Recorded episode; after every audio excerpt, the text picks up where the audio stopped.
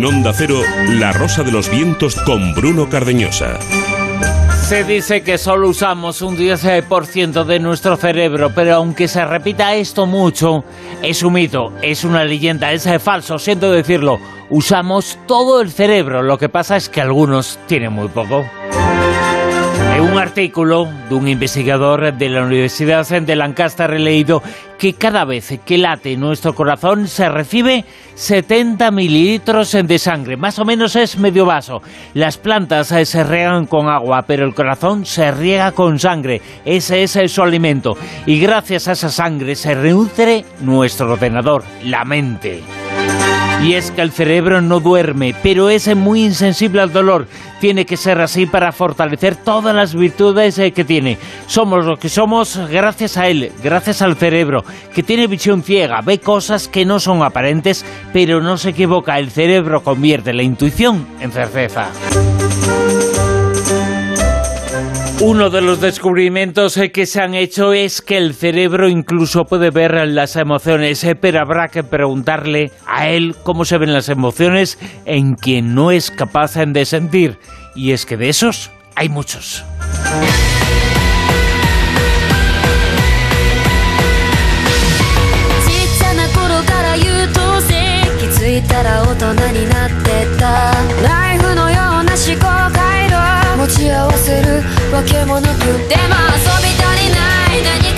La una y dos minutos estamos en la Rosa de los Ventos eh, que acaba de comenzar hasta las 5 de la madrugada.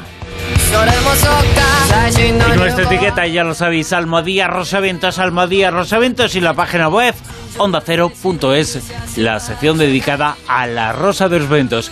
Ya sabéis, onda ondacero.es, la sección dedicada a la Rosa de los Vientos y ahora mismo en Twitter, en redes sociales, Almohadilla Rosavientos.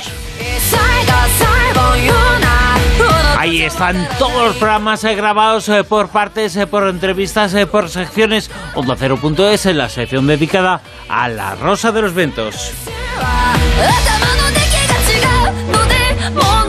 Una rosa de los vientos eh, que va a comenzar esta noche. En unos minutos eh, vamos a estar con ella, con una investigadora que está al frente de un estudio fantástico y fascinante. Es un misterio, son, se ha descubierto, tiene más de un millón de años de antigüedad. Una serie de bolas, bolas de piedra que se han hallado en un yacimiento.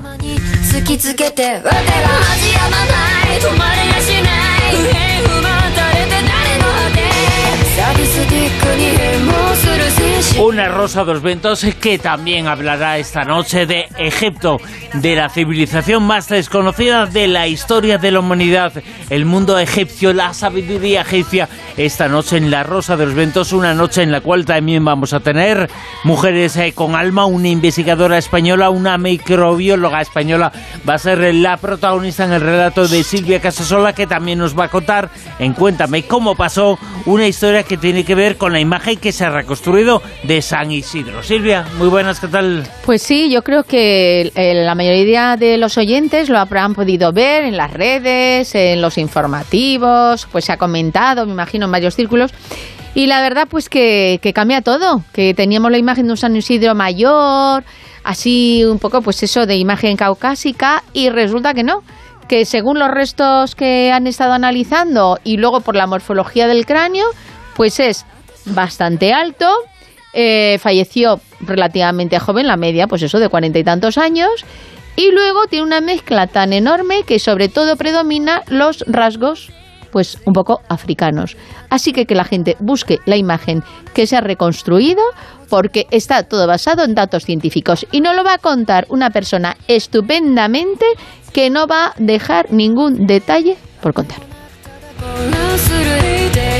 Y también esta noche hablamos en del sentido secreto del sexto sentido de los animales en el Cosen del pasado con Laura Falcolara. Y también tenemos esta madrugada Zona Cero, tertulia Zona Cero con Mado Martínez. Mado, muy buenas, ¿qué tal? Buenas noches, muy bien, reportándome de aquí desde Bogotá. Y desde no, desde Barcelona. Suele estar casi siempre, pero hoy no. Está en Madrid, está junto a nosotros. Josep Quejarro, ¿qué tal? Muy buenas noches, amigos. Pues muy feliz de reencontraros, de volveros a ver las caras y de participar aquí en vivo y en directo. Le hemos traído un rosconcito para ver si se queda más veces. También está con nosotros esta noche Manuel Carvallal. Manuel, muy buenas, ¿qué, tal? ¿Cómo estás?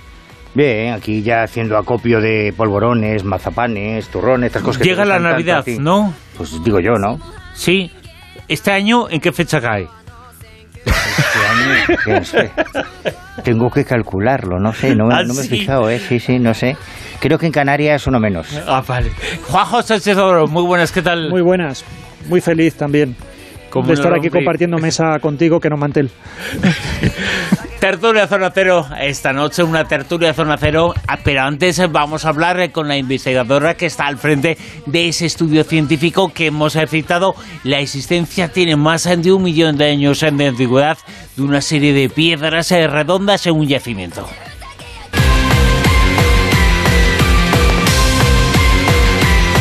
Ya sabéis, esto es en La Rosa de Ventos, en la una y siete minutos.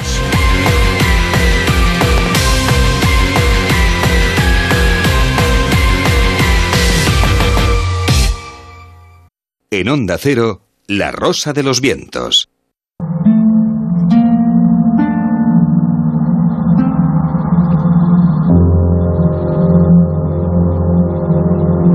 Siempre buscamos historias apasionantes, historias eh, que nos eh, muestran lo fantástica que es eh, la investigación para descubrir por qué pasa algo y por qué pasaba esto que se descubrió hace unos años en un yacimiento en Israel, un yacimiento con muchísimo tiempo de antigüedad, un yacimiento en el que aparecieron una serie de piedras redondas que no se sabía cómo se había conseguido esa forma y para qué servían. Y sabemos que tenían cientos, quizá millones de años de antigüedad.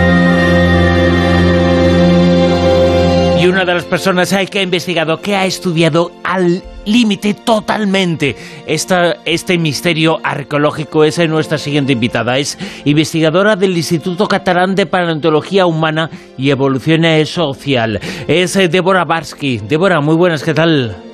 Hola, muy bien, gracias. ¿Y Hola. Bueno, Débora, una historia, una historia que nos remite a un yacimiento en eh, Israel. Ese, ese dato es eh, bueno, aunque la investigación se realiza en nuestro país. Un yacimiento en el cual se descubren una serie de, de restos arqueológicos que tienen muchísima antigüedad. ¿Eh? ¿Cuánta más o menos? Bueno, este yacimiento que se llama Uberia eh, tiene una edad de más de un millón de años, un millón cinco, quinientos mil años, perdón. Un millón y medio de años. muy, muy antiguo. Es, es uno de los yacimientos más antiguos fuera, fuera de África. Un año y medio de años eh, de antigüedad, un yacimiento que se encuentra en Israel, un yacimiento en el cual, junto a esas eh, piedras, hay que habéis encontrado. Bueno, hay pocos restos humanos eh, y también muchos animales herbívoros y carnívoros y bueno, otras herramientas también de es, un conjunto arqueológico que se atribuye a una cultura que se llama acheliense, pero un acheliense muy, muy antiguo y bueno, como estaba diciendo, una de las más antiguas fuera de, fuera de África.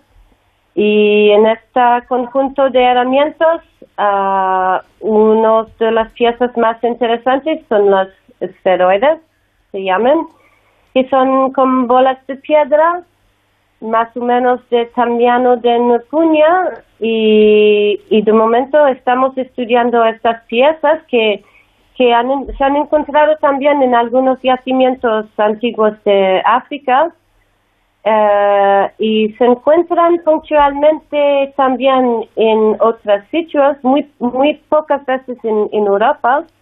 Uno de los yacimientos donde hemos identificado hace poco algunos de estas bolas de piedra son los yacimientos de Orce.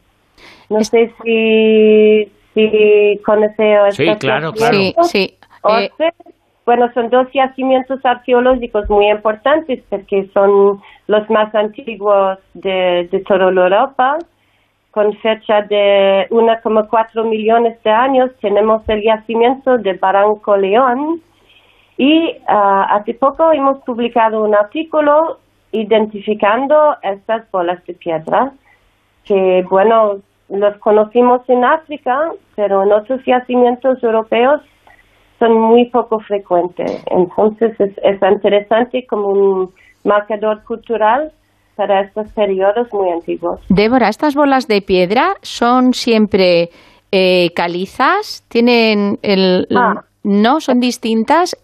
Bueno, es una pregunta. Eh, en, en algunos yacimientos de, de África tenemos estas bolas de piedra en cuarzo, por ejemplo, en el yacimiento muy famoso de Old Dubai Gorge, en Tanzania, con fecha de casi dos millones de años, hay ah, estas bolas de piedra en, en cuarzo, pero bueno, ah, en, en caliza es más frecuente. Por ejemplo, hay un yacimiento también en África del Norte que se llama Ainanesh, que también muy antiguo, ¿no? De, de casi dos millones de años, donde hay bolas de, de caliza muy similares ah, de estas que encontramos en, en Uberia. Entonces es interesante para ver si son ah, objetos ah, reflectando algo de cultural. Ah, bueno, es un poco misterioso. Claro, pero eh, son eh, objetos, eh, bolas de piedra manufacturadas, ¿se fueron talladas eh, para que tuvieran esa forma o ya tenían anteriormente esa forma? ¿O la forma se lo dieron esos homínidos en de hace un tiempo, de hace más de un millón de años de antigüedad?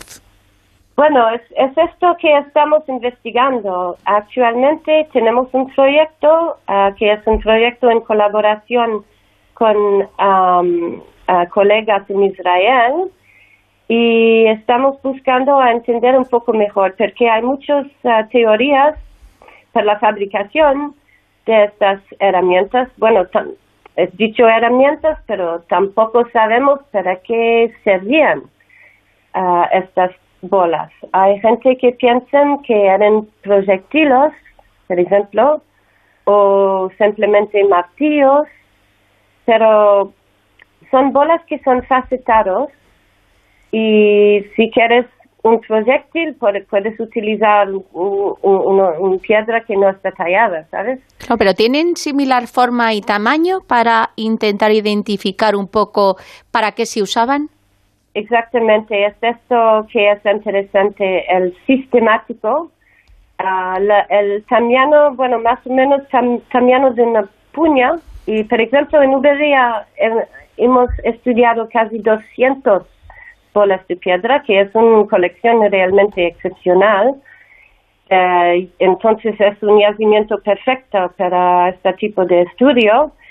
Y es- tenemos un proyecto con una fundación alemán que se llama Göre Henkel para hacer un proyecto en tres fases. La primera fase era seleccionar estas bolas en la colección lítica de Uberia y luego hemos hecho am, escanear todas las piezas para hacer un estudio am, analítico eh, sobre ordenador con el 3D, porque era una manera de, de hacer un estudio muy objetivo. Es la máquina que, que decide la seriedad de las piezas, que, que, calcula todos los datos de manera muy um, preciso. Y esto estamos intentando a ver si podemos um, identificar una intencionalidad en la fabricación, un sistemático. Por lo tanto, tú piensas que son herramientas eh, para lo que sirvieran. eh, ¿Tenéis alguna hipótesis? eh, ¿Cuáles son las hipótesis que habéis manejado? ¿Cuál es la que tienes tú que estás al frente de este proyecto? Es un proyecto de investigación. Nos situamos un poco en los datos que nos dabas, un millón y medio de años de antigüedad, unas 200 esferas encontradas en ese yacimiento. Pero, ¿para qué crees, por lo menos tu idea, ¿para qué crees que podían servir esas herramientas o lo que fueran? Sí, es complicado. Bueno, la segunda fase de nuestro proyecto era de intentar fabricar esteroides usando las, las mismas materias primeras eh, que usaban los homininos en Uberia. Entonces, la, la, la, la calcárea, ¿no? Em, y hemos intentado con talladores eh, expertos eh, a, fabricar estos herramientas y realmente hemos visto que es, es una cosa que es demasiado complicado, porque llegamos en un punto ah, donde podemos formar una, una pieza más o menos poliédrica, pero para llegar a una cera casi perfecta como tenemos en Uberia es muy difícil. Y estamos buscando todavía cómo se fabricaba estas herramientas. Y luego la tercera parte de este proyecto es eh, de la utilización de la funcionalidad de estas piezas. Entonces, vuestra pregunta. Y hemos hecho hace poco un trabajo con los colegas de Israel, y otras especialistas eh, de, del IPES, eh, intentando trabajar varias materias um, que son materias probablemente uh, disponibles para los dominios de Uberia, como huesos, madera, plantas, con gestos diferentes, para ver para que van bien estas herramientas. Entonces, que hemos visto era mm, que no, no van muy bien para, por ejemplo, rotear huesos. Sí que se puede rotear huesos, pero no tan bien como si tienes una, un otro herramienta de, diferentes, de diferentes formas. Ah, pero sí que van muy bien para machacar, por ejemplo, machacar plantas uh, y materia vegetal. Creo mm. que son 200 piedras sobre las que estáis eh, trabajando y por lo que estás comentando, se deduce más que, que creéis que, que, puede ser algo que las haya tallado más que que haya sido por accidente natural, de erosión, ¿no? Y, y bueno, pues eh, ¿cuándo se supone que tendréis los datos últimos para poder darnos una conclusión? Bueno, de momento estamos esperando a publicar los primeros resultados del trabajo de 3D que ya en un mes o dos meses esperamos que sacamos este artículo y luego el segundo artículo que sería lo de la, de la fabricación que ya está en preparación, entonces para esto más o menos un año más y la tercera fase sería en, dos años más o menos. Tenemos a experimentar mucho más y casi más que trabajamos, más que tenemos preguntas. Estamos todavía un poco lejos de resolver este misterio de bolas de. La verdad es que es un tema apasionante. Como es apasionante, también me vas a aprender cosas de tu vida como investigadora, como científica. Eres eh, canadiense de origen, has estado trabajando y excavando en sitios como en Francia, en Eritrea, en, eh, eh, en Granada también, en España, en muchos sitios. Ahora estás dando clases en Barcelona, estás en el Instituto, en el Instituto Catalán de Paleontología y Evolución Social la verdad es que eres una trotamundos buscando el origen del el ser humano, buscando el por qué se hacen eh, ciertas cosas. A veces, eh, qué paradójico es, hay que dar la vuelta al mundo para conocer el origen de lo que ha hecho posible este mundo. Ah, sí, bueno, tenemos mucho trabajo y em, es verdad que en estos momentos es, es más apasionante casi porque las tecnologías que tenemos nosotros en arqueología Ah, actualmente eh, incorporamos muchas disciplinas diferentes, entonces tenemos muchas medidas para excavar, localizar nuevos yacimientos y estudiar materiales con, tecnologías modernas. Entonces, las cosas están avanzando mm, cada año más rápido, ¿no? Las descubiertas nuevas y las técnicas de excavación entonces sí que está eh, siempre cambiando y muy, muy apasionado. La verdad es que es un placer eh, haber conocido esta historia. Es eh, apasionante, es una historia de que la que ojalá sigáis investigando y ojalá podáis conocer algo más y nos podáis transmitir el uso, el para qué servían estas bolas de piedra 200 que se han encontrado en este yacimiento que se encuentra en Israel de un millón y medio de años de antigüedad, es sobre el que nos ha hablado la investigadora canadiense afincada en nuestro país, Débora Barkey. Débora, mil gracias. muchas gracias a vosotros. Un abrazo. Un abrazo, gracias. La rosa de los vientos en onda cero.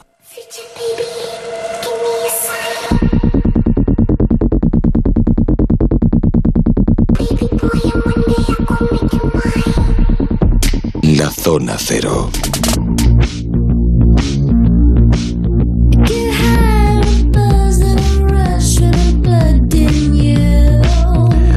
Tertulia Zona Cero, ya lo hemos contado antes, eh, Tertulia Zona Cero con Madu Martínez, eh, Silvia Casasola, Juan José Toro, Josep Quejarro y Manuel Carbellal.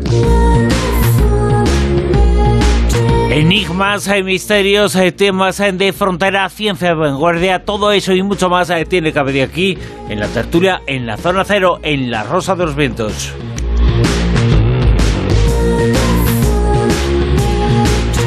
Y nos interesa mucho, mucho, Mado Martínez, eh, todo lo que tiene que ver con la, en este caso, la muerte lúcida con los fenómenos extraños eh, relacionados con la muerte, en este caso, la muerte lúcida.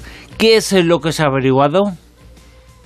Un estudio súper interesante, reciente, la sensación de estar vivo de los muertos. Un estudio de la Universidad de Nueva York nos ha dejado pláticos porque lo que dicen los resultados del informe es que es posible tener alucinaciones y experiencias sensoriales estando muerto. Ellos querían responder a una de las preguntas de Sam Parnia, uno de los grandes investigadores también en el término de las experiencias cercanas a la muerte. Y eh, bueno, cuando una persona muere, o al menos cuando se certifica la muerte clínica, que el momento del óbito, que es algo que también ha evolucionado a lo largo del tiempo, su conciencia no muere al instante. Viene a sumarse este tipo de estudios que especulaban sobre la posibilidad de que realmente la conciencia no fuera sincrónico al momento de la muerte o del fin del latido del corazón. Al contrario, la persona puede ver su vida pasar, sentir que sale de su cuerpo, una muerte lúcida, según las palabras del estudio, es como, como lo denominan, y, y, no todo es el latido del corazón. Y una de cada cinco personas que ha sobrevivido a una reanimación cardiopulmonar tiene lo que muchos denominamos eso, una experiencia cercana a la muerte. Y con esos individuos es con quienes han realizado este estudio y es con quienes se han dado cuenta de que realmente cuando se produce ese fallo, ese latido, esa, esa ausencia de latido del corazón, sí que hay una, una serie de, pensamientos lúcidos, de alucinaciones, ellos los llaman una muerte lúcida, una conciencia lúcida que está muy relacionada especialmente también con, los recuerdos, ¿no? Por eso de, los, de esos momentos en los que uno ve toda su vida pasar y todas estas cosas. Estas investigaciones eh, definen esa muerte lúcida como alucinaciones similares a las que se producen a causa del consumo de drogas otros dirían que las experiencias psicodélicas producidas por las drogas y otros estados alterados de conciencia, trance chamánico, experiencia fuera del cuerpo, meditación, estimulación craneal, episodio espontáneo o experiencia cercana a muerte, como experiencia mística y no como alucinaciones. Entonces, ¿dónde está la frontera entre una alucinación y un estado alterado de conciencia? ¿Estamos hablando de lo mismo pero usando dos idiomas distintos, porque yo me acuerdo de un estudio del doctor Sergio Felipe Oliveira, un neurocientífico al que yo entrevisté cuando estuve en Valencia, que se dedicó a rebanar cerebros y estudiar mediante tomografía computerizada la relación entre la presencia de cristales de apatita en la glándula pineal con la mediunidad. Él hizo su tesis doctoral sobre este tema. En Nueva York, al otro lado del, del charco, había otro estudio muy similar, ¿vale? Solo que ellos, en vez de relacionarlo con la mediunidad, lo relacionaron con la esquizofrenia. O sea, ¿quién es quién en este tablero? ¿Son los mediums esquizofrénicos? ¿Son los esquizofrénicos mediums? ¿Son los esquizofrénicos mediums que no han sabido canalizar su capacidad extrasensorial y han acabado enfermando, como sugería Sergio Felipe de Oliveira, este hombre, este neurocientífico a quien yo entrevisté? ¿O por el contrario son los mediums esquizofrénicos infradiagnosticados? Y si los mediums son mediums y los esquizofrénicos son esquizofrénicos y ya está, a pesar de que en ambos casos haya una presencia significativa de cristales de apatita en sus glándulas pineales, pues estas son las dudas que todavía alimentan el debate, yo creo que esto va a dar buen debate aquí en la tertulia, sin desmerecer el poder de un estado alterado de conciencia, especialmente cuando tiene en nosotros efectos sanadores y curativos. Yo esto lo digo siempre en todas las conferencias, cada vez que me preguntan, si el Homo sapiens tiene un cerebro diseñado para tener estados alterados de conciencia, es porque hemos evolucionado para tenerlos, es decir, porque son adaptativos, es decir, porque nos ayudan a sobrevivir, nos ayudan a salir adelante, nos ayudan a lidiar con ciertos aspectos de nuestra vida como la, la muerte, la pérdida, el duelo, es decir, son una herramienta relacionada con la resiliencia que no podemos menospreciar, que nos ha acompañado durante milenios que el tratamiento de trastornos graves como la depresión mediante sustancias psicodélicas no es nuevo y está arrojando resultados cada vez más extraordinarios, que las personas que tienen una experiencia cercana a la muerte experimentan unos cambios psicológicos radicales, según los estudios psiquiátricos. En un solo día, lo que ellos tardan en conseguir, según los psiquiatras, hay estudios sobre este tema en un año de terapia. Conclusión, que todos estos estudios son sumamente valiosos, nos ayudan a entendernos mejor, tanto a nivel biológico como psicológico, y que la muerte lúcida puede ser una gran herramienta para un tránsito lúcido y un camino para encontrar sentido a la vida y a la muerte. La, muerte, los eh, muertos eh, tienen la facultad, en Manuel Carpellal, de entrar en contacto con ellos en los medios. En los medios han sido protagonistas en esta información. Y nos hacemos la siguiente pregunta. ¿Los medios son personas que tienen algún tipo de condicionante mental especial o son especiales en sí mismos y tienen en su bueno, en sus características especiales una serie de dotes psíquicas que les hacen diferentes. Es que para aceptar que los mediums entran en contacto con los muertos tendrías que aceptar que existe vida después de la muerte. No, tendría que aceptar que existen mediums. No. Bueno, no, hay unas personas que aseguran eso. Ahí me quedo. Sí, pero mira, es lo mismo que ocurre con casi todo. Algo que yo he notado por todo el mundo es que dentro de los fenómenos místicos, en cualquier contexto religioso, ¿eh?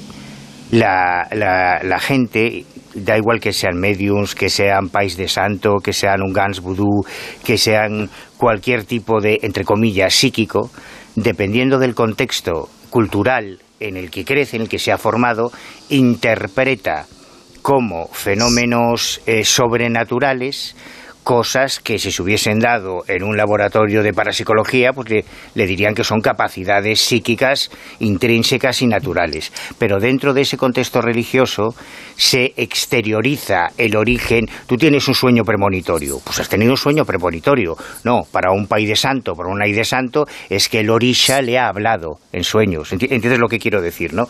Entonces, desde esa perspectiva es posible que eh, algunas personas que creen en el origen... Desde esa perspectiva y también desde, desde otras en ese fenómeno, independientemente de con quién contacten, hay un fenómeno que se produce en ellos. independientemente de la interpretación que hablemos. Hay un fenómeno, el fenómeno es paranormal o no. Por ejemplo, yo ya lo he comentado alguna vez, yo en la cabecera de mi cama, en mi dormitorio, en mi casa, tengo un monet hecho por José Medrano. Sí. Es un cuadro físico, o sea, es real, existe, es un cuadro que está, está en mi dormitorio. Teóricamente, no lo pintó Medrano, lo pintó el espíritu de Monet a través de sus manos. ¿Cuál es el fenómeno? Hay un cuadro, pero ahora hay un fenómeno. El fenómeno es la habilidad, la habilidad de pintar según las características del pintor fallecido. Pero yo creo que eh, esto va por, por, por otra por otro cauce, porque lo que nos está hablando Mado está más en lo que yo llamaría un sistema de protección natural frente a la muerte, lo cual a mí me angustia personalmente porque parece que si esto es un mecanismo natural para facilitar el tránsito, es que eso debe ser chungo y la naturaleza ha puesto ese mecanismo para que se suavice. Y eso a mí me preocupa. Casi me preocupa más que, que existan los espíritus, fíjate lo que te digo, porque augura que el final no va a ser tan bonito como nos lo ha pintado. Pero aceptando que las visiones que se producen puedan ser objetivas, ahí sí entras en una dimensión desconocida, que es abordada desde di- distintas perspectivas. Tienes razón, la religión lo ve de una manera, la parapsicología lo ve de otra, la ciencia lo ve de otra. Hemos hablado de esquizofrenia, hemos hablado de, de- de mística o de visiones místicas o experiencia mística y hablamos de espíritus. Tres formas distintas, y hay muchas más, para abordar una misma historia. Ahora, ¿cuál es la verdad? ¿Es un mecanismo natural? ¿Es realmente una visión exógena?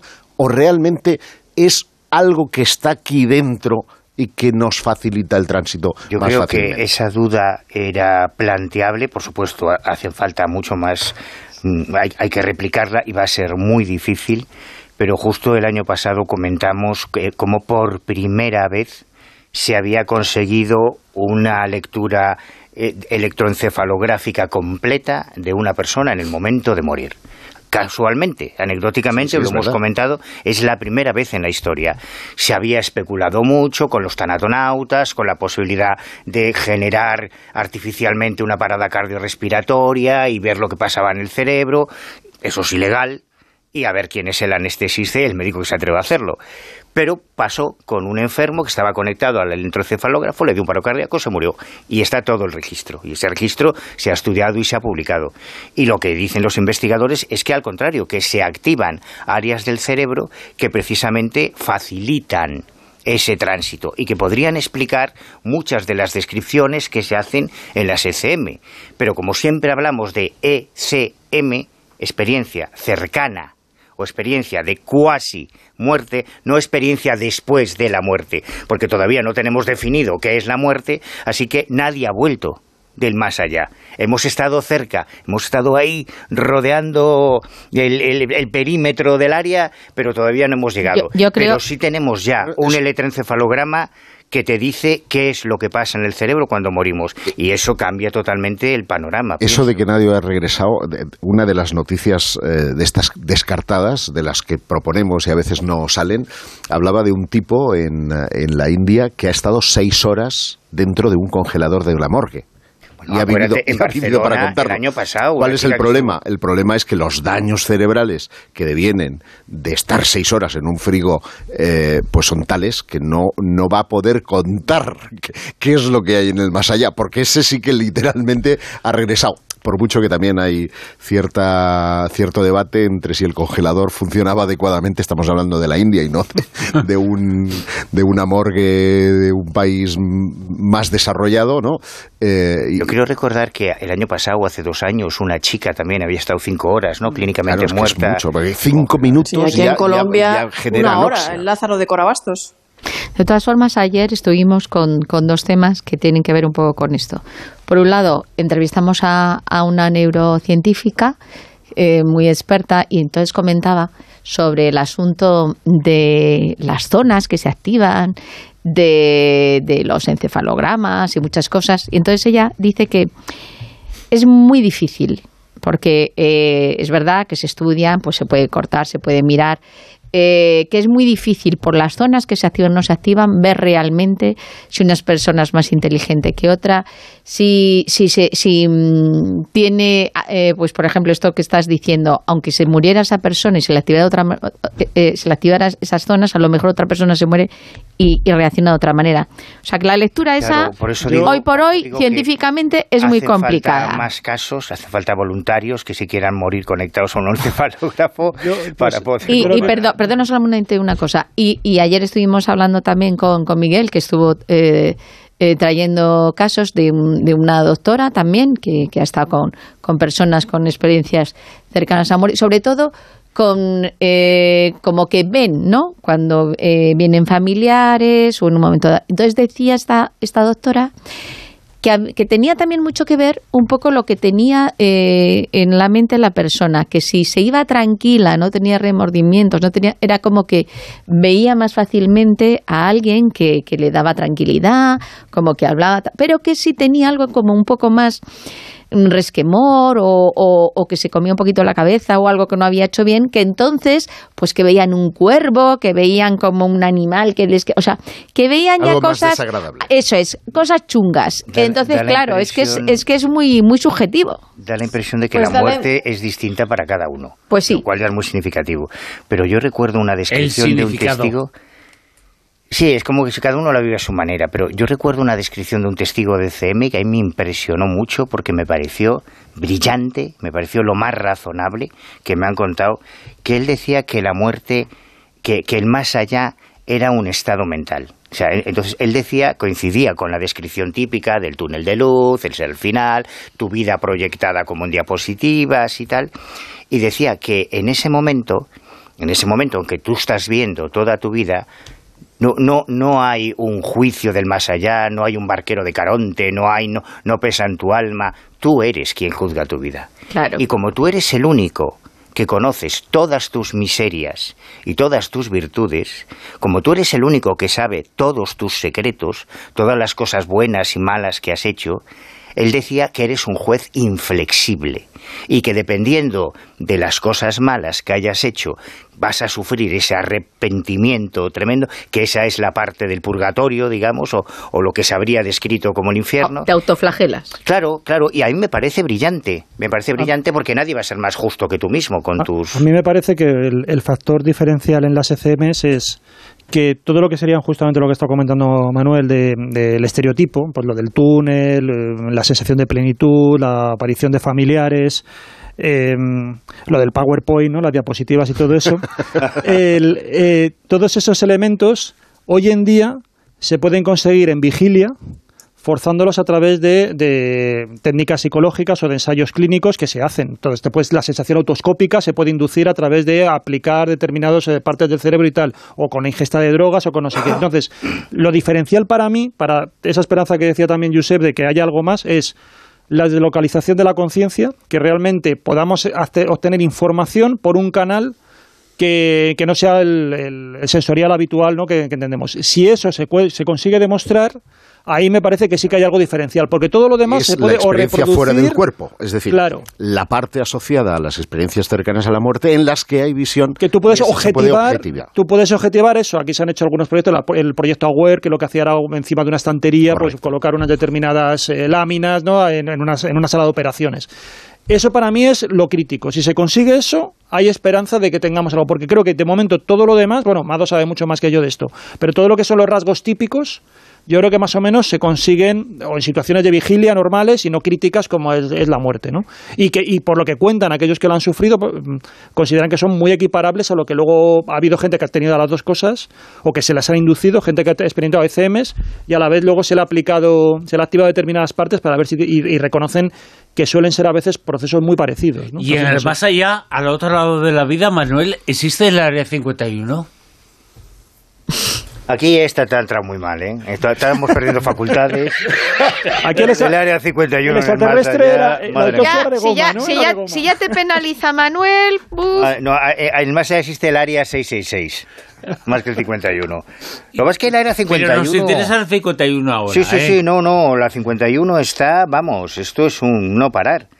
Lo cual ya me empieza a parecer sospechoso que en la misma semana, en la misma semana, se publiquen tres noticias diferentes, que no tienen nada que ver entre ellas, eh, en torno al Área 51 pues ya sabes, o documental, o libro, o serie que está... Sí, no sé, suena... O, que quieren que vaya al turismo. Están preparando ya el... turismo, precisamente, no creo. Suena sospechoso, no sé, o, que se quiera desviar la atención, no lo sé, no lo sé, pero hay varias noticias. Dos de ellas hacen alusión a dos eh, testimonios eh, de supuestos militares y de supuestos agentes de la CIA que en su lecho de muerte han hecho, han confesado la verdad.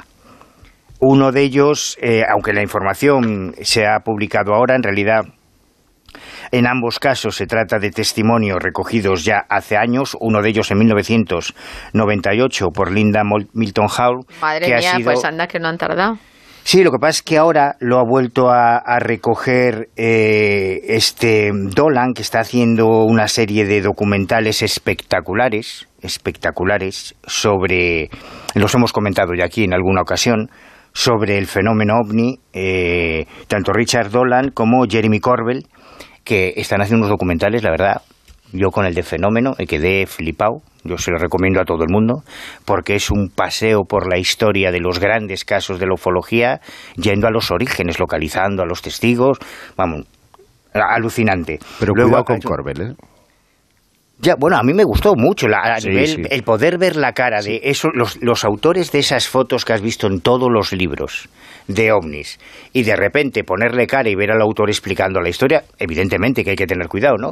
Pero me parece que ha hecho un trabajo espectacular. Yo, yo no lo digo tanto por eso, sino porque, y oj- ojalá me equivoque, ¿eh? va un poco del palo de William Moore. ¿Te acuerdas del famoso William Moore William y la Moore, sí. desinformación Sí, sí, desde sí, dentro? sí, ya, ya, ya. Pues por eso digo que me extraña un poco estas tres noticias. Bueno, repito, Área 51. hay dos que, que, mm, eh, presentan dos testimonios diferentes de dos supuestos funcionarios de la Agencia Central de Inteligencia y de la Fuerza Aérea Norteamericana que aseguran que en 1947 ellos estuvieron en Roswell y vieron una nave alienígena y vieron a los pequeños marcianitos, a los pequeños grises. Algo que no existió hasta los años 70, precisamente de la mano de William Moore, de Charles Berley, de Sandera, que son los que resucitan el caso Roswell cuando desde los años 40 nadie le había interesado Roswell y había ovnis estrellados a punta pala desde 1941, por cierto. O sea que por un lado tenemos estos dos testimonios que de repente resurgen, quizás, quizás se viene algún documental o alguna serie o alguna información. Uno de ellos, por cierto, Manuel, blande eh, fotografías del extraterrestre. Sí. Y cuando tú lo ves, es muñecopsia segunda sí, sí, además lo dicen que, que es que estuvieron en la autopsia y tal. Pero la, la otra noticia que me parece más sorprendente del viernes pasado es que uno de estos, claro, es que a veces cuando juegas con fuego, pues te quemas.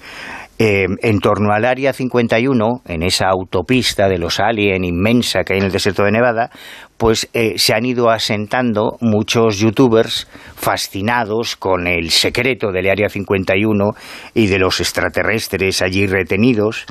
Hace un par de años recordamos el asalto al área 51 que se había proyectado para liberar a esos pobres hermanos del espacio eh, que estaban allí aprisionados por los militares.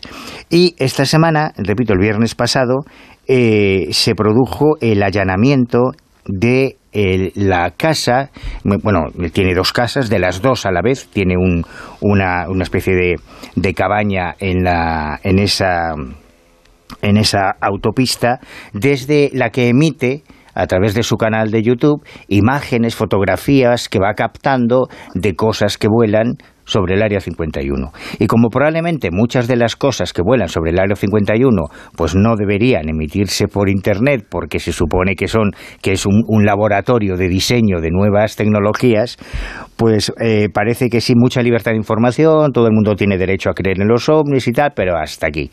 Así que eh, el viernes pasado el FBI echó la puerta abajo, le reventó la casa, le llevó los ordenadores, los discos duros, le hicieron un destrozo que el pobre hombre dice que bueno, que no soy un no soy un espía, se han, ha, ha sido una una intervención desmedida en cuanto a la fuerza tanto en su casa como en, en su domicilio normal como en este puesto de observación De- denuncia que le sacaron desnudo a él y a la mujer a la calle y que le machacaron los discos duros. Pero el, el- el hombre, en un alarde de valentía, ha decidido borrar fotografías de la web. Es real Sí, eh, sí, lo sí, que le ha pasado sí, a este es hombre. real, Sí, sí, sí, sí, sí, sí. Independientemente de lo que hubiera filmado, De de, hecho, lo que los hubiera medios- emitido, los pero medios se han- ese asalto es real y alguien, autoridades, entraron en su casa de esa forma.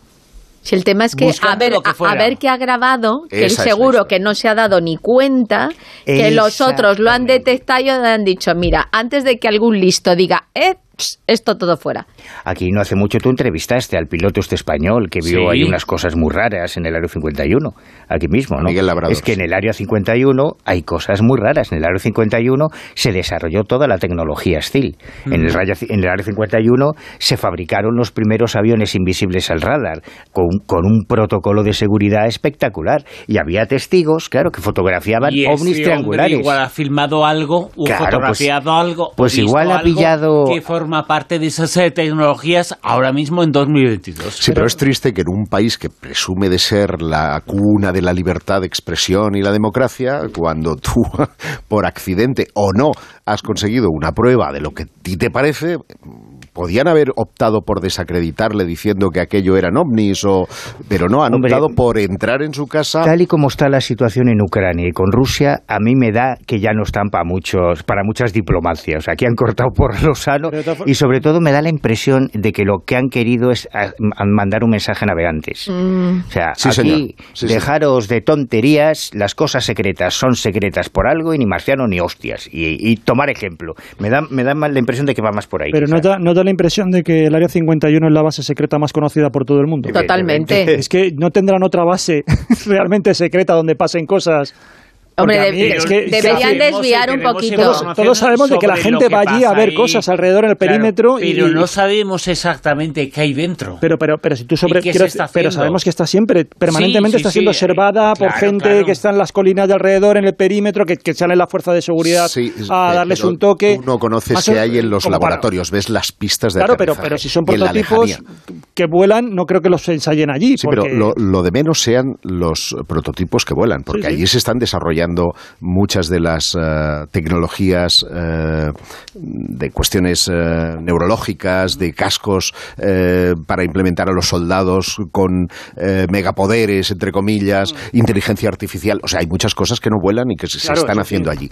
Y lo que yo siempre digo, eh, lo interesante no es la 51, es la 50, la 49, porque existieron todas esas bases, muchas de ellas fueron en el periodo de la Guerra Fría y sirvieron para las pruebas de misiles, el caso de la vecina White Sands, por ejemplo, eh, para llevar a cabo esas pruebas balísticas, pero hay también un área 52 y hay una 53. ¿Qué se está haciendo ahí? Y la 52 es especialmente interesante porque allí sí se están probando eh, prototipos de vuelo muy espectaculares, muy raros. Muy recientemente trascendía a las redes una con forma de campana que recordaba aquellas eh, imágenes eh, que supuestamente eh, tenían que ver con los nazis y los prototipos de la, del ovni este tipo campana. Ahora no recuerdo el nombre exacto que, que, que tenía. Sí. Y, y se está desarrollando en 2022 en, en el área 52. Pues, oye, que a lo mejor es interesante, ¿no?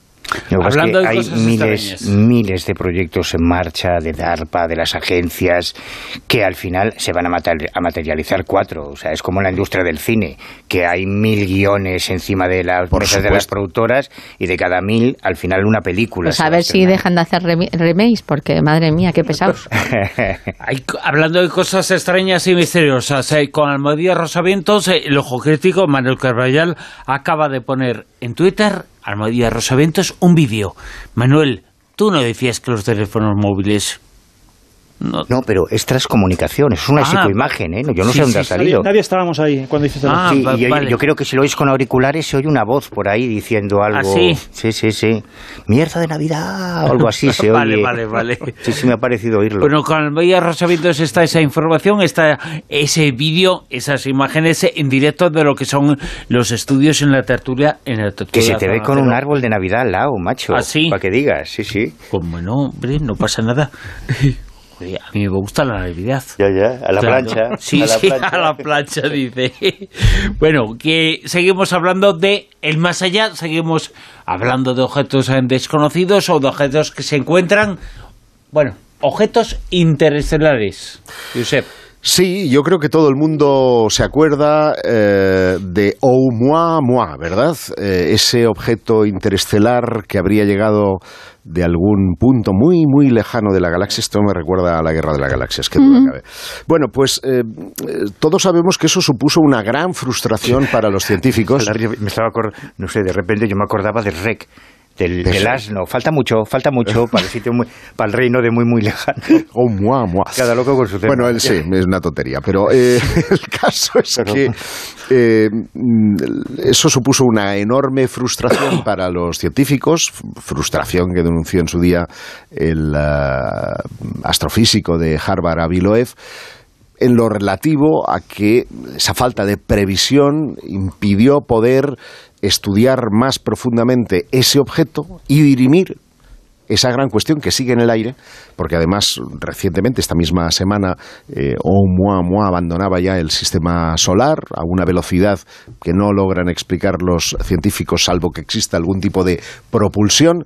Eh, cuando digo propulsión no me refiero a chorros, sino a un tipo de vela solar. Esta semana salía de nuestro sistema Este- solar. esta misma semana salía del sistema solar, que es un tiempo récord, porque la Voyager, acuérdate, tardó bastante más tiempo. Bueno, el caso es que no quieren que esto vuelva a suceder y han puesto en marcha eh, un proyecto. Una aduana, un sistema de aduanas. ¿no? Pero te va a flipar, te va a flipar. Eh, un- un- eh, esto lo, lo ha propuesto además Aviloev, ya mencionado, y eh, otro científico, es un equipo de científicos, pero está encabezado por ellos dos, Amir Shiraj. Parece el vino, pero no tiene, es con J final y no con H. Eh, el caso es que eh, han propuesto en un artículo que han colgado en el servidor Archive lo que sería la interceptación de futuros Oumuamuas, de futuros objetos interestelares. Y el primer paso, según eh, ellos comentan, es la detección temprana. Evidentemente, recordemos, Oumuamua fue detectado en 2017 en ese laboratorio, eh, telescopio de Hawái y lo que pretenden en este caso es utilizar las grandes ventajas que ofrece James Webb eh, y otros eh, telescopios que están en desarrollo. La NASA está ahora planeando la construcción de un telescopio que lleva a bordo un espectroscopio de dominio de tiempo. Esto flipa, no tengo ni idea qué es. TSO se llama, ¿eh? Y que, bueno, es un- de un diámetro de metro y medio y lo que pe- eh, permite es eh, en cinco puntos que existen, que son eh, llamados puntos Lagrange, que son puntos en los que la gravedad entre el Sol y la Tierra y los distintos planetas del sistema solar está tan contrarrestada que con un mínimo de energía pueden permanecer años y años y años en ese, en ese punto, ellos estiman incluso niveles de siglos para que desde allí puedan detectar tempranamente estos objetos que pudieran aproximarse, sean naturales o artificiales, ahí no se entra en esa cuestión, y creen que en un 85% de probabilidades de que una nave o un objeto interestelar pudiera ser detectado gracias a estos eh, telescopios que además están ayudando a cartografiar el espacio, con lo cual eh, están midiendo y parcelando perfectamente esas zonas y permitirían la eh, detección temprana de estos objetos. ¿Con qué? Cuanto antes tú puedas tener registro del acercamiento de uno de estos objetos, el segundo paso es el desarrollo de una tecnología de interceptación. Ojo, no estamos hablando de un caza interestelar, estamos hablando de telescopios que puedan apuntar ya desde Tierra a estos objetos para llevar a cabo estudios más profundos en cuanto, por ejemplo, a su composición, velocidad, fotografía, etcétera, etcétera, etcétera. Lo cual sería un gran paso para que en un futuro próximo, ellos calculan incluso que este próximo año 2023 pueda darse alguno de estos eh, objetos, entradas de objetos interestelares, poder tenerlos controlados y saber dirimir si estamos o no solos en el universo. Una noticia que puede darse en el futuro también es eh, la existencia de la utilización que pueden disparar incluso contra delincuentes en San Francisco. Robots, robots de policías. Juan Esto José es, si os acordáis la película, la segunda yo no la he visto, la primera versión de Robocop, pues al principio justamente salieron unos robots eh, que tenían esa capacidad letal y luego por eso creaban al famoso Robocop. Pues algo parecido, por lo menos se ha aprobado en el Departamento de Policía de San Francisco. La Junta de Supervisores votó el martes ocho votos a, a favor eh, frente a tres en contra, otorgar a la policía justamente el poder de que eh, los robots, de que puedan utilizar robots que tengan esa, esa capacidad letal, se puedan utilizar para administrar fuerza letal. Y esto, claro, ¿cómo luego se, se lleva a la práctica? Ese es el tema. Pues es que todo esto viene de un precedente. Hace seis años en Dallas, la policía tuvo que tratar, intentó reducir a un francotirador, un francotirador de estos típicos americanos, que en el ejercicio de sus disparos se cargó cinco agentes y no había manera de, de, poder acabar con él. Estuvieron ahí enfrentándose las autoridades contra el francotirador durante una hora y ya desesperados, los oficiales lo que hicieron fue coger un robot, de estos que utilizan a veces pues, para diferentes, con, con un brazo extensible, que utilizan pues, muchas veces para eh, desactivar, explosivos. Exactamente, manipular a distancia. Lo que hacen es que en esta ocasión no desactivaba, sino que llevaba una bomba. Entonces llevó un explosivo, lo acercaron el robot a donde estaba la posición del francotirador, que estaba ahí en un, en un sitio inexpugnable, y lo que hicieron fue detonar el robot a distancia. Se cargaron el francotirador y se acabó, se acabó el problema. Claro, se acabó el problema del francotirador, pero se abrió un debate público impresionante. Y aquí tenemos un robot con fuerza legal, pero que en aquel momento ni había ningún tipo de marco legal ni nada por el estilo. Fue una medida, como digo, improvisada, desesperada, para cargarse al tirador. Ahora, esto es lo que se ha probado. Se ha probado que en ocasiones extremas los agentes humanos puedan coger y igual que los agentes humanos se les autoriza que puedan matar personas, pues aplicarlo a este tipo de, de robot. ¿Qué es lo que ha dicho un portavoz de la policía de San Francisco? Que en principio no tienen pensado ni comprar ningún tipo de dron, que también se están haciendo, drones urbanos que puedan ser utilizados para, por las autoridades, las autoridades para este tipo de, de cuestiones, para acciones policiales. No están pensados tampoco en equipar con armas de fuego a, la, a lo que son los, los robots, tampoco poseen robots armados, pero en principio sí que quieren tener este amparo por si ocurre en este tipo de circunstancias, o sea, siempre han, además han, han, utilizado un poco como referencia, por lo menos en las declaraciones públicas que yo he leído en prensa, han utilizado la referencia del caso de Dallas para que no pase lo de entonces, que por lo menos ahora sí que tengan uh -huh. un, un amparo, ¿no? Claro, ¿qué es lo que dicen muchas asociaciones de derechos civiles? Pues que aquí se abre un, un, horizonte que no se sabe en qué puede acabar, porque ahora se aprueba esto, pero claro, ¿hasta qué punto tiene responsabilidad el, el robot? el que da la orden, cómo se depuran responsabilidades, porque cuando es un agente humano ya hay un marco legal, hay una experiencia de, de si es defensa propia, de la proporcionalidad, etcétera. Pero aquí no queda muy claro esto, esto en qué. En y qué los daños colaterales. Me imagino que si en ese momento el explosivo no solamente se cargaría al francotirador, sino que de donde estuviese el edificio o si hay otras personas es que o, o, sabe Dios. Hay una empresa de Texas que está desarrollando drones con las pistolas estas Taser. Por lo tanto, podría también lanzar descargas el dron para inmovilizar a, a determinados presuntos delincuentes o lo que sea. Entonces es un panorama también que en fin, que ya digo que ahora mismo, por lo que contábamos antes, nos enfrentamos a escenarios que antes no, no bueno, teníamos previstos. Siempre y cuando identifiquen al, al, que realmente está causando el problema, lo malo es cuando se equivocan y entonces ya sí que la hemos liado. Que hay bastantes precedentes. Ya no es la rebelión de las máquinas eh, lo que tenemos eh, por delante, lo que puede pasar es la omisión de lo que hacen las máquinas. Es, se omite legalmente lo que hacen las máquinas, eh, las máquinas son máquinas, hacen algo contra los humanos, bueno, son máquinas. Eso es un poco lo que puede pasar. Sí, eso es lo que tú dices, es un poco, bueno, el, el coger y que, y que, meter un intermediario que no sabemos qué responsabilidad tiene. Es como matar a distancia, ¿no? Es una manera un poco más aséptica de, de hacer daño. Las noticias en la actualidad y después continuamos en la Rosa de los Vientos.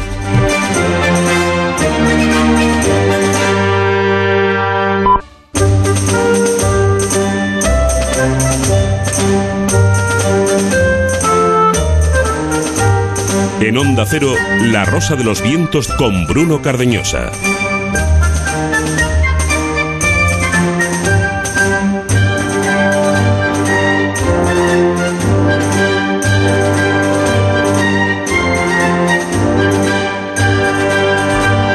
Continuamos en La Rosa de los Vientos y continuamos en la Zona Cero, en la tertulia.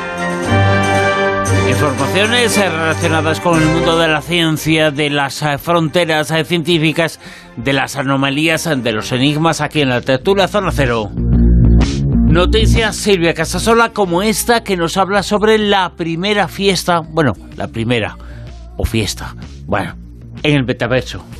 Que la Unión Europea es muy moderna, han sido pioneros, han sido los primeros que han dicho, a ver, que estamos cerca de la Navidad, pues qué mejor que montar una super fiesta en el metaverso. Una rave. Esto va a ser, vamos, el acabose. Y además van a venir toda la juventud y se van a enterar de todo lo que hacemos. Y que somos, vamos, lo más de lo más. Y mm, bueno, en teoría estaba muy bien, pero la práctica ha sido otra. ¿Cuántos han ido? Vamos a ver, Bueno, lo, no lo- ha ido nadie. porque lo primero, metaverso. lo primero y más importante, porque aquí hay que hacer varias lecturas. Se han gastado un pastizal, Sí. casi 400.000 euros en esta No, fiesta que decimos. El alcohol. La, la Unión Europea ¿Eh? lo ha hecho. Mm, eso es uno de los temas que, que hay que analizar. El tema de, de- el- a ver, el, el alcohol del metaverso, ¿qué pasa? Que era garrafón, que no, ha- no ha ido nadie. el el, ¿Cómo- cómo el DJ toma el o- alcohol en el- ¿Lames la pantalla? o no tengo ni idea, no te- pero oye, puedes imaginarte, puedes tomar de todo. Puedes Te hacer ahí una mezcla, puedes vale, hacer vale. una mezcla Claro, claro, tremenda. Es el metaverso. Tú te coges un NTF de esos de alcohol y, y la pantalla inmediatamente Claro. empiezas a, a ver alucinaciones. Y como, y como diri- diría Amado, pastillucas de esas ricas. Maná del cielo. Ahí, claro. No lo habrá- aspirinas. ¿No lo habrá organizado la vicepresidenta del Parlamento que estaba también con cosas en Qatar y cosas de estas? Ah. Bueno, bueno, es ahí, que, es que sí, ¿eh? sí, sí, sí, sí, ahora, ahora, ahora te cuento. Y además, pues fíjate, puedes ligar con quien quieras. En el metaverso, pff, a lo mejor estás ligando con una chavalita, resulta que es un chico, o sea... Bueno, esto también pasa en la vida real, no sé qué. A determinadas horas A saber, bueno, ya no discrimina mucho. ¿Quién lo ha organizado? Hay que tomar nota para no volver a encargarles este tema. El Departamento de Ayuda Exterior se ha encargado de organizar la fiesta de la Comisión Europea. Eh, bueno, contactaron con, con una plataforma, con la plataforma de la página de metaverso Global Gateway, que no sé yo qué, mm, no sé qué, sistema de, de prensa o gabinete de comunicación tiene para comunicar el, el hecho, porque el asunto es que mm, su pretensión o su objetivo era que los jóvenes que están muy metidos en las redes, en metaverso y todo esto, pues que se enteraran del trabajo que hace la Unión Europea, que vieran cómo, cómo se realizan todas las cosas. Y, y bueno, en realidad eh, se han enganchado para ver que era como un sistema muy facilito, eh, según dice que Meta que solamente te logueabas, unos pequeños datos, tu nombre, apellido, eh, usuario de la red Instagram. Bueno, pues con todas estas facilidades, solo, solo se engancharon 44 personas a ver de qué iba eso. 44. 44, pero asistir, asistir, solo asistieron 6. Y de ellas, uno, Llevarían uno, calcetines blancos y no lo dejaron pasar a lo mejor. o zapatillas, o zapatillas. Qué Y vergüenza de campaña de comunicación. Ya te digo, y de ellas uno encima era el que eh, estaba un poco para para para dar la Estaba prensa. echando números y sale la entrada a 66.666 Ahora todo encaja, euros. ahora todo encaja. Claro, pero lo, lo, lo peor es que encima lo hemos pagado todos los contribuyentes, No, porque claro. esto no es que digas que lo pagan los de allí o que hacen un crowdfunding, no, no. Es que todos los contribuyentes han- hemos estado pagando. Bueno, lo que diría, lo Menos que decía, solo fueron cinco. del, no, espera, es que de las seis personas, uno estaba pues para mm, reportear lo que, lo que ocurría. Y entonces el hombre... Ya no fueron ni los organizadores. No, era de la plataforma de medios de BES y, y dice que al final prácticamente se quedó solo y en Twitter decía, bueno, sí, estaba aquí hablando con los cinco que estaban y al final me he quedado yo solo y dice, el concierto de gala del metaverso, 387.000 euros del Departamento de Ayuda Exterior diseñado para atraer a jóvenes de 18 a 35 años no comprometidos políticamente. Pues les ha salido el Y la temita- música era reggaetón, ochentera. No especifican. He intentado averiguar, pero creo que es top secret, es ¿Y eso del confidencial. concierto que es? ¿Que están los músicos tocando en su casa? Es que te no sé si era? DJ Es que- o era concierto Yo, yo visto era, no lo imágenes sé. Es que de y- verdad y, ahí que- están los músicos en virtual, su avatar, Claro. tocando y los cuatro monigotes, porque son literalmente seis monigotes, Con el cubata en la mano, bailando, bailando por ahí. de ¿eh? de verdad, eh, qué tontería. El- ¿qué, qué es lo que estamos haciendo? Bueno, yo creo que viene bien hacer este tipo de cosas, no viene bien, pero para darnos cuenta de la tontería que es el metaverso. Primero, Mado no estará de acuerdo. Ningún joven está interesado, ningún joven está interesado. Lo interesante es en lo que acaba de pasar, por ejemplo, en San Francisco. A muy pocos kilómetros de allí, más adentro, se ha estrellado, bueno, se ha estrellado, ha caído la Orión. La Orión es la nave que iba en la Artemisa, que era la misión a la Luna, era el retorno a la Luna. Eso es importante, eso sí es importante. Es la, la misión de la NASA para iniciar el retorno a la luna. Eso sí es importante. Y no el metaverso, que es una tontería. Pues, pues es que Una porque no te gusta. es- que, que no me gusta. Que, No, que lo han hecho en una ni isla paradisiaca. Ni a mí ni a nadie. Que, Porque que era una isla, que A es ver, que la yo- gente yo- no si se ha enterado. mucha gente, pues, pues bueno. Pues, y, a- y además que no sepas nadie. Que ver, quieren repetir, quieren repetir, pero lo van a intentar para- hacer mejor. Claro, ¿quién Joder. paga? Yo creo que, en primer lugar, Peor no lo pueden hacer, o sea que solo pueden mejorar. En primer lugar, yo creo que una fiesta de la que no nos hemos enterado nadie, salvo por su fracaso, es una fiesta mal anunciada. Y dos, creo que la Unión Europea tiene un gran desconocimiento de su target, es decir, de los jóvenes a los que iba dirigida. Hoy en día hay conciertos de holograma que triunfan, hay conciertos de audífonos silenciosos, es decir, que eso es la última moda ahora mismo Sí, también, en, en el, eh, que es decir, que tú vas a una discoteca y te pones unos cascos. Es una fiesta silenciosa. Eso para los vecinos es muy de agradecer. ¿Vale? Que Bueno, pero que quiere decir que cuando uno se lo monta bien y conoce a su target y hace una buena campaña de comunicación, se asegura de que vaya a venir gente. Pero es que esto ni siquiera ha sido noticia. Nosotros si hubiera, si nos hubiéramos pero enterado Todo eso que que, has contado son fiesta, cosas reales. Esto Pero, no Bruno, es si yo una cosa real. enterado, Ya yo estamos en lo mismo. de que- que el yo metaverso no es real, la- que es un mito, que es una leyenda, que, que no es real, que está en el sofá de tu Que el, casa. que el problema es que el gabinete de prensa Bueno. que estaba promocionando esto era tan virtual que es que no lo ha Yo creo que lo promocionado. dirigía al gabinete de prensa Bueno, Bruno. yo- y, digo y la- y- y- y- y que decías tú, quien lo, quien lo ha proyectado, o sea, quien lo ha presentado y la que estaba encantada era la presidenta de la Unión Europea, Ursula von der Leyen. Así que ella sí ha debido ser de los cinco que ha ido y se la pasa también que que, quiere un repetir. Yo creo que ni fue, si mandó un ese era el vídeo. target de las chicas. Pero vamos a ver. eh, a- ¿qué- A mí qué- me, qué- me- qué- me- primer- me extraña mucho. eh, evidentemente, Borderline está para otro tipo de cosas y le importan otro tipo de cosas y ni siquiera se ha enterado de que hay una fiesta en el metaverso. Es una persona más o menos inteligente, no, no va a acudir a eso. 300 mil millones va a invertir para ampliar estas infraestructuras. Esa que es lo la sepas. vergüenza, que, hayan organizado y no. se hayan Que- gastado ese dinero. que no. eh, eh, eh, que vamos, es que esa es la vergüenza, que se hayan gastado ese dinero en hacer una, una, una fiesta que, que ni siquiera nos enteramos que ha habido fiesta. Yo me hubiera enterado que había una fiesta en el metaverso, habría ido, ya te lo digo yo. Y sobre todo lo habría dicho en la Rosa de los Vientos. Y te habrías llevado a Bruno y lo dejas allí, ya si acaso. En un rincón, en un rincón. Y aquí empieza Bruno. Esta sí, esta sí. Y ya saber de qué, de qué iba la fiesta también, igual. Si es que Así, también en el avatar ese que estaba ahí con el cubata solo, ¿no? En el metaverso, gran- en el En el metaverso, mata- El metaverso, él estaba en el metaverso. el en el metaverso metaverso. podría bailar, por fin, ahí lo podríamos ver bailar. Madre, madre mía. Eh, espero que en el 2022, eh, que se está acabando, acabe esta tontería del metaverso que nos hemos creído y nos ha ocupado mucho tiempo. Eh, pues, eh, pues bueno. Y dentro de unos años todo- hablaremos, Y sobre Bruno, todo, no, no, dentro de unos años. Habla con toda la gente que la gente incluso Que se inflama, mayor, que se inflama, la no le digas que eso, malo. que ha invertido Escúchame. dinero porque ha escuchado cosas Escúchame, habrá Hay gente mucha gente que escuchando se la rosa de los vientos en el metaverso. Sí, Acuérdate seguro lo que, que te sí, digo. seguro que sí. Estas navidades lo mismo hay belenes en el metaverso. Ay, ya sí, veremos. Si no hay exposición de belenes. Ya veréis En el sí. 2023. Sí, sí, seguro que sí. Lo que hay es mucha gente escuchando la Rosa de los Vientos en su casa, por la radio, por el teléfono, por piezas normales. En eso hay que invertir. Oye, que No sepas que también no estamos existen. en Spotify, que me he encontrado el otro día. Eh, podcast, claro. Ah, mira. Spotify, claro. En eso hay que invertir, en cosas que existen, no en cosas eh, que no existen. Vale, eh, Pero a ti, ¿qué te ha hecho el, el de Facebook? Pues que es el macho? mataverso, eh, que, no, que se lo has definido el de tú. Facebook no es el metaverso. ¿No? Es uno de ellos. Es uno de ellos, es una de las personas que ha patrocinado esta historia. ¿Qué me ha hecho? Vamos a ver. Uy, uy.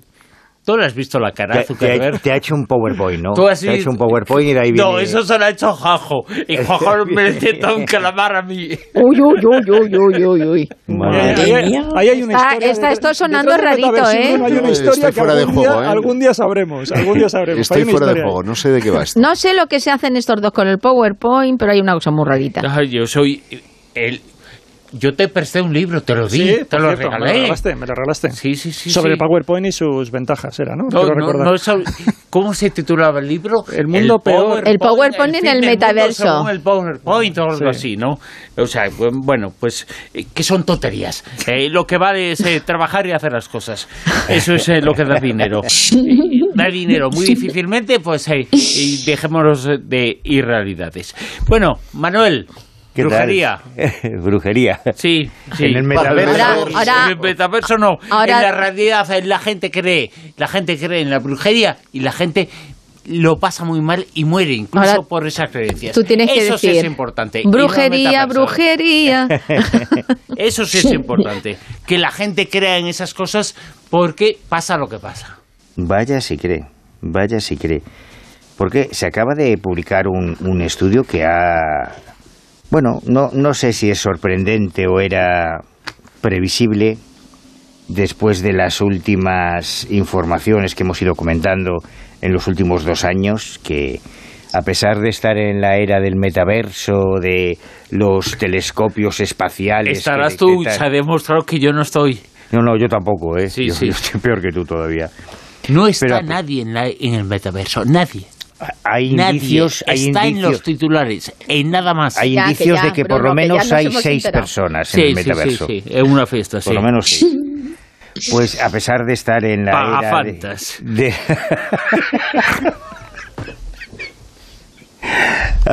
Ni eso, porque no hay Fanta en el metaverso. Oye, te lo vas a llevar al nodo, ¿eh? Como siga así. Sí, sí, sí, es verdad, y lo dejo allí. El día que tenga 400.000 euros voy a montaros una fiesta en el metaverso que.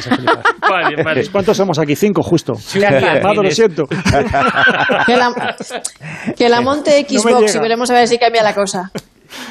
Bueno, pues eh, eh, a pesar de que estamos en, en la era de las grandes tecnologías y las misiones espaciales y, y los conciertos en el metaverso y estas cosas, eh, en, algunas, en, algunas historias seguimos un poco anclados en el pasado. Y se acaba de hacer público en la revista Plus One un estudio de un investigador de la Universidad Americana de Washington, Boris Grisman, que ha reunido un conjunto de datos global que demostraría que en, en el planeta Tierra, en general, y estamos hablando de datos que abarcan a, a un, un abanico de 140.000 personas consultadas en 95 países distintos, según el cual el 40% de los encuestados en el año 2022 todavía creerían o creeríamos en la brujería. En España, porque era fraccionado las, las cifras de este estudio en distintos países, en España hablaríamos de un 33%, eh, según un sondeo realizado sobre 1.499 entrevistas telefónicas, un 33% seguiríamos creyendo en la brujería y en la brujería eh, en, el peor de, la peor de sus definiciones. La brujería como la capacidad de influir y de maldecir y de echar mal- males de ojo y esas cosas que nunca fue la brujería. Es un estudio que en realidad ya se había realizado en 2008 y 2017, eh, haciendo distintas preguntas sobre creencias religiosas y creencias de la brujería, y que ahora, partiendo de ese estudio, se han centrado los datos concretamente en, las creencias brujeriles. Pero una de las cosas más llamativas al desglosar por países, por eh, nivel cultural, por nivel socioeconómico, eh, pues salen cosas francamente curiosas. Por ejemplo, que mientras solamente un 9% de los participantes en este estudio eh, domiciliados en Suecia informaron creer en la brujería, en comparación, en Túnez salía un 90% Guau. de creyentes en la brujería, que la verdad es que la diferencia es realmente llamativa. En una encuesta que ya se había hecho en 2017 se incluyó por primera vez una pregunta sobre la confianza de los ciudadanos en prácticas paranormales, pseudocientíficas, dice aquí. Y los resultados indicaron que solo un 23,7% de los españoles confiaban en los curanderos, un 16,1% en los horóscopos y un 13,3% en los fenómenos paranormales. Sin embargo, un 33% sigue creyendo a fecha de hoy en la brujería. Y eso no debería ser un problema, que cada uno crea lo que le dé la gana, pero teniendo en cuenta el informe que emitió Naciones Unidas el año pasado, eh, notificando más de, creo recordar que eran 10.000 asesinatos de, de personas en 55 países en los últimos años vinculados a la creencia en la brujería, eh, realmente estas cifras pueden dar un poquito de miedo. Este 40% que aún cree que hay brujas, pirujas por ahí haciendo el mal. La verdad es que sí, eso sí es importante, ese tipo de creencias eh, sí provocan lo que provocan. Y es eh, importante que no exista esa creencia porque esa creencia genera lo que genera. Y nos lo has contado aquí esta noche y lo has contado en muchas ocasiones y lo seguiremos eh, contando aquí. Es una creencia que provoca una serie de cosas y una serie de efectos. vamos a contar más informaciones y más eh, noticias. Atención a esta, que es una historia, Juan José Chezoro, muy, muy llamativa. Es una historia que tiene protagonistas a unas gemelas y es una historia atención a la gente, que esté muy atento a lo que vamos a contar, porque me parece algo verdaderamente llamativo. Sí, es una, una, historia, como tú dices, un tanto rara, porque son dos gemelas idénticas, Kyla y Kelly Bingham, y estaban estudiando en otoño de 2016 eh, la carrera de medicina en la Universidad de Carolina del Sur. Se presentan a un examen de, la carrera. Eh, es cierto que les toca sentarse al lado pero tenían que trabajar sobre un monitor y cuando terminan el examen, pues si lo revisan, consideran los profesores que, estaban evaluando esa prueba, pues que, han hecho trampa, que son que se han copiado, porque los exámenes pues tienen los mismos errores y los mismos aciertos. De tal manera que, que bueno, que, directamente eso sale, sale a la luz. Eh, el supervisor informa que ha notado ese tipo de, de cosas y es más, incluso el supervisor llega a decir que, observando un poco el comportamiento que ellas tenían durante el examen, parece como que asentían repetidamente con la cabeza delante de la pantalla y que él lo interpreta como que estaban transmitiéndose señales, una especie como de morse así somático, por decirlo de alguna manera, se estaban transmitiendo, tenían una especie de lenguaje no verbal en el cual se transmitían pues las respuestas. Y con eso, en ese momento ellas tenían 24 años, ellas mm, eh, protestaron, dijeron que, bueno, que estaban asintiendo con la cabeza, pero que simplemente porque las propias, los propios ordenadores ellas estaban mirando y pues decía lo típico cuando tú ves un examen que inconscientemente empiezas a decir, uy, esta sí, esta no, tal, ¿no? Eh, total, que fueron declaradas culpables las dos, eh, las dos jóvenes. ¿Cómo que fueron culpables de, culpables de, copiar, de copiar, de copiar, ah, quiero decir, no, no, quiero decir que claro, es decir, eh, claro, hay una reclamación, tiene que ir el ah, decano, tal y todo esto. Lo que pasa es que parece que el decano finalmente las absolvió. Eh, pero eh, de toda esta culpa y tal, pero es cierto que el daño, según cuenta la información, ya estaba hecho porque todo esto ya salió en las redes sociales y ellas quedaron ya señaladas dentro de lo que era la comunidad académica como que eran unas tramposas y finalmente ya ese mismo año, en septiembre, cuando acaba el año lectivo, pues eh, se tuvieron que marchar por recomendación del decano debido al ambiente hostil que, se había creado la universidad. Entonces eh, abandonaron la carrera de medicina y en 2017 ellas interponen una demanda a la universidad. Y ahora se ha resuelto ya, se ha procedido al juicio y la han ganado y han recibido un millón y medio de dólares de gratificación por los daños y perjuicios de esto. Entonces, ¿qué es lo que le ha reconocido? Pues ella lo que, lo que han reconocido es, ellos empiezan, el abogado empieza a presentar una serie de pruebas. Primero, ante el jurado, empieza a mostrar que este tipo de puntuaciones idénticas o casi idénticas ya se ha dado en muchos exámenes del pasado. O sea que más o menos sus currículum académicos a lo largo del periodo de bachillerato y tal, hasta llegar a la universidad, pues ha sido bastante parejo siempre. Eh, un profesor de la universidad, también de esa misma universidad, escribió eh, en su defensa porque decía que en un examen en 2012, este que, supone que le condenaron por, digamos, que la juzgaron como tramposas, fue en 2016, en 2012, en un examen, presentaron también las mismas respuestas, incluso correctas o incorrectas, y sin embargo, él recordaba en ese examen este profesor que las habían sentado en extremos distintos, en extremos opuestos del aula. O sea que había absoluta imposibilidad, por lo menos él no vio ninguna manera de que pudieran haberse... No les vio el pinganillo, ¿quieres Claro, no les vio el pinganillo. Pero ahora viene el elemento diferencial. Una psicóloga que está especializada en genética del comportamiento también testificó en el juicio. Y es la que ha hablado de que hay un entrelazamiento muy estrecho entre sus mentes. De tal manera que considera que estas personas, que ya es probable que sean gemelos y que ya conocía otra serie de casos de gemelos idénticos, que al parecer pueden compartir pues los gustos, las preferencias sociales, incluso tener logros académicos similares. Por lo tanto, se considera que es posible y por lo tanto, por eso digo que al final como no hay tampoco evidencias mayores de que hayan copiado ni nada por el estilo, y en función de todos estos, estos testimonios y estas pruebas que, que presentaron en el juicio, que realmente lo que ha ocurrido es que simplemente procesaron la información, digamos, de la misma Entiendo manera. que esos exámenes son de tipo test. No, no lo he encontrado en la, en la, en la- esta. Imagino que sí, porque era un ordenador, entonces no, no sé cómo sería. Imagino que sí, pues, el tipo de examen sería de tipo test. Pero el caso es eso, que, que ellas parece que procesaron, o que todo, incluso la, la capacidad para asimilar, de estudiar, no sé tampoco si estudiaban de la misma manera y tal. Pero lo que han ido es, como digo, buscando ejemplos en el pasado de una trayectoria académica muy similar y con, con resultados, errores y notas parecidas. Fíjate, o sea que son gemelos, inclu- gemelas incluso en el, en el En el currículum académico. Sí.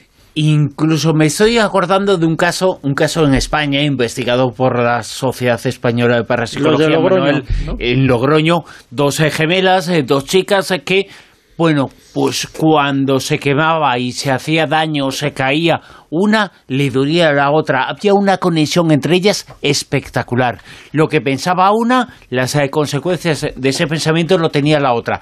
Era una cuestión llamativa, muy llamativa. Incluso a ellas las invité a este programa. O sea, que si me están escuchando, por favor, que hablen y que rompan el silencio. Sí, yo también contacté con ellas en su día y fíjate que el caso de las gemelas de Logroño, eh, a pesar de toda la tra- tradición extremadamente crítica y escéptica de la Sociedad Española de Parapsicología Mm. y de su presidente durante tantos años, Ramos, Ramos Pereira, Pereira. que no se creía prácticamente nada, él siempre ha mantenido que el caso de, de estas chicas, de estas niñas entonces, eh, para ellos no, no encontraron ningún tipo de trucaje ni explicación y no es ni mucho menos un caso aislado. ¿eh? Yo he conocido varios casos de, de gemelas que han presentado eh, una casuística parecida. Me costó mucho encontrarlas, eh, las localicé, se dedican profesionalmente más o menos a lo mismo y bueno, pues hubo una serie de informaciones. Una de ellas, eh, una de las hermanas eh, me escribió y dijo eso. Evidentemente en su momento las molestaron eh, mucho, tuvieron que explicar muchas cosas y ellas no quieren volver a esa época, a ese pasado y recordar eso. No es que no quieran, sino las consecuencias sociales que eso pudo haber tenido. Pero fue un caso espectacular, un caso en el cual se comprobaba y se evidenciaba el hecho de que los gemelos, los gemelos son como gotas de agua, que existe alguna conexión entre ellos, que hay algún tipo, algún tipo de vínculo que en este caso es el pensamiento, en el caso de las chicas estas, del examen parecido al de esas Y además eh, están gemelas. estudiando la misma carrera Claro, y todo. Lo que habría sí, que ver sí, es sí. si han seguido muy en paralelo, incluso los hábitos de estudio, todo ese tipo de cosas, pues sí que podría explicar que, que ante un examen pues sean, tengan, tengan resultados muy parecidos. si no- So- sobre todo si han hecho la misma chuleta. Eso podría ayudar también. Hay una, bueno, siempre se ha dicho que los agujeros de gusano podían ser algo así como puertas en el espacio y tiempo. Qué mal gusto, ¿eh? Después de decir lo de la chuleta, meter los agujeros de gusano, no sé. Es la Agenda 2030, comemos todos gusanos. Pero no tiene nada que ver con los gusanos, es una denominación que existe para un fenómeno astronómico, los agujeros eh, de gusanos, y uno de ellos, eh, Giuseppe Quejarros, ha abierto. Eh, bueno, para ser exactos, porque la noticia es un poco clickbait, ¿no? Eh, lo que se ha hecho es una eh, simulación de un agujero de gusano, pero los resultados son muy óptimos. Buraco de miñoca, que es como se dice en portugués, agujero de, de gusano, y no sé por qué lo digo en portugués, porque la directora del estudio es eh, griega, ¿eh? pero... Vale, por dominio de hay ¿no? algún portugués que nos esté escuchando. Muy obrigado. Claro. Ahora que nos han eliminado los dos de- Y- del, Mundial, pues por lo Y menos... si hay, si hay algún griego que lo diga también, eh, y que nos diga cómo se dice agujero de gusano en griego. Eh, será muy complicado, seguro. Ella se llama María Espirópulu, que no es una friki, sino que eh, realmente eh, eh, es doctora en física en Harvard, becaria Enrico Fermi en la Universidad de Chicago, y todo esto fue antes de que se trasladara al CERN, donde desempeñó un papel clave allá por 2012 para el descubrimiento del llamado bosón de Higgs, ¿no? o la partícula de Dios. Y, la noticia ha saltado a toda la prensa internacional porque gracias a um, un eh, ordenador eh, cuántico que está en, en Santa Bárbara, eh, y que pertenece a Google. Es el, bueno, ahí hay una competición muy importante entre IBM, Google y otras eh, em, grandes empresas por el desarrollo de los ordenadores más rápidos del mundo. Y parece que eh, esos 54 qubits del ordenador de Google, ese procesador que se llama Shikamore, eh, pues bueno, es capaz de realizar, para que os deis una idea, una operación eh, en solo 200 segundos de, un, de, lo que en una computadora eh, convencional pues tardaría aproximadamente unos 10.000 años en realizar. Se dice pronto. Madre mía. ¿Qué, pretendían, qué pretendían estos investigadores del Instituto Técnico de California? Bueno, pues querían reproducir lo que se conoce como eh, agujero de gusano, o también eh, llamado túnel eh, Einstein-Rosen o Rosen-Einstein, que es una anomalía matemática sobre el papel que descubrieron estos dos científicos allá por 1935 y que básicamente lo que hace es comunicar dos lugares remotos en el espacio-tiempo mediante una dimensión extra utilizando la gravedad. Eh, y, bueno, la ciencia ficción ha querido imaginar, y ahora se ha podido comprobar en esta simulación, que esa transferencia de información, que ese eh, paso entre universos es posible, eh, porque lo que han conseguido es transmitir información de forma instantánea y con un bloqueo de promedio a otro punto eh, eh, aprovechando lo que se llama principio holográfico. Y esto sí ya es un poco porno duro para entender, porque eh, cuando a menudo se habla de que el universo es un holograma y tal, todos nos imaginamos una cosa y no tiene nada que ver con lo imaginamos. El universo o principio holográfico es una hipótesis que trata de conciliar dos principios de la física hasta ahora irreconciliables. La mecánica cuántica de la, eh, eh, de la relatividad general. Esos dos principios, la primera, la cuántica, estudia las reglas de los átomos y de las partículas subatómicas y la de la relatividad general, que es la de Einstein, pues eh, cómo la materia y la energía deforman ese tejido del espacio-tiempo que genera la gravedad. ¿no? El principio holográfico lo que dice es que esa equivalencia matemática entre esos dos marcos eh, sería, por así decirlo, eh, como mantener el continuo flexible en el espacio-tiempo, que en realidad sería un sistema cuántico de partículas que están disfrazadas. De ahí viene lo de holograma, con lo cual mm, ahí nos perderíamos ya en, en, eh, términos un poco complicados de asimilar. Lo importante, es que gracias a un protocolo que llaman de teletransportación de agujeros de gusano, han conseguido pasar información por donde no debía de poder pasarse de un lado a otro, generando ese eh, agujero de gusano que es una simulación, insisto, pero que la información pasa. Y eso permite un avance importantísimo, ya no en el tema de los viajes interestelares, eso es todavía ciencia ficción, pero sobre todo en lo que requiere a la estabilidad de esos agujeros de gusano. Siempre se decían que eran muy estrechos y eran muy breves, impredecibles, que es como actúa precisamente la física ah, cuántica. Y gracias a la eh, potencia de este superordenador cuántico, se ha podido saber que es mucho mayor y mucho más estable y que por lo tanto abre la puerta, ahora sobre el papel, quién sabe si dentro de unos siglos a, una máquina que nos permita alterar el espacio-tiempo. Y eso significa poder desplazarnos instantáneamente de un lugar a otro, deformar el tiempo, y ya, esto es ciencia ficción, incluso viajes temporales. Bueno, la historia de este agujero de gusano, gracias al cual se sabe algo más sobre eso que se ha dicho Schoenberg, sobre los agujeros de gusano, que hicieran algo así como puertas en el espacio y tiempo. Para ir alejarnos en lugares. No hemos ido, aunque está muy lejos, eh, no hemos ido, la humanidad eh, no ha ido todavía, pero sabemos cada vez más cosas eh, del planeta vecino, el planeta rojo, el planeta Marte. Sabemos, por ejemplo, si viajas sola, algo sobre los volcanes allí. No, ya sabes que, que yo, pues sobre- cuando hay alguna noticia sobre Marte y hay algo interesante, pues me gusta comentarlo en, en la tertulia y comentarlo en el programa, en La Rosa.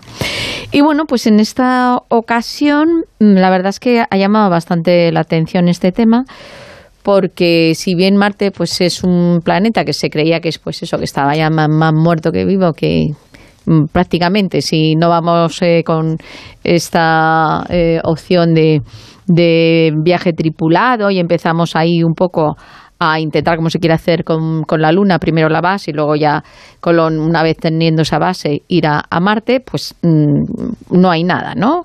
El asunto es que ahora a través de, de unas sondas, sobre todo son varias ondas orbitales eh, que han estado, como por ejemplo la, la que ha enviado la NASA, que se llama INSEED. Bueno, pues el asunto es que está en una zona específica que se le llama, es el subsuelo de Elysium Planitia, y es una llanura marciana. ¿Qué pasa con, con esta zona y con esta sonda que estoy comentando? Que estoy comentando, pues que resulta que ha detectado movimientos sísmicos en Marte.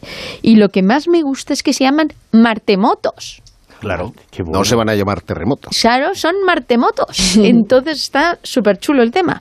Eh, Nosotros tenemos un problema porque aquí son nombres de planetas, pero aquellos que tienen un código, cuando hagan que si son X, el planeta X, Sí. cero, no sé cuánto, ahí vamos a tener un problema para ver cómo definimos estas cosas. El motomami de Rosalía. Totalmente. Bueno, pues esta, estas ondas resulta que han detectado actividad volcánica en un diámetro, en esta llanura que comento, de unos 4.000 kilómetros, similar al de toda Europa occidental.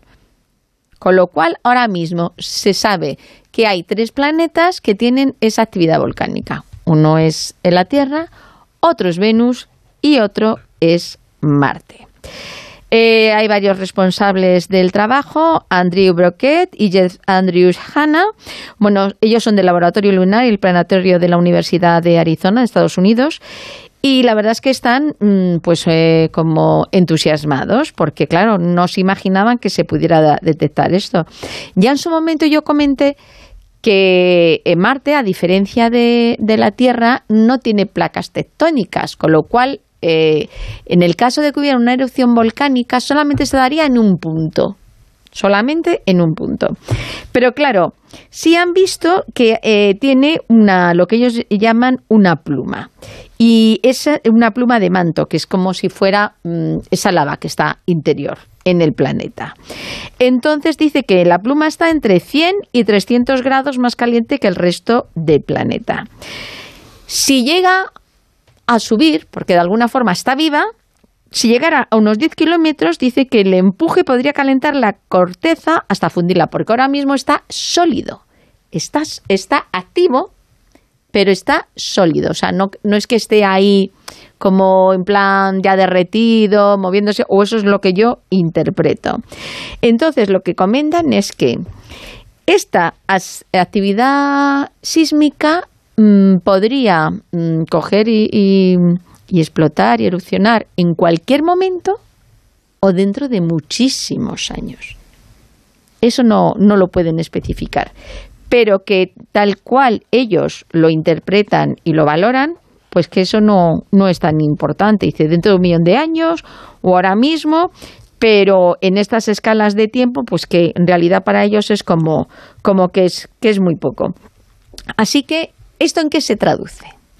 Pues se traduce en algo muy importante. ¿Por qué? Porque si en algún momento va esa tripulación de humanos a Marte, piensan que a tener localizada esa zona se puede usar como geotermia. Y a usarlo como geotermia pues ya tendrían esa opción de tener pues eso alguna forma de, que los, los humanos los astronautas los que estuviesen allí pues pudieran tener calor y pudieran tener energía. Entonces, para ellos, pues es algo muy interesante de cara a tener ya localizado este, este sitio. Y, bueno, dicen que si en el caso de que eso, pues al final se abre a esa boca, y aunque solamente fuera en un punto, que la estimación de la erupción sería similar a la que creó en la meseta del río Columbia por el punto caliente de Yellowstone, de Yellowstone, cuando cubrió una extensión similar a la mitad de España.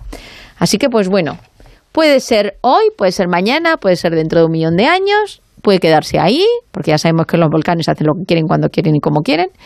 Pero lo bueno es que tienen esa posibilidad de energía por si alguna vez vamos allí. La historia y lo que podemos conseguir eh, gracias a los volcanes que se han detectado, que se sabe que están en Marte. Mado Martínez, vamos camino y vamos a hacerlo y vamos a proponer una información que nos habla de cómo mejorar la humanidad. ¿O ese es el volvemos intento? al tema de la Unión Europea, sí. Volvemos al tema de la Unión Europea que de vez en cuando hace tiene iniciativas. Como la del tiene metaverso. iniciativas. Que funcionan mejor, ¿no? Bueno, yo si Charlize Theron hace una fiesta en el metaverso, también voy, ¿eh? O, o Kate Blanchett o algo así. Bueno, la Unión Europea que es pionera en Yo marcos también, de ¿eh? regulación y... Ah, mira, me alegra. Ahí nos vemos, ahí nos vemos, Bruno. Y, y Miguel Pedrero Ay, también. ay. Al final, al final el- el- lo de siempre, Mado, ¿te das cuenta? Es un, es un hombre Sí, de es que- principio, Bruno. ¿eh? Ya lo dice el refrán, lo que tira dos Eh, cosas eh, así ahí, ahí, ahí, las carretas, que- las carretas. Más que dos carretas. Nos hemos, nos hemos identificado como gemelas, ¿eh? Pensamiento único. bueno, pues la Unión Bueno, Europea. si que va perdemos. von der Leyen, también me apunto, ¿eh? ¿Quién? ¿Quién? Úrsula La presi, la presi, que lo quiere arreglar, lo quiere arreglar. Vale, vale, vale.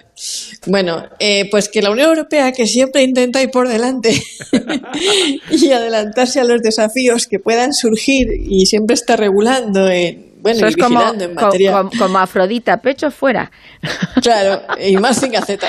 En materia alimentaria, industrial, la privacidad, la seguridad y esas cosas eh, que puedan surgir y no remolque la ciudadanía, pues porque en Estados Unidos, por ejemplo, es distinto. Las empresas que hagan lo que les dé la gana y luego si hay algún problema, ya lo resolvemos en los tribunales, ¿no? Pero en la Unión Europea no. Así que, bueno, pues ya tenemos marco ético en la Unión Europea, un marco ético para regular las investigaciones que pretenden aumentar las capacidades físicas, cognitivas, morales, cosméticas o de longevidad de las personas a través de las tecnologías emergentes. Esto, forma parte del proyecto Horizon Europe, que se ha publicado en la revista Science, y pretenden, eh, bueno, pues ser ejemplo, no de fiestas en el mesaverso, pero sí de otras cosas, y tener alcance global. Todo esto responde un poquito a todas estas cosas que están pasando ahora mismo con la corriente transhumanista, por un lado, que aboga por el mejoramiento de la especie, y los bioconservadores, por otro, que creen que la mejora biotecnológica de la especie puede suponer una extinción de la especie en sí y una fuente de, de- de desigualdad, ¿no? Entonces, la regulación se centra en cinco mejoras. La física, pues yo qué sé, pues para ser más alto, para ser más fuertes, ¿no? Para mejorar nuestra resistencia a la gravedad, a la radiación, lo que sea, mediante ingeniería genética, medicamentos y cosas así. La cognitiva, es decir, la mejorada, o sea, la, enfocada a mejorar la inteligencia, la memoria, la conciencia, yo qué sé, incluso nuevas sensaciones, niveles de mente.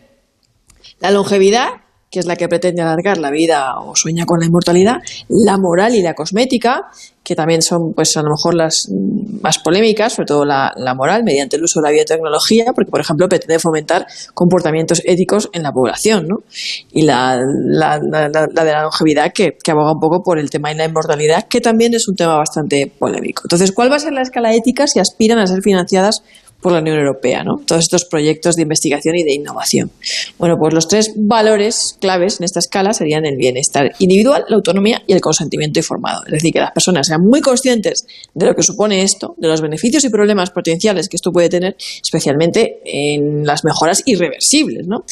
Y los siguientes valores tienen que ver con la igualdad, la justicia y la responsabilidad moral y social, porque las nuevas tecnologías siempre abren nuevas brechas de desigualdad o pueden abrirlas y eh, las biotecnologías también. Eh, pensemos en las diferencias abismales que podría haber entre bebés genéticamente modificados para ser más fuertes, atractivos e inteligentes y bebés no modificados.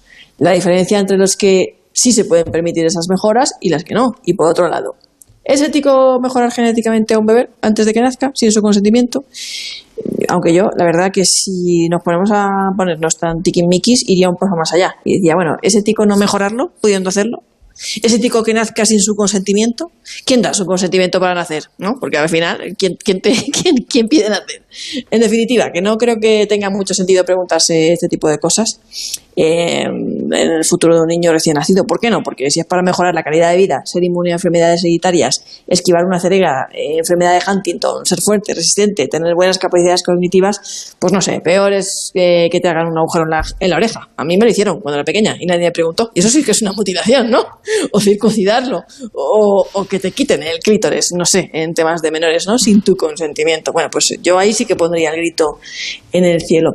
Bueno, de la misma manera que todo el mundo puede tener acceso, a ver, creo yo, vamos a ponernos en contexto, lo de las desigualdades sí me parece importante que si hay una mejora de la humanidad, que todo el mundo pueda tener acceso a ese tipo de mejoras, eh, pues no sé, pues para tener más memoria o para no tener enfermedades hereditarias o este tipo de cosas, ¿no? Eh, mm, de la misma manera que todo el mundo puede tener acceso a través de la seguridad social a un tratamiento de reproducción asistida para tener bebés hasta los 40 años. Mujeres, sí, si me estáis escuchando, muchas de vosotras no lo sabéis. Si me estáis escuchando en Onda Cero, en la Rosa de los Vientos, casadas, solteras, ¿queréis ser madres? Sí, la Seguridad Social os da la oportunidad. Eh, todo el mundo, todas las mujeres lo pueden hacer. Es gratuito y en la Comunidad de Madrid hasta los 42 y la van a ir aumentando progresivamente hasta los 45. Entonces, bueno, eh, yo esta noticia me parece interesante, creo que sí, que hay que ir regulando y no ir a remolque de la ciudadanía ni esperar luego a, poner las manos en el cielo y, y, luego a los tribunales y que sí que hay que ir debatiendo el tema. El problema es fundamentalmente que la tecnología avanza mucho más rápido que las leyes y seguramente cuando estén en vigor muchos de estos planteamientos éticos, eh, los retos ya están muy, muy, muy por delante. Pero es verdad que no solamente la política, creo que también la industria, que en definitiva el, mundo laboral, eh, sindical, etcétera, va a tener que ponerse muy a fondo las pilas porque los cambios que vienen van a ser muy rápidos y además mm, mm, muy traumáticos, porque la implantación de la inteligencia artificial, lo de los cyborgs hoy por hoy sigue siendo una anécdota, pero va a ir a más. De hecho, hay prótesis eh, extraordinarias, exoesqueletos, eh, ojos biónicos, eh, es que hay de todo. implantes mm, cocleares, es que me sale muy mal la palabra, ya sabéis, esos tipo de audífonos que van insertados en el cerebro. Claro, nosotros además solemos abogar por, bueno, si es para paliar una enfermedad o para evitarla, bienvenido sea. Mm, pero es una reflexión muy profunda que hay que hacer, porque es verdad que si tú tienes una predisposición al cáncer y esta puede, eh, antes de nacer, evitarse, sería inhumano moralmente no dar esa facilidad.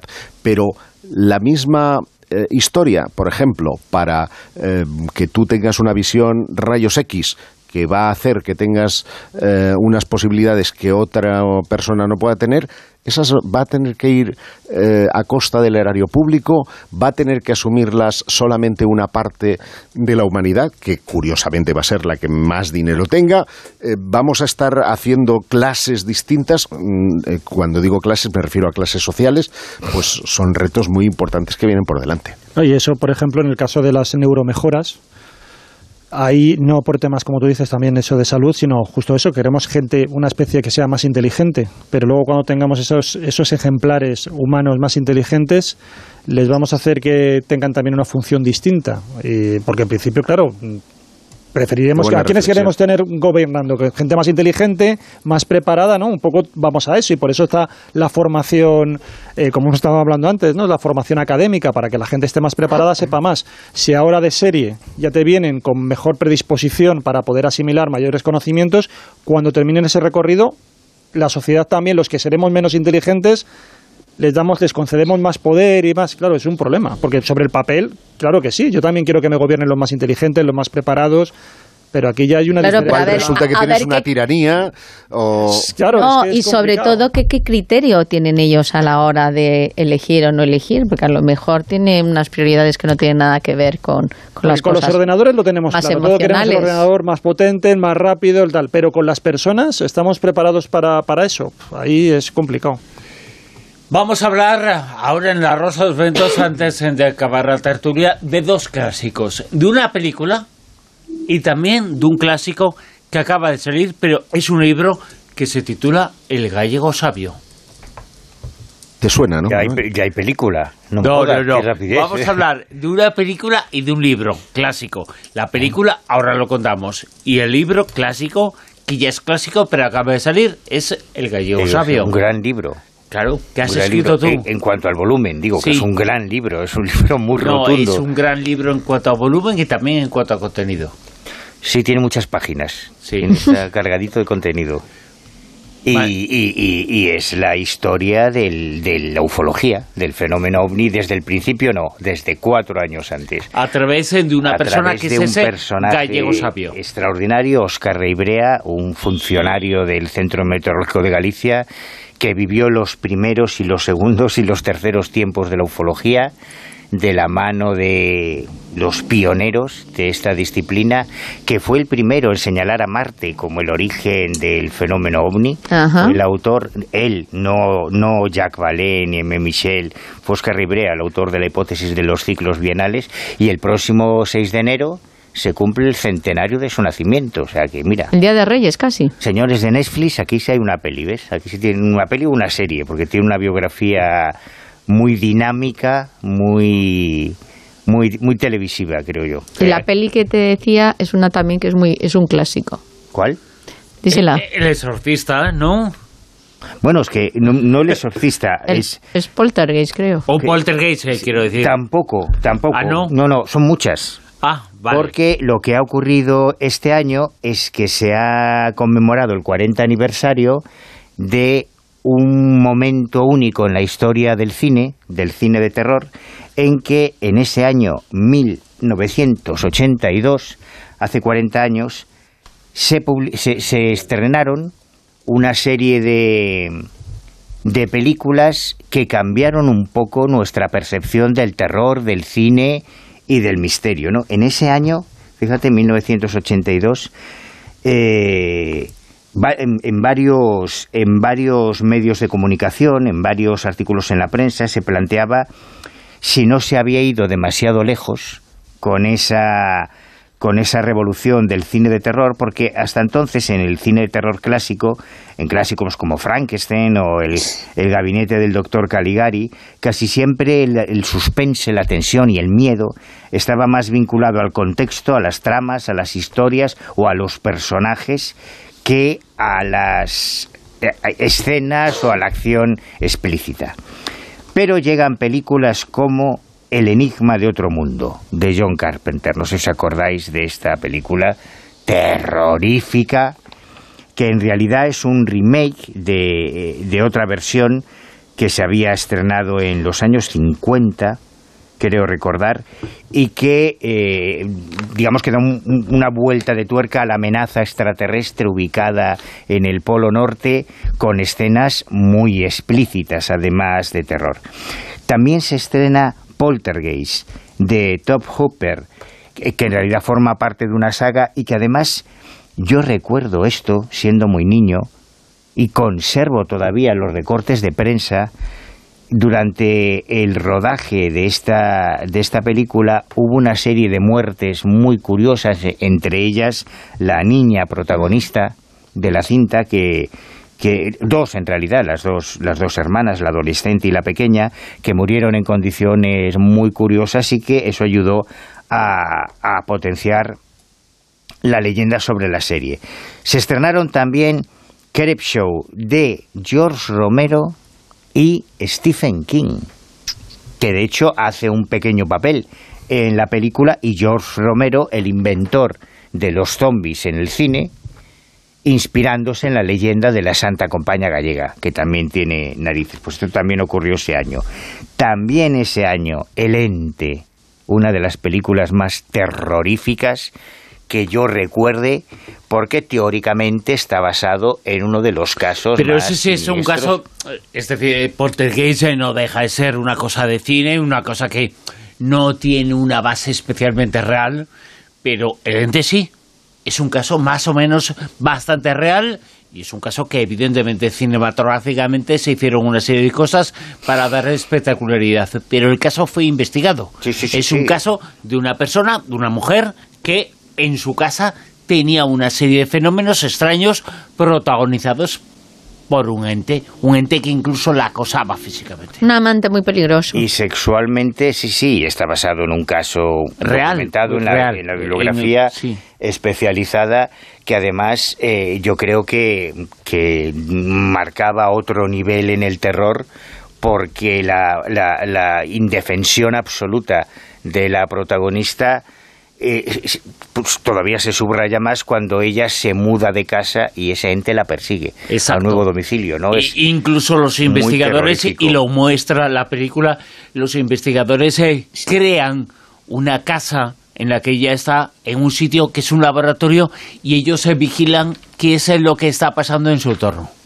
Además, eh, también se estrena eh, otra película del mismo productor, de Poltergeist, que, dejó un poco esa, esa creencia popular eh, cuando se justifica en la película la actividad de esa casa encantada porque había sido construida encima de un antiguo cementerio indio, esa, esa vinculación que persiste en el imaginario popular hasta hoy de que las casas, edificios, eh, pisos que se han construido sobre un antiguo cementerio o unas antiguas ruinas, pues pueden favorecer la actividad poltergeist. Como si hubiera algún sitio en el planeta donde en algún momento de la historia no hubiese muerto alguien. Si vas echando años para atrás hasta el neolítico, seguro que ha coincidido una guerra, una batalla, una enfermedad, una plaga o algo. Hablando, Pero- de, hablando de Poltergeist, una cosa. En la escena cuando está la madre que se escurre en, en la piscina que están eh, haciendo y salen los, los esqueletos de los restos Sí. de los supuestos nativos indios, pues por Vaya lo spoiler, visto... vaya spoiler que acabas de hacer. Pues da igual. Pues por lo visto eran de verdad. Sí, sí, sí, sí. Y a la chica no la avisaron para que la vieran totalmente la imagen de terror. Es que o sea, que es real total. Spielberg es un cachondo. De hecho, estuve viendo el otro día una entrevista que le hacían a la protagonista de ET, el extraterrestre, que se estrena ese mismo año y que también es uno de los grandes clásicos, ¿no? Y a la, la, la niña, que ahora es una actriz muy conocida, no me acuerdo, no recuerdo nada. Drew Barrymore, ¿no? Drew Barrymore decía que ella estaba convencida de que el ET era real, porque incluso cuando no rodaban, eh, Spielberg tenía contratados a dos chicos dentro del muñeco para que se siguiese moviendo y para que ella estuviese convencida de que el ET era real. Bueno, pues además de todo eso, ese año eh, también se estrenan varias entregas de otras sagas míticas, Viernes 13 y Halloween 3 que está dirigida por Tommy Lee Wallace y yo no sé, no he sido capaz de averiguar si este Tommy Lee Wallace tiene al- algo que ver con Irving Wallace, el escritor padre de Amy Wallace, que fue una de las amantes y de las brujas de Carlos Castaneda, porque en esta película, em, en Halloween 3... Eso sí que es hilar, eso sí que es hilar. No, no. Y no lo que hace Bruno. Enhorabuena, al libro. enhorabuena, porque eso sí que es. No, y espera que te lo remato. Porque en esta tercera entrega de Halloween, subtitulada... espérate que luego combina las letras Noche y le de sale otra cosa. No, no. Permuta las letras del Es que explícitamente aparece en todo el pantallón, en una de las escenas, una de las protagonistas leyendo un libro de Castaneda, Relatos de Poder. Por eso digo que no sé si este Wallace tendrá algo que ver. Libro de Castaneda que hiciste tú su biografía. También, como la del gallego sabio. El Gallego Sabio es el libro que tiene que leer la gente. Está en el Ojo Crítico, en la página web y están muchas informaciones con Almadía Rosavientos. Hasta que la tertulia Zona Cero de esta noche, tertulia con Manuel Carvillal, con Mado Martínez, con Giuseppe Quijarro y con Juan José Chezoro. Gracias. Hasta la próxima. Adiós. Abrazos.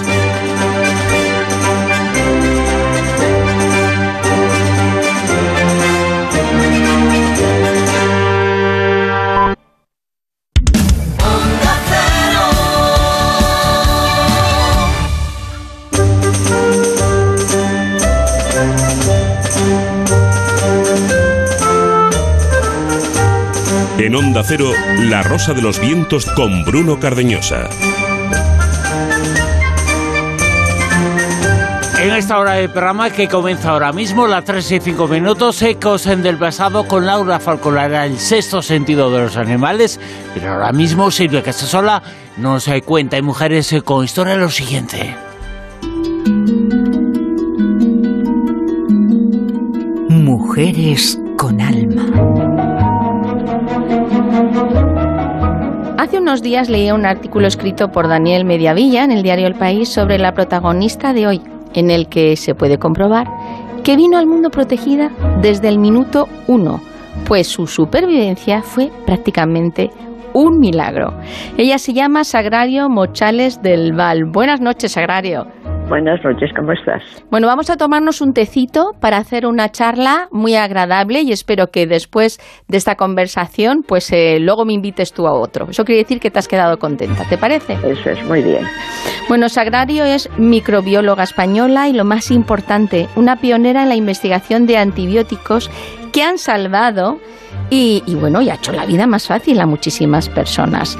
Sagrario, ¿Qué edad tenías y qué te contaron sobre tu nacimiento, como he dicho yo, casi milagroso? Eh, porque tú naciste por, por cesárea, ¿no? Y en Sí, aquel sí, tiempo sí, era muy peligroso. Sí, sí, sí, sí, sí, sí, sí. Y me salvó mi tío, doctor Gregorio Vaquero Gil, que estaba en, al lado de una mesa y dijo, esta niña vive, porque todos estaban dedicándose a mi madre. Y gracias a eso, pues le debo la vida a mi tío, que ha sido mi mentor y una de las personas que más he querido en el mundo. Luego habla- y que es, es el padre de Fernando Vaquero. Que ya le conocéis como microbiólogo, supongo que le habréis hecho entrevistas o cosas de esas. Sí, sí, vamos, que, que la, la familia está ya, ya metida en el mundo de la ciencia.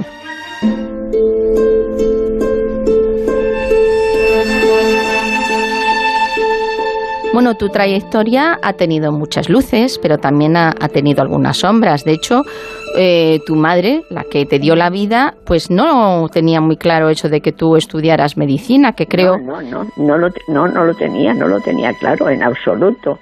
Lo tenía muy oscuro. Y entonces fue eh, mi tío, precisamente, el doctor Va- Vaquero, el que dijo, bueno, si tú lo que a ti te interesa es la biología, pues entonces, ¿por qué no haces ciencias naturales? Y evidentemente me pareció una solución justa para mi madre, eso le convenció y lo hice. Y no me arrepiento de haberlo hecho, porque ahora son tres carreras, pero entonces utilizaba, en- enseñamos, nos aprendíamos todas las cosas de ciencias naturales y son muy interesantes, muy bonitas, muy, muy bonitas y he tenido muy buenos profesores. Por ejemplo, el de ecología. Ecología, yo sabía ecología cuando nadie sabía ecología gracias al profesor Justinza, que había estado en Inglaterra no sé cuánto tiempo y que había enseñado todo lo que, todas las cosas que estamos teniendo nosotros aquí de residuos, lo hacían ellos en Inglaterra. Y cuando yo oí por él, que, que era un profesor de los mejores, que la chica que nosotros teníamos en casa trabajaba justamente en la obra de Baroja, La Busca, ¿la has leído? Bueno, pues en la Buscas hablan de la recogida de residuos en España, bueno, en Madrid, pues hacia los 30 o algo así. Y pensar que, que, que aquello estaba tan obsoleto y tan periclitado es que a mí me ha emocionado muchísimo y he aprendido muchísimo de, de la carrera. Otras asignaturas han sido horribles, claro, pero eso siempre pasa. Vamos, que tú has sabido de todas formas detectar quién era el buen profesor y el que te podía Ah, eso sí, enseñar en bien. Eso, en eso, en eso sí que he tenido buen ojo. Y para conocer la gente también. En eso, no soy presumida, pero en eso creo que lo hago bien.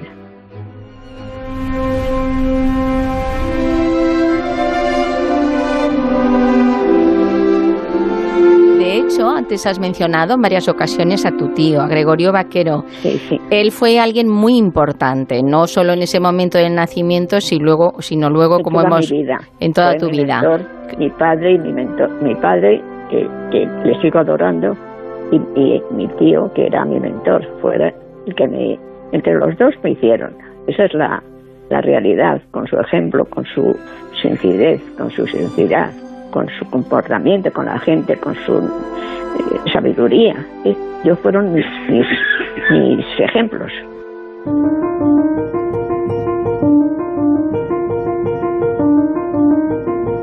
Cuando terminas la, la carrera de ciencias naturales, de nuevo tu tío te echa una mano para encontrar un trabajo en, en Sí, prácticas. Yo no sí, yo no lo sabía, pero sí, es verdad porque me, me dijo el doctor Mata, González Ma- Martínez Mata, que era el director del laboratorio de CEPA, de la Compañía Española de Penicilina y Antibióticos, era amigo de mi tío Paco porque habían trabajado juntos en el Hospital del Rey.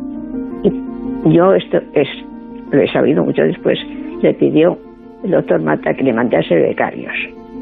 Mandó dos becarios que no les gustaba el trabajo y después mandó una, me mandó a mí.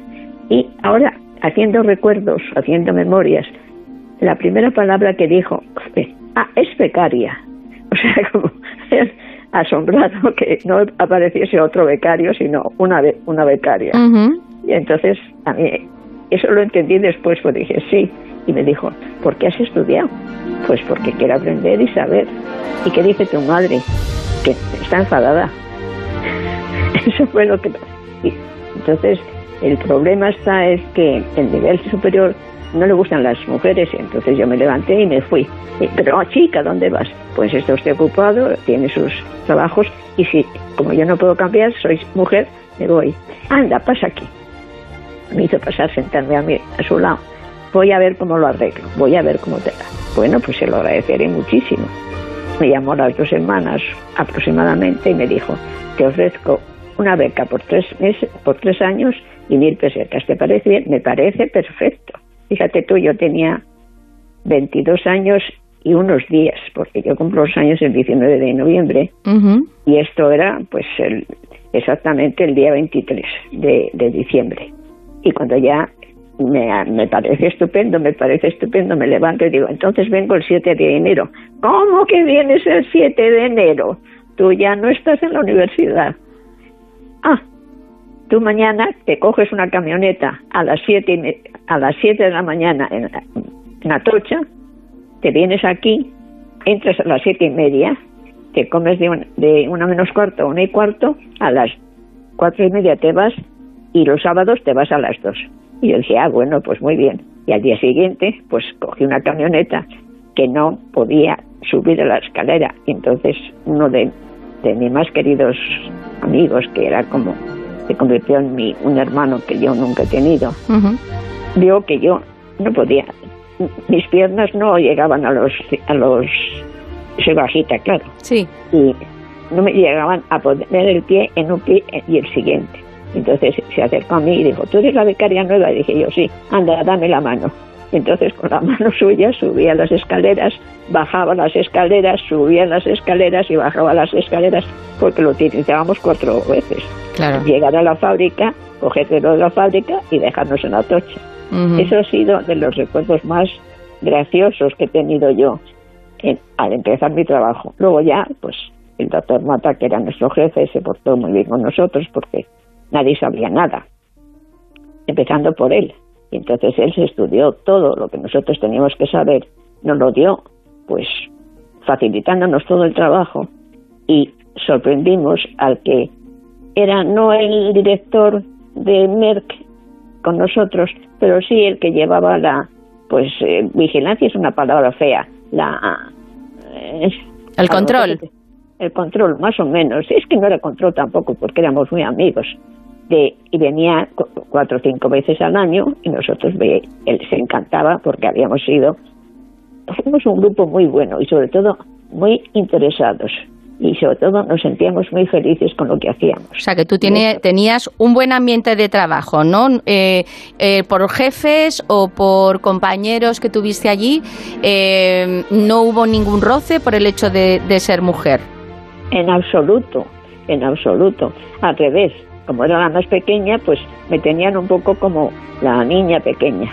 Es decir, me traían caramelos o me contaban cosas, o sea, yo fui allí la, la niña mimada y además me gustaba muchísimo lo que hacía, que era lo más importante. Y disfrutaba mucho y era muy trabajadora y era... Pero pasaba muy bien, quiero decir que no me importaba quedarme esta más tarde porque me gustaba mucho y me gustaba.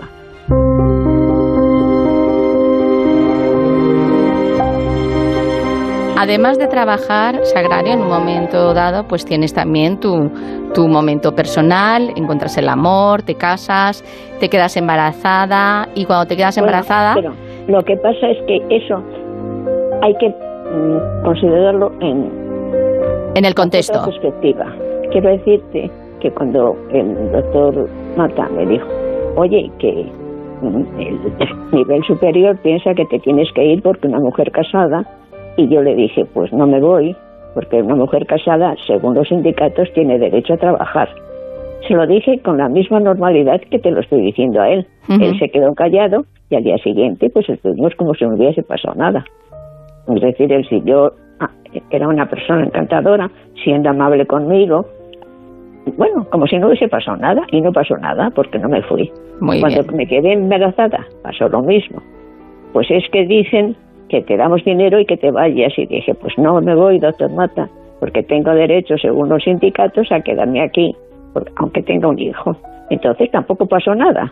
Sí, pasó que, que no sé qué pasaría en los términos, en los niveles superiores, pero yo seguí trabajando sin ningún impedimento y sin ningún eh, cortapisa. Yo hacía mi trabajo y, todo ello bien, y además se lo pasábamos muy bien.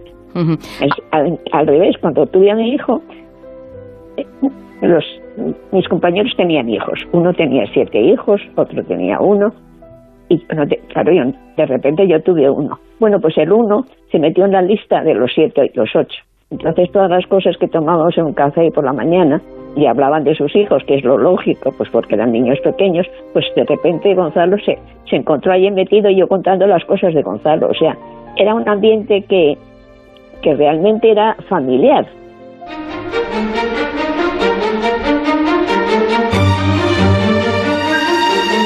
Al igual que tu tío Gregorio Vaquero, hay otra persona que yo creo que supone un punto de inflexión en tu carrera profesional y se trata de David Hinlin, uno de los líderes científicos de la compañía Merck, que a principios de los 60 pues resulta que os propone colaborar con, con ellos en la búsqueda en la naturaleza de encontrar elementos con esa actividad antimicrobiana. Y tú dices, esto me está gustando mucho, me interesa y lo tomas al pie de la, de la letra.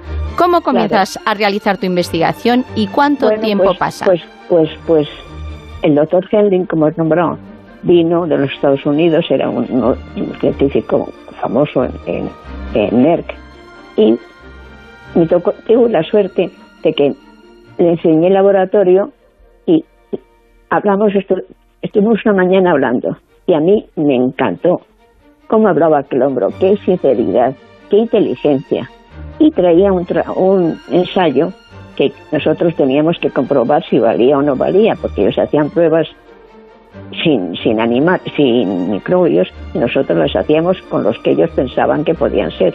Y yo tenía el interés enorme de cogerme, que, me tocase ese examen. Y me tocó. Entonces era un ensayo que era laborioso porque pues estaba, tenías que empezar a las nueve y terminar a las cuatro y media. Pero bueno, el problema es que no salían activos. Y para mí era tan desconsolador que, de repente un día vi un, un índice de actividad y yo no me lo creía. Me quedé aquel día de irme, me quedé. Y a, las dos horas, no, a la, a la media hora apareció como un rayito de luna cuando se ve una luna en cuarto menguante. Entonces ya es que era activo. Me quedé hasta las seis y media y a las seis y media ya se demostró actividad. Y entonces fue uno de los momentos más bonitos de mi vida.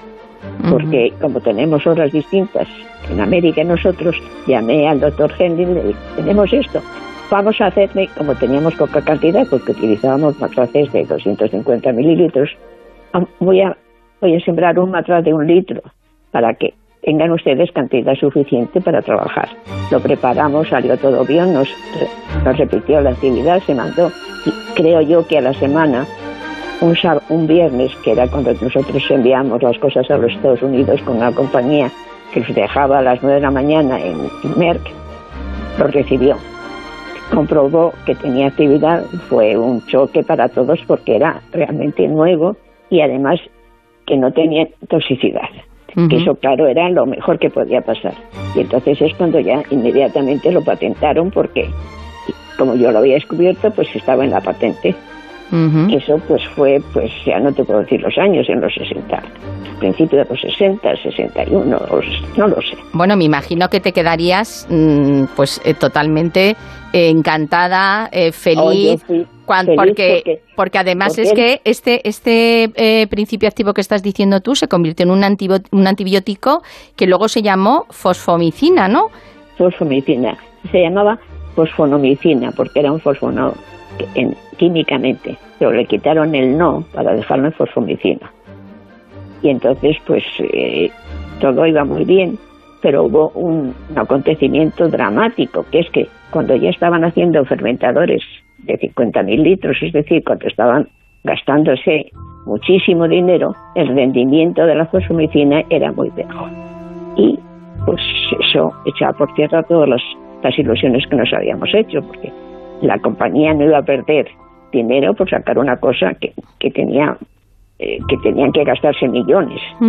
Y en ese momento, el azar, que a mí me ha ayudado muchísimas veces, hizo que estábamos precisamente el día que nos enteramos que el rendimiento de la fosfomicina era muy bajo, el doctor Mata y yo, con, el doctor Henling, que no nos estaba contando. Y había dos laboratorios pequeños, uno en el que estaba el doctor Henling y otro en el que estaba un señor que se llamaba Fred Cahan. Era, el señor Fred Cahan era un señor un poco huraño, no muy comunicativo, y la gente pues eh, no tenía mucho trato con él. Pero era el mejor químico, me dijo no mi jefe, el que nos vigilaba, el que, estaba pendiente de nosotros, que era el mejor químico que tenía Merck. Y nosotros estábamos fuera y él estaba en el, en el, laboratorio de Elda y salió y dijo, ¿puedo decir algo? Sí, sí, sí, extrañaos de que Seth Cajan hablase con alguien. ¿Me pueden ustedes dar un poco de, de? Sí, sí, sí, claro, claro, claro. Se lo dimos y entonces él, que era un químico pues extraordinario, hizo una, una digamos, fosfomicina sintética. Es decir, como tenía la, forma, la fórmula química, utilizó las mismas proporciones, las mismas cantidades, los mismos eh, elementos y sacó una fosfomicina que era fosfomicina, pero sin pasar por los fermentadores. Y bueno, pues todo aquello que había sido un fracaso se convirtió en éxito, porque era lo más barato que se podía conseguir y además el espectro seguía siendo el mismo, el espectro antibacteriano. O sea, está, aquello dio un vuelco completo, pues de ser algo que se iba a tirar, gracias a Fred Cajan, llegó a ser la fosfomicina. Bueno, pues el químico Cajan consiguió, gracias a que tú primero habías hallado este activo y luego con la ayuda suya, que yo creo que este antibiótico, la fosfomicina, es el primer antibiótico de origen español, ¿no? Y te lo debemos a ti. Sí, sí, sí, sí es el primer antibiótico español, sí. Por eso me dio la patente, porque era el primer primer antibiótico español. ¿Qué trata, ¿qué trata la fosfomicina? ¿En qué ayuda? ¿En qué infección? Que tenía un espectro muy grande, porque tiene un espectro de gran positivos y gran negativos, y especialmente de coli, que coli era pues el, el malo de la película en mis tiempos, bueno, y sigue siendo. Entonces tenía un espectro antibacteriano muy grande. Era atóxico, que era lo más fundamental, porque había otros que eran tan tóxicos que no se podía. Atóxico y de larga duración. Entonces, será pues casi casi lo que, lo que piensas que puedes encontrar, pero que normalmente no encuentras. Y sigue siendo bueno, pues porque lleva más de 50 años y todavía mm, sé que, que se utiliza.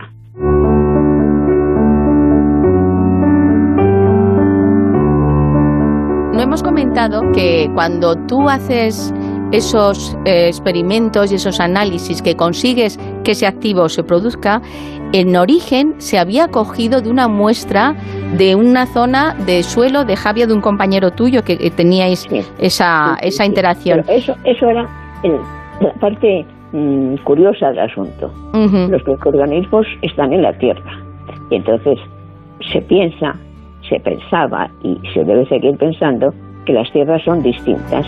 Entonces cogíamos muestras cuando nos íbamos de vacaciones, cada uno se llevaba sus, sus sobrecitos y cogía de distintos sitios, de este árbol al lado de este río, en este sitio.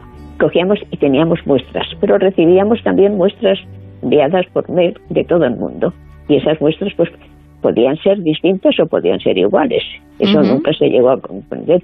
Eso no se llegó. Nos, cogíamos de, de Valencia, por ejemplo, y eran en gran parte parecidas a las de Sevilla, algunos no. O sea, la variedad es tan enorme eh, a lo largo del mundo que es muy difícil decir. En Sevilla hay y en Barcelona no hay.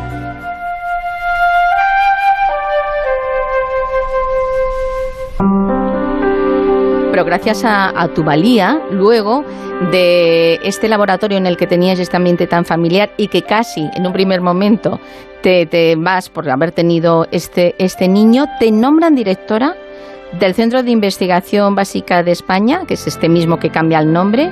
¿Y qué cambio hiciste tú para mejorar este centro y qué nuevos fármacos descubristeis? Porque creo que en ese tiempo también eh, pues hubo eh, pues esta elaboración que comentamos de traer estos microorganismos de diferentes suelos, tanto de España como del extranjero, y ahí también sacas y, y realizas otros antibióticos y otros fármacos. ¿Es así?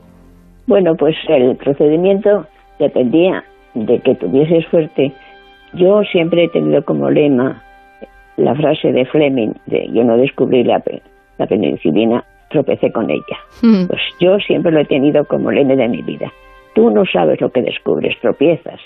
Coges algo que te parece que vale. ¿Vale o no vale? Si vale, muy bien que lo has cogido. Si, si no vale, pues ¿qué le vamos a hacer? Ese es el problema que tenemos. Pero a lo largo de la vida, pues he tenido mucha suerte y he descubierto, he patentado 19 antibióticos que se siguen utilizando, algunos con valor sentimental para mí muy grande, otros también que los todos los, los que yo he patentado sola o en compañía de más gente. Eran gente que nosotros queríamos porque éramos una gente tan tan amistosa y tan importada y tan metidos en el negocio que decíamos que disfrutábamos si un amigo, si un compañero había sacado un cultivo interesante, cómo le iba y cómo no le iba. Es decir, había un ambiente que yo creo que es muy difícil de encontrar en muchos casos. Nosotros afortunadamente lo tuvimos. Qué bonito. Y bueno, pues nos ayudábamos unos a otros, pues a ver, fue muy bonito, fue la época mejor de mi vida. Y además hay, hay un, punto que sí me gustaría eh, recordar y es que creo que, que, uno de los antibióticos que tú patentaste eh, también ayudó a, tu tío a mejorar de un problema que tuvo. Claro, eso es, eso es la parte emocional del trabajo. A mí me tuvieron que operar de una, de una mamá, de un cáncer de mama. Y me operó el doctor Tejerina y cuando yo estaba todavía saliendo de la anestesia, me dice, muy bien, Sagrario, muy bien, ha quedado perfecto, ha quedado perfecto. Y además, ahora te voy a poner un antibiótico que ha salido. Y yo entre sueños dije, ¿qué antibiótico? Me dijo, fosfomicina. Y dije, pero si ese lo he descubierto yo. Y el doctor Tejerina se quedó asombradísimo. Y claro, ya, a mí también me hizo mucha ilusión porque se había portado muy bien conmigo. El que tú dices ahora, ese es mi segundo gran amor que fue la medicina. Te he hablado de señor ese raro que se llamaba Fred Cajam. Señor Fred Cajam se hizo muy amigo mío, pues porque, porque se hizo amigo mío. Y entonces él hizo un trabajo, diseñó un ensayo muy bien diseñado. Y esa vez me lo cogí yo, no es que esperé que me lo diese, dije, yo me quedo con este. Y teníamos que trabajar, estaba trabajando con una amiga, una compañera mía, María Teresa Díez, en un cuartito pequeño con luz ultravioleta y con cientos de placas para ver. Ella se metió la primera al fondo. Yo me metí la segunda a la entrada. Ella tiene las placas del final y yo la primera. Yo cogí mi primer montón de placas, cogí la primera y a la tercera me encuentro la placa más preciosa para mí que había visto. Una placa activa desde el primer momento, que era en el del ensayo de Fred Caján. Salí corriendo, llamé por teléfono, hicimos el mismo trabajo y le mandamos a los cinco o seis días pues un litro de, de utilizado de, ese, de la medicina. Él trabajó muy deprisa, dijo que era evidentemente una nueva muy distinta a las demás y lo llamó tienamicina. Ahora creo que se llama imipenena. Bueno, pero has no. tenido, has tenido un, un hijo tuyo físico, pero luego has tenido 19 hijos, como has dicho, ¿eh? tus, tus 19 antibióticos.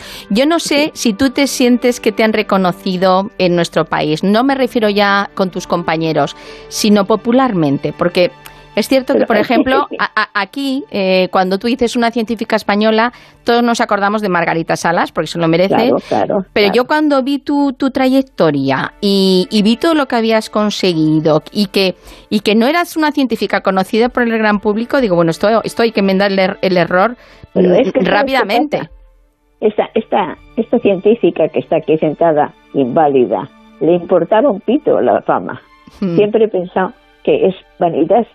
Alguien de, de mi familia debió de ser mi padre que decía vanitas, vanitatis. Y yo me lo cogí pues como norma, que la vanidad es la vanidad. Yo no tuve suerte, yo no, no, no, no era un ser excepcional, es que tuve mucha suerte y supe aprovechar pues lo que decía Fleming, que tropecé con ella, tropecé con las... Es verdad que he trabajado mucho, es verdad que he disfrutado mucho, es verdad que lo he pasado muy bien, pero es verdad que he tenido mucha suerte gratis data, pues porque otros podían haber trabajado lo mismo y no encontrar las mismas cosas que yo. Pues Entonces sí. yo no puedo sentirme como alguien genial, que tu suerte, mucha, Bueno, y de, que lo y- pasé muy bien, mucho, que he disfrutado mucho, mucho, todo eso sí, pero de ahí a pensar que, vamos, que era el sursum corda de las investigadoras no se me ha ocurrido ni, ni en broma.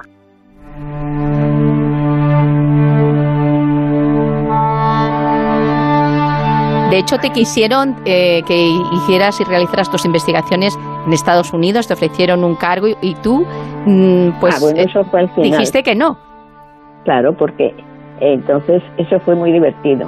Me llamaron siempre que tenía mm, reuniones, me llamaban con anticipación. Y un día me llamaron pues de la noche a la mañana, en el sentido literal. Tenía que estar al día siguiente, eh, a la- al día siguiente en Broadway. Bueno, yo llegué allí en un avión a las nueve de la mañana, llegué un poco más tarde, pero que no, no por mi culpa, y voy a mis, donde estábamos nosotros trabajando y me encuentro que no hay nadie. Y digo, "¿Pero ¿dónde está la gente? Dice, siga usted adelante a un pasillo. Y por un pasillo larguísimo que yo no había ido nunca, de repente encontré como un estrado. Había una cantidad de gradas allí y abajo del todo estaba mi jefe, entonces con otros dos señores. Y pues una, una de las gradas estaba llena de hombres, de compañeros míos que no conocía, porque yo de, la- conocía solamente a la gente con la que yo trataba, pero ve- ver que hay muchísima gente. Ujú. Y la, la- el lado derecho no había nadie, entonces yo me cogí pues el lado derecho y dejé a aquellos hombres en su sitio. Había un silencio sepulcral. Y de repente el jefe mío, que era el jefe de todos ellos, dijo, vote, voten. Y el primero que, después de un rato, el primero que se vota es Sagrario Vocales, que me llamaban Vocales. Yo me quedé, ya te puedes imaginar, sin tener ni idea por qué votaban, por qué votaban por mí. Bueno, estaba estupefacta. Y así hasta 18. Pero con ninguno en contra. Es decir, no vocales y fulanito, no. Sagrario vocales, eh, un rato de silencio sagrario vocales, y a mí me daba, aparte de risa, se me creó un problema. Porque dije, bueno, imagino que es una cosa interesante. Tiene que ser interesante porque si no, no se hace esta reunión. ¿Qué pasa con esa cosa interesante? Que sería más importante y que me pagarían más.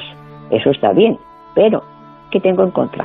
Que dejaría mi casa, dejaría mi familia, dejaría mi eso y tendría que venir a vivir aquí con mi marido a un país con una way, way of life completamente distinto y vale la pena. Tenemos el dinero suficiente para vivir. No somos ambiciosos. No es el dinero lo que más nos importa. Nos importa estar bien, ser felices, tener nuestros caprichos, que son los libros, la música. Lo que nosotros queremos ya lo tenemos. ¿Para qué voy a cambiar por algo que no sé lo que es? Que no sé si lo voy a saber hacer. Y que además, dentro de unos años, pocos años, me voy a jubilar. Estuve pensando mientras se, se oye, se vocales, vocales, vocales. Y decidí que cuando llegué al 18 me levanté y dije, Nunca me he sentido más orgullosa en mi vida por sus votos, pero por favor no me voten más. Yo vivo en España, tengo allí mi familia, no puedo cambiar mi vida ahora y además dentro de unos años, pocos años, me jubilaría. Es decir, que mi, aunque hiciese una acción, un resultado estupendo, duraría poco porque me tendría que jubilar. Así que por favor, muchísimas gracias, pero no me voten. Y me fui. Qué fuerte, qué y curiosamente, el primer día que llegué a, a me presentaron a un señor muy amable, me dijeron cómo se llamaba, dónde trabajaba, que no era nuestro departamento, pero que era una persona muy Evidentemente, cada año nos encontrábamos, nos repetíamos lo mismo, éramos muy amigos, nos deseábamos mucho, mucho éxito y hasta el año que viene. Y ese día, por el camino aquel que yo no había ido nunca, me encuentro. Anda, hacía mucho tiempo que no le veía. Sí, pues yo sí. Y le dije, ¿por qué me vota? Y me dijo, porque es usted valiente. Y me quedé pues estupefacta. Te puedes imaginar que te voten para un cargo importante porque yo soy valiente, pero soy chica y les importa un pito que sea chica o sea lo que sea. Y así fue. Después de eso solamente volví dos veces a Roguay. Y después ya me jubilé y me quedé. y la tercera. ¿Y la tercera? Sí. La tercera emotivo, medicamento emotivo, fue el de mi marido. Mi marido tenía el colesterol alto. Y mi último patente es la vastatina. Y él lo estuvo tomando también pues muchos años. Entonces esas las sentí como más mías, simplemente por el egoísmo de que eran cercanas a mí. Y no pensaba, me emocionaba pensar cuando decían, es que he tenido, ha, bajado muchísimo, eh, todas las cosas que hicieron bien los, antibióticos. Me apetecía, me, me, ponía contenta, me alegraba, pero sentimentalmente yo estaba unido pues a los tres míos, a mi tío, a mí misma y a mi marido.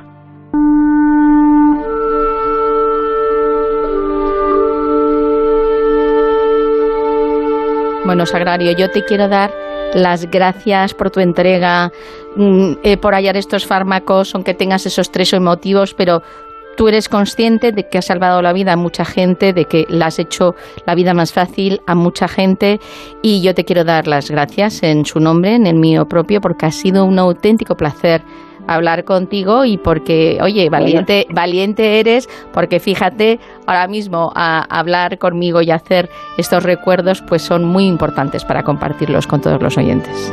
Bueno, pues yo os agradezco mucho. Me lo he tomado muy, muy en broma, porque no es muy divertido que ahora que tengo 90 años me aparezcan que tengo que hablar en un periódico y que tengo que hablar por la radio la primera vez en mi vida que hablo yo por radio. Entonces eso tiene un componente muy gracioso porque yo, gracias a Dios, todavía conservo el sentido del humor y me parece curioso. Y no es, no es que hayas hablado por, por radio, es que lo has hecho muy bien, muy bien. Y espero que me invites tú la próxima a esa tacita de té. Muy bien, de acuerdo. Cuento con ello, avísame.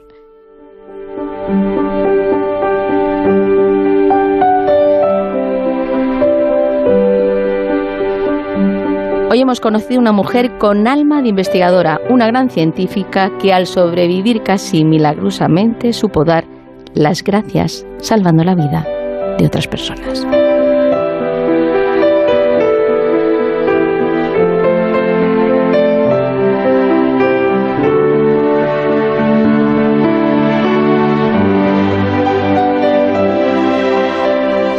Cero, La Rosa de los Vientos.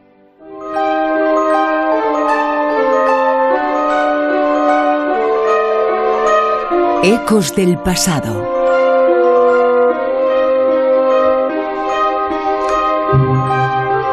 Como siempre aquí en La Rosa de los Vientos, eh, mirando al pasado, mirando a esas eh, huellas que quedaron el día de ayer, esas huellas que pueden representar en algunas ocasiones y no pocas veces la existencia de algo más allá de lo conocido, algo que nosotros y la ciencia desconoce. Es un misterio. ¿Cómo? del que hablamos esta noche.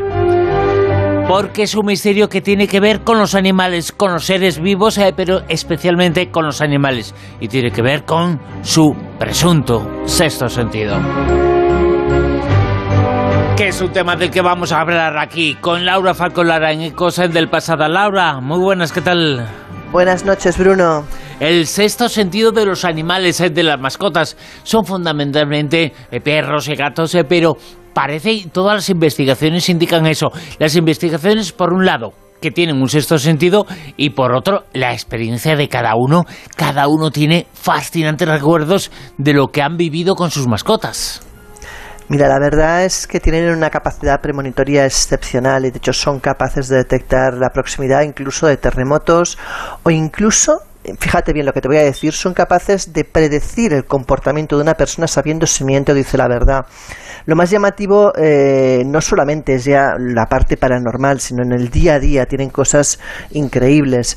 La mayoría de animales eh, tienen unos sentidos mucho más afinados, como sabemos, que el ser humano, lo cual les permite eh, ser conscientes de cosas que nosotros ni tan siquiera intuimos. Los perros, por ejemplo, tienen 40 veces más células olfativas y aunque su vista no les permite identificar un objeto inmóvil a más de 300 metros, sí que lo pueden oler. De hecho, su rango de sonidos audibles es mucho mayor al nuestro y eh, pueden orientar sus orejas para que la captación aún sea mejor. Y los gatos, ya ni te cuento, los gatos eh, tienen un sentido tan sumamente agudo que reaccionan a sonidos y vibraciones que nosotros no percibimos. Están equipados de, una, de una, capacidad auditiva sumamente em, sensible. De hecho, incluso su vista es excepcional. Eh, pensemos que ven en la oscuridad, que su olfato está muy desarrollado que son sensibles a fenómenos eléctricos, barométricos e incluso pueden saber cuándo va a llover o pueden detectar un terremoto o una erupción volcánica antes de que ocurra. Fíjate que hubo un estudio de un investigador, hablamos de Ota Misuaki, que es profesor de ciencias veterinarias de la Universidad de Agricultura de Tokio, en Japón, y este hombre demostró que el 20% de los perros y el 30% de los gatos podían presentir con anticipación de tres horas un movimiento telúrico. Es decir, que incluso hay animales como los peces carpa, que nos parecen la cosa quizás más tonta del mundo, pues estos pobres peces son capaces de percibir movimientos telúricos hasta dos semanas previas a que ocurran. Bueno, entre las conductas inusuales de perros y gatos eh, está, por ejemplo, que 24 horas antes de que ocurra algún tipo de fenómeno de este estilo, empiezan a ladrar fuertemente, se asustan, se esconden, huyen, muerden a los dueños inexplicablemente o empiezan a maullar realmente con locura, ¿no? Se sabe que en 2004, cuando hubo el famoso tsunami de Indonesia, los animales empezaron a huir entre 24 y 48 horas antes de que ocurriera a la montaña, sabiendo lógicamente que se avecinaba algún desastre que ponía en peligro su vida. Pero las capacidades de todas maneras de esos animales no quedan solamente ahí. Fíjate que en Estados Unidos hay perros de ciertas razas que tienen la habilidad de detectar el cáncer en personas, incluso mejor que las máquinas que están construidas para hacerlo. Hay que recordar que los canes tienen 300 millones de receptores olfativos y el gato 67 millones, mientras que el ser humano solo tiene entre 5 a 20 millones, lo cual pues ha hecho que aprovechemos a estos eh, increíbles animales pues para, por ejemplo, encontrar personas o detectar narcóticos. Y en los centros médicos que utilizan estos perros para detectar el cáncer afirman que funcionan mucho mejor que las máquinas que están concebidas para diagnosticarlo, o sea que tela marinera. Eh, fíjate, el otro día estaba hablando con una persona, con una chica que trabaja en un grupo, en una ONG, en un biólogos son biólogos veterinarios y que están adiestrando a perros, a perros que gracias a su olfato o gracias a lo que sea su percepción, los están adiestrando porque son capaces de predecir con tiempo de antelación el tiempo suficiente para socorrer a las personas, a sus dueños, que son personas que tienen o diabetes o epilepsia, son tiempo suficiente de percepción previa que tienen ellos y que gracias a ellos ellos ladran, se comportan de una forma porque a esa persona, a su dueño le va a pasar algo y gracias a eso se salvan muchas vidas. es que gracias a la percepción animal se, salva la vida de las personas. Fíjate, yo recuerdo cuando me quedé embarazada de mi hija, que fue un accidente, con lo cual no, la, no, no era un, embarazo, tampoco no era deseado, pero no buscado. Y, el primero que se dio cuenta fue mi perro. Tenía un cachorro en aquel momento de, de, eh, de Golden y de repente el, cachorro empezó a comportarse muy extraño, no me dejaba a sola ni a, ni a sombra, eh, se me ponía al lado, se me sentaba en la falda, pero como muy obsesivo de que nadie se me acercara. Y claro, cuando supimos que estaba embarazada entendimos perfectamente el comportamiento del animal. O sea, el primero en saberlo fue él. Es muy curioso en ese sentido. Fíjate, es que tienen comportamientos eh, realmente extraños. El propio el hombre más citado en el mundo. Bueno, o sus citas son las más conocidas, eh, pero es que le ayudaron en este caso a los felinos. Hablamos de Winston Churchill. Tiene unas experiencias eh, fascinantes y también las eh, podemos contar y las vamos a contar ahora, de hecho que Winston Churchill estaba muy enfermo, estaba en cama, atendido por sus médicos y, bueno, todos pensaban que iba a salir de eso, que, que, había mejorado. De hecho, la noche en que ya todos pensaron que estaba fuera de peligro, su gato empezó a maullar, a ponerse muy nervioso y a querer salir de la habitación donde estaba Churchill, cosa que extrañaba a todo el mundo. Bueno, pues al día siguiente Churchill amaneció muerto y llegaron a la conclusión evidente de que su gato había presentido la muerte mucho mejor de lo que le habían hecho los doctores. De hecho, eh, hay cosas, por ejemplo, de los gatos muy curiosas. Te dicen los expertos que se han dedicado a estudiar su comportamiento que no es raro que un gato intente descolgar un teléfono cuando suena y el que llama es su amo. ¿Cómo puede saber un gato quién está llamando a un teléfono? Por ejemplo, también te cuentan eh, de felinos que han recorrido miles de kilómetros para encontrar a su propietario o perros que saben perfectamente cuando su amo está en peligro y, y, por ejemplo, se ponen tristes o saben cuando su propietario va a llegar a casa, incluso días eh, en que no llegan a las horas habituales. Y eso, por ejemplo, lo he experimentado también con mi gato. Yo actualmente tengo un gato y es verdad que él automáticamente puedes pensar que los días que llegas a una hora fija, él sabe la hora y ya te espera en el rellano, pero es que días que llego a deshoras y mi pareja me dice, no, no, es que unos segundos antes de que tú hayas subido con el ascensor, él ya se ha ido corriendo a la puerta sabiendo que ocurre algo. Es increíble realmente. por otro lado, hay que recordar, por ejemplo, casos como el del gato Oscar eh, de Rhode Island, Estados Unidos, eh, este hombre eh, tenía un problema. Bueno, un problema es que estaba en un asilo y él sabía perfectamente el residente que iba a morir. O sea, horas antes de que fallecieran, se les ponía a los pies de la cama. Imagínate, eh, pues eh, si tú eres la persona que se te ponía a los pies de la cama, el ataque de pánico que te entraba de golpe y porrazo, ¿no? Claro, los médicos achacan esto a que quizás detectan cambios químicos o de temperatura en el organismo del enfermo que nosotros no percibimos. Es posible. Pero también, por ejemplo, en ocasiones vemos eh, como perros y gatos se ponen a ladrar o a aullar mirando en un fijo punto a la nada. ¿Qué es lo que detectan? Ahí es cuando entramos a hablar de lo que es el sexto sentido, esa capacidad que algunos animales parecen tener para detectar presencias espectrales, ¿no? Como que saben que hay algo allí que no es de este mundo y además les inquieta. Cuando tú ves a un animal en una noche tranquila, en un momento que no hay nada de movimiento, que se pone a mirar fijamente a un punto y empieza a ponerse nervioso, se le eriza el pelo, incluso arquea su dorso, cabe preguntarse qué es lo que estará viendo. Porque eh, desde luego algo está viendo, algo que le está provocando eso. Nosotros no lo vemos, eh, pero ellos eh, sí lo ven y lo perciben y saben incluso que puede ser agresivo y malo. No, fíjate que hubo un parapsicólogo norteamericano, el doctor Robert Morris, que utilizó animales como controles en sus experimentos durante los años 70 y lo que hizo fue ir a lugares que sabía que estaban embrujados, concretamente a las habitaciones de mayor actividad y hacer pruebas con ellos. Bueno, pues utilizó a un perro, a un gato, a una rata y una serpiente de cascabel.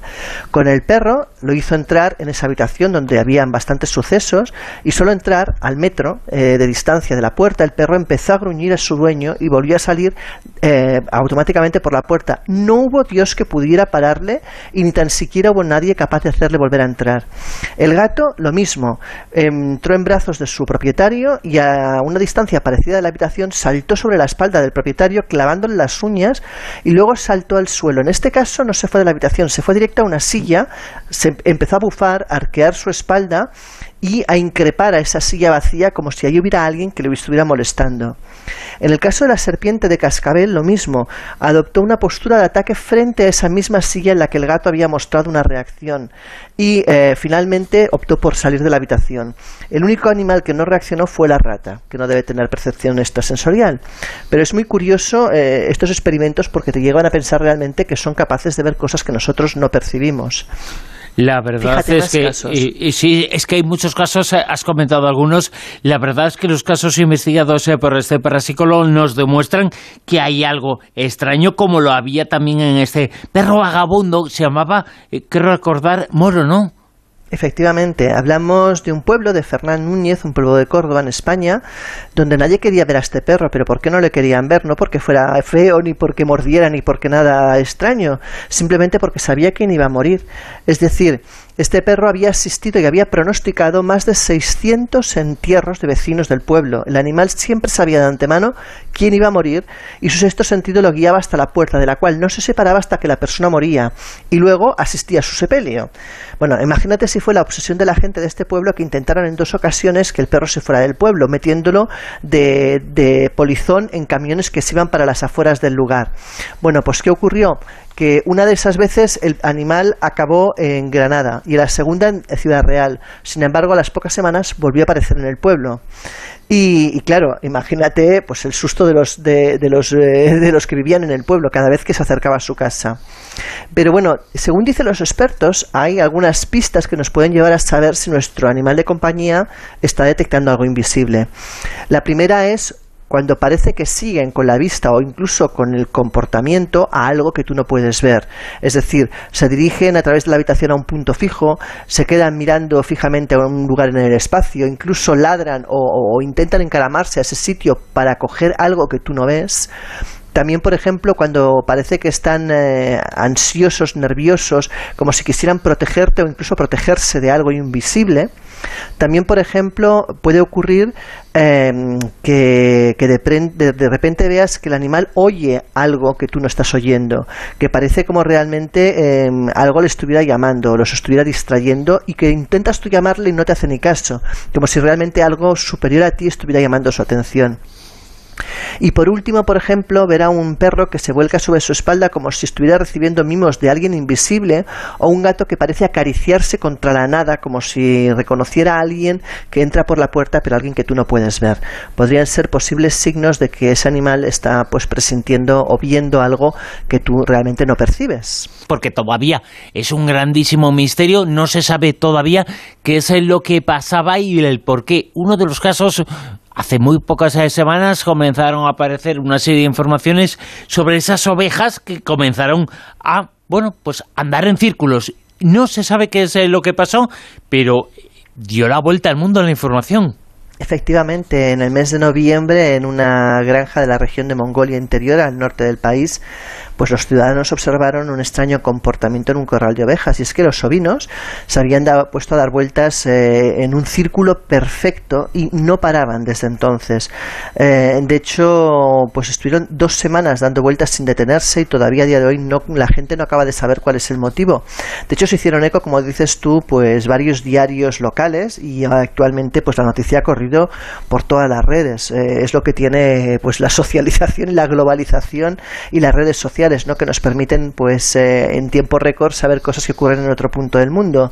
Con teorías para todos los gustos. Claro, en Internet podemos ver los vídeos de las, cámaras de, las cámaras de seguridad. Muchos internautas piensan que las, enfermas, las ovejas están enfermas otro, pues otros, otros como la propietaria dice que no, que las ovejas están completamente sanas y que no sabe qué es lo que le ocurre. También hay teorías conspiranoicas eh, diciendo que el corral es el número 13, no sé qué tendrá que ver eso, pero bueno. Y de hecho la primera teoría que se manejó, que se manejó de hecho fue que las ovejas podían tener encefalitis o listerosis, que son enfermedades bacterianas que pueden provocar comportamientos extraños en los animales, pero nuevamente lo han verificado y no es así. Eh, también, por ejemplo, eh, otros hablan de teorías como las defensivas. Hay animales, por ejemplo, como los renos, que suelen eh, hacer ese tipo de comportamientos en defensa, cuando creen que puede haber algo rondando, pues como sería un lobo o algo así en el caso de las ovejas, que pueda ser un depredador pero tampoco parece que eso cuadre. De hecho, hay un profesor y director del Departamento de Agricultura de la Universidad de Hartpury en Inglaterra, eh, Matt Bell, que él sostiene una teoría mm, curiosa y es que dice que estas ovejas llevan probablemente mucho tiempo encerradas y esto les provoca estrés y frustración y esto puede llevar a crear precisamente esos movimientos circulares de todo un rebaño. Aun así no está claro realmente qué es lo que lo provoca y como decimos, como a veces los animales tienen que pueden atender a cosas que nosotros no entendemos o no percibimos, pues no está de más analizarlo, ¿no? Pensemos que hay, por ejemplo, comportamientos rituales, como los del pingüino emperador, eh, que también pues acostumbran a formar círculos varios pingüinos y no dejan de moverse y lo hacen para generar un área de calor de protección, por ejemplo, cuando sobre todo hay temperaturas muy bajas o están pues las hembras eh, incubando los huevos, ¿no? O sea que no sabemos realmente por qué es, pero es verdad que, que en ese sentido los animales a veces son grandes desconocidos y no prestamos suficientemente atención y ellos tienen un comportamiento ya no solamente paranormal, sino de la naturaleza que nosotros no tenemos. Y, la verdad es que estaría bien prestarles un poquito más de, de atención en ese sentido. Desde luego que sí. Por cierto, prestamos atención a lo que nos cuentas semana tras semana, porque la verdad es que lo que cuentas y muchas de las informaciones, el mundo está cambiando y ahora que está acabando y finalizando este año, lo recordamos e insistimos en ello. La gente está deseando viajar, está deseando conocer otros sitios, deseando conocer otras latitudes, otras culturas, y vosotros lo hacéis en Prisma e invitéis a todo el mundo a que lo haga. Que en las próximas semanas, ¿qué puede conocer y a dónde puede ir? Pues fíjate que el viaje de Semana Santa, que era Egipto, lo tenemos completamente lleno. Estamos valorando, eh, en breve informaremos, montar un segundo destino de Egipto, pero ya para mayo, pero eso todavía no está en las redes. Lo que sí que podéis ya empezar a encontrar en las redes esta semana que viene es, por un lado, el fin de semana de carnaval, que iremos a Jaén. Eh, evidentemente no será solamente la fiesta de carnaval, que la haremos y que nos disfrazaremos todos como hicimos en Halloween y puede ser muy divertido, pero evidentemente también haremos toda una ruta por la zona, una ruta fantástica, conociendo pues una zona maravillosa como es Jaén y todos los lugares que hay enigmáticos y mágicos que son varios. Y luego también tenemos ya que vamos a colgar seguramente la semana que viene el primer viaje, y digo el primer viaje porque este año vamos a organizar dos viajes en verano. El primero va a ser la primera quincena de julio, seguramente 10 días, eh, del 4 me parece que era el 12 o el 13, lo podréis ver en la web cuando lo colguemos esta semana, y vamos a hacer eh, Roma y Florencia. Y vamos a ir de guías eh, servidora y un gran y fantástico escritor. Yo realmente es que soy fan de él, creo que es una persona además divertidísima y que tiene muchas cosas que explicarnos, que es Manel Loreiro. Así que para aquellos que os apetezca conocer eh, Roma y Florencia, ya sabéis, primera quincena de julio, esta semana que viene colgaremos las fechas exactas, el recorrido y todo el contenido. Eh, iremos de guías Manel Loreiro y servidora. Y, nada, y los que no, pues esperar a la segunda quincena de agosto, que es cuando colgaremos el segundo viaje, que todavía falta un poquito. ¿Y qué es lo que tiene que hacer la gente que os quiere acompañar? ¿En dónde se encuentra toda la información? ¿En internet? ¿En qué página? Pues toda la información está, como siempre, en viajesprisma.com. Ahí pueden eh, informarse, preguntar, enviarnos un mail para que le hagamos una pre-reserva si el viaje aún no está colgado y no quieren arriesgarse a quedarse sin plaza. Pueden eh, consultar la información o comprar el pasaje, lógicamente. Y, nada, y, ya bueno, nos queda hablar solamente del Colegio Invisible. Y el Colegio Invisible aquí en Onda Cero el próximo jueves eh, por la noche cuando acaba Radio Estadio Noche, ahí se abren las puertas al mundo del misterio que vais a seguir contando lo que está sucediendo. El sexto sentido de lo que ocurre, el misterio del mundo. El misterio del mundo está en el Colegio Invisible el próximo jueves aquí en Onda Cero, contigo y con Lorenzo Fernández.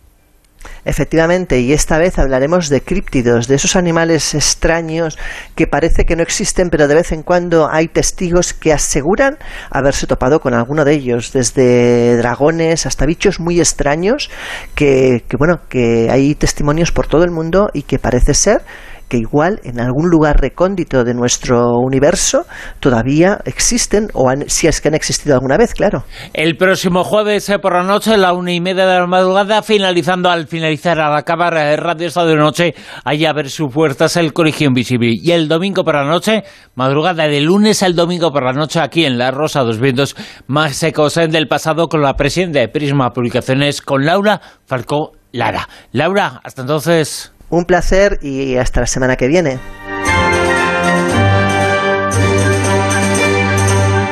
En Onda Cero llegan las noticias y en La Rosa dos Vientos después continuamos hasta las 4, hasta, perdón, las 5 de la madrugada con muchas cosas. Hablamos en de Egipto y hablamos en de otras muchas informaciones y datos en La Rosa dos Vientos, pero insistimos será después en de la actualidad.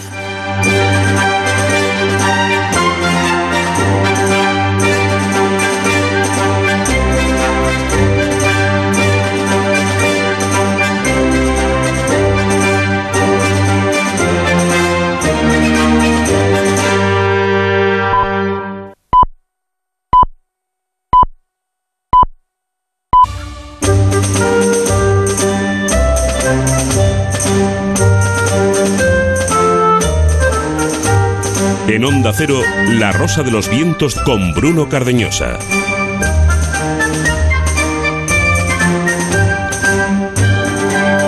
4 y 5 minutos eh, continuamos en La Rosa de los Vientos, lo hacemos hasta las 5 de la madrugada.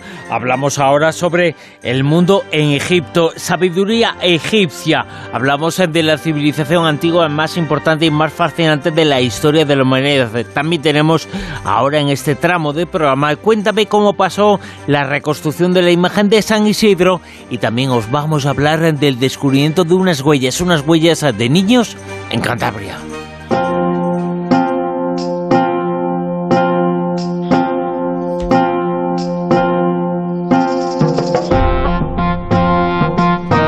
Descubrimos eh, nada nuevo si decimos eh, que Egipto, el antiguo Egipto, es la civilización más mágica, fascinante e interesante del mundo antiguo.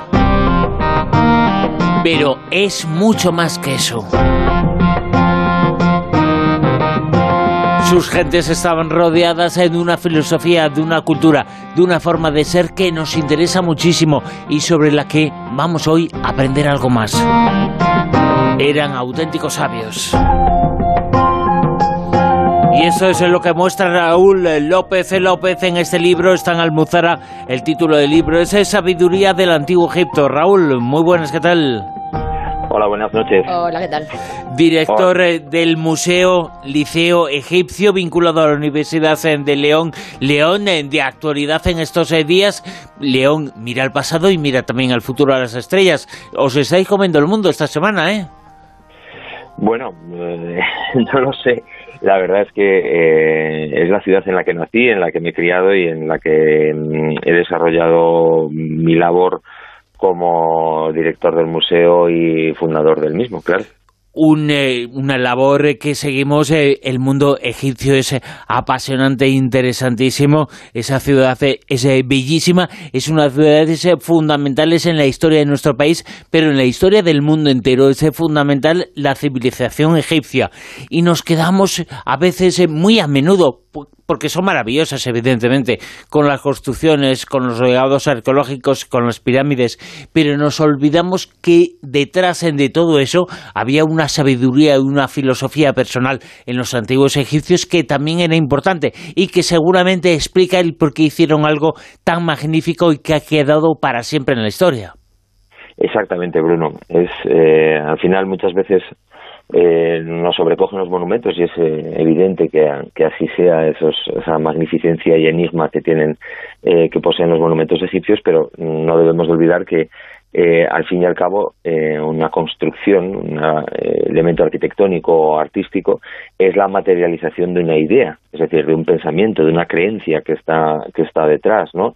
Es decir, si, si las civilizaciones están compuestas de ideas, esas ideas están compuestas de palabras a su vez y tendríamos que entender cómo es su filosofía para comprender realmente cómo es su pensamiento.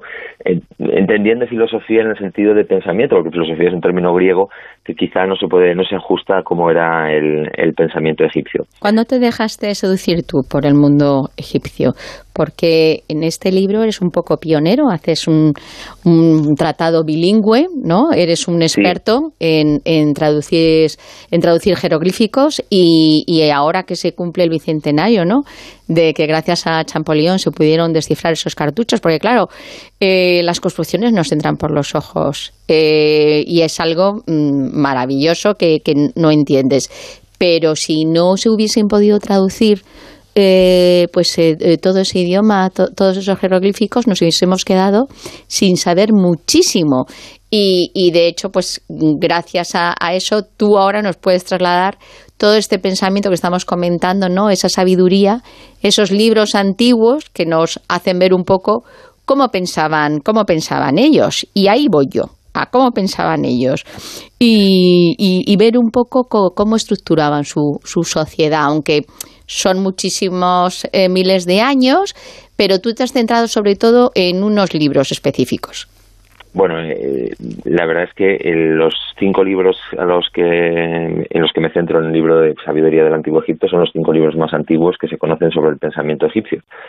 Eh, en el Antiguo Egipcio había, Egipto había un, un género literario que llamamos sapiencial, en el que un padre enseña a un hijo las normas eh, digamos que rigen el mundo con una finalidad de éxito, de comprensión del universo egipcio y eh, todos se enmarcan de este, dentro de este marco, ya sea para un hombre que va a ser eh, visir, por ejemplo, o alguien que va a ser faraón. Todos los libros, tanto los suyos como los nuestros,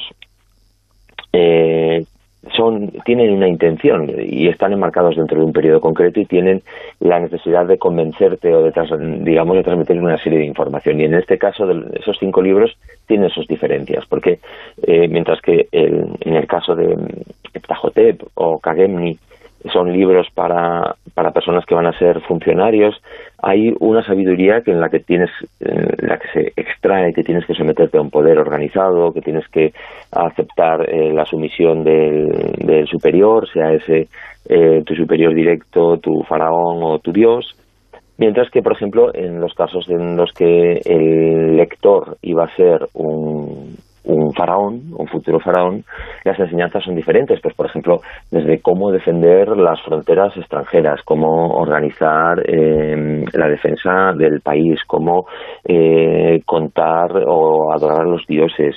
Es decir, eh, al final nos describen realmente y con la voz de los antiguos egipcios lo que lo que ellos pensaban sobre su vida y eso es lo interesante, ¿no? Porque hemos podido leer muchos libros sobre el antiguo Egipto, pero quizá faltaba escuchar realmente cuál era su propia voz, ¿no? Que era lo que nos querían decir. Sí, sí, no, decía que sí tenemos, eh, gracias a ese legado, tenemos hay muchas imágenes que tienen que ver, bueno, las momias, eh, por ejemplo, pero tienen que ver con una creencia en la existencia de vida después eh, de la muerte. Forma parte, esas creencias que tenían en la postergación de, de la vida después de la muerte, forman parte de la sabiduría de las gentes del Antiguo Egipto. Sí, sí, Bruno, constantemente. Ellos dicen que eh, la casa para la muerte eh, forma parte de la vida, es decir, organizar tu vida después de la muerte eh, forma parte de, tu vida terrena.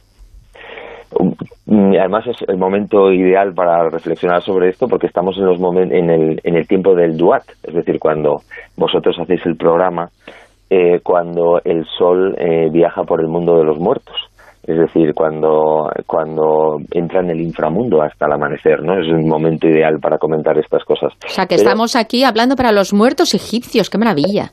Bueno, ellos creían que el sol nos iluminaba durante 12 horas eh, a, a, los que estábamos sobre la Tierra, por decirlo de alguna forma, en ese momento, y eh, por la noche se introducía dentro del mundo de los muertos y eh, les, iluminaba durante 12 horas en 12 casas diferentes, en 12 estancias diferentes, donde había diferentes también eh, tipos de personas y, acciones, ¿no?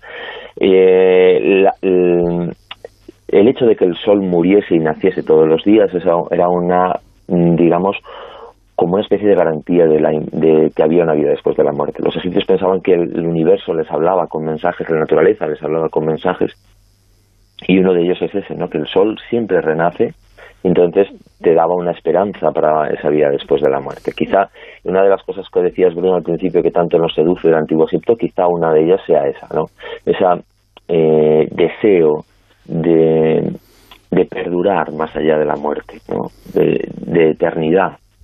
Eh, y, y, yo creo que lo emanan los monumentos constantemente y es una de las cosas que ha hecho que exista la egiptomanía, no solo desde el, y la egiptología, eh, en mi opinión, como historiador, mm, eh, sí es verdad que en 1822, evidentemente, Champollion, eh, al descifrar los jeroglíficos, nos abre una puerta enorme que nos permite charlar directamente de tú a tú con los egipcios, y sin duda es, es, uno de los genios del siglo XIX sin, sin, parangón en algunos casos, pero la egiptología existe antes porque la egiptología es un discurso razonado dentro del esquema de conocimiento de una época en el que se intenta comprender una, una cultura, y en este caso el Antiguo Egipto, desde los griegos ya tenemos textos que nos intentan hablar y explicar cómo es el Antiguo Egipto, eh, toda la antigüedad, la Edad Media sí que es un pequeño bache en el que quizá lo único que importa es pues que es un paso en, los viajes a Tierra Santa y en el Renacimiento hay un renacer no solo de la antigüedad clásica sino un renacer de las obras que hablan sobre Egipto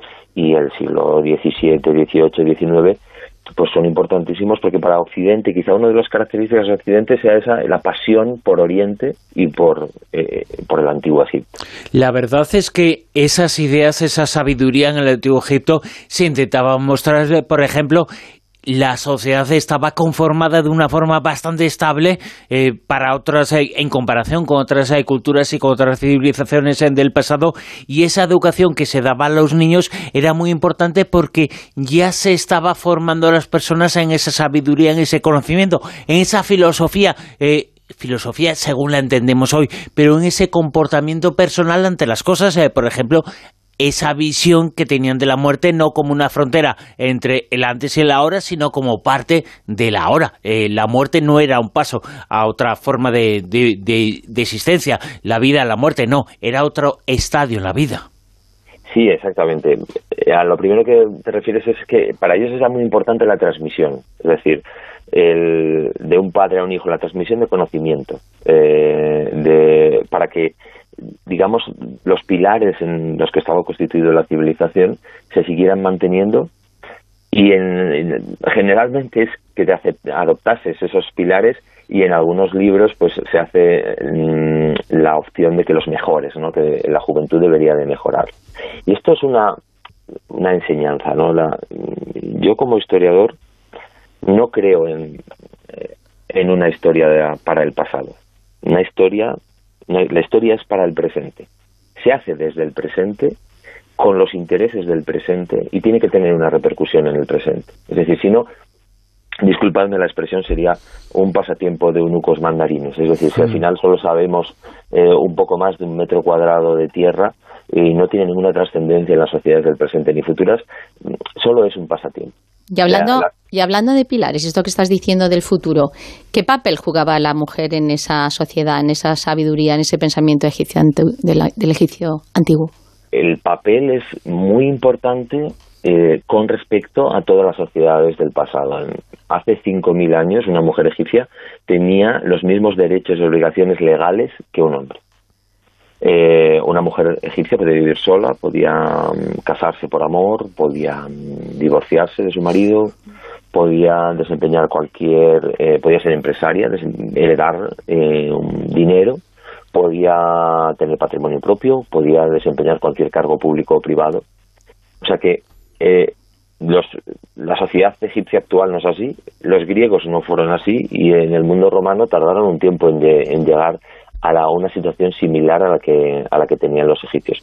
Si bien es verdad que este esto que acabo de contar hay que matizarlo, no se alcanzó la igualdad social real, es decir, de 200 y pico faraones hubo cinco mujeres que reinaron en Egipto, pero desde el, momento inicial, es decir, vosotros que tanto habéis hecho por la historia y por difundirla, daos cuenta de cuánto tardamos en Europa en que una mujer reine con plenos poderes. No me refiero a una mujer que sea la hija de la mujer del rey, sino una mujer que gobierne y en Egipto existe desde el inicio. Entonces, hay, las mujeres egipcias, eh, la realeza egipcia se pasa por vía femenina, hay un montón de diosas egipcias que tienen un carácter muy importante. Entonces, el mundo femenino sí que es eh, muy importante con respecto a todas las sociedades de la antigüedad y teniendo en cuenta que eso es hace 5.000 años.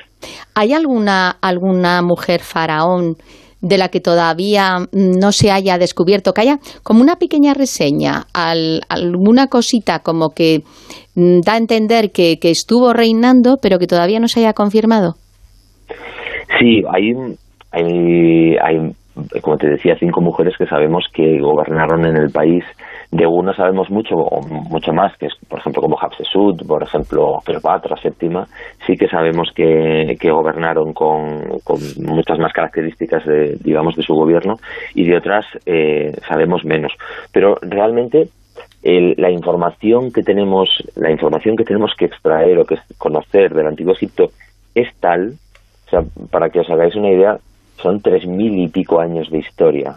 Si nosotros en realidad quizás una, es una de las civilizaciones más dilatadas en el tiempo. Entonces, es como eh, si tuviésemos que resumir la historia total de Occidente desde el mundo griego hasta hoy, eh, ocuparíamos una parte eh, similar o incluso menos de lo que fue el antiguo Egipto. Entonces quedan muchísimas cosas por, por descubrir, Silvia. Fíjate que no se puede dar una idea, no sé si estás de acuerdo o no, sobre la filosofía, el comportamiento, la estructura de la sociedad, el hecho de que lo más importante en su legado es un tópico, evidentemente, son las eh, pirámides, las grandes eh, pirámides, pero no fueron construidas eh, como en otras civilizaciones por esclavos, sino por trabajadores. Y eso dice mucho sobre la filosofía y el comportamiento y la sabiduría del Antiguo Egipto. Sí, es verdad, las pirámides a mí me, muchas veces me da la sensación de que las pirámides son como si Egipto fuese una mujer eh, es lo que más le llama la atención a todo el mundo pero Egipto es mucho más que las pirámides es decir las pirámides se construyen en el Imperio Antiguo y luego en el Reino Medio otro, otra vez hay unas 100 pirámides en Egipto pero hay muchas más cosas ¿no? lo que sí es verdad es que eh, a veces Hollywood nos ha llamado eh, la atención sobre, o puesto un foco sobre una supuesta esclavitud en la que ellos construían, esos esclavos construían las pirámides, pero en realidad eh, Egipto no fue una sociedad eh, que se mantuviese económicamente a través de un sistema esclavista como fue Grecia o Roma, sino que sí existían esclavos, pero era una parte muy, muy poca, muy pequeña de la sociedad, generalmente eh, soldados cautivos, personas eh, que habían acabado en la esclavitud por deudas, pero los que construyeron las, las pirámides como tú bien dices, no fueron esclavos, sino trabajadores del faraón que eh, comían, eran alimentados adecuadamente. Sabemos por las tumbas de, los mismos que comían carne habitualmente, entonces que estaban bien cuidados. había médicos que les atendían al pie de obra para que se terminase la pirámide, ¿no? Y nos indica la, la capacidad, porque Egipto fue el primer estado organizado que existe en la historia de la humanidad. Alrededor en Mesopotamia existen ciudades-estado, pero Egipto es un gran territorio eh, compuesto por muchas ciudades dominadas por un solo poder y una ley. Entonces, eh, quizá debíamos de aprender, de aprender algo de ellos, ¿no?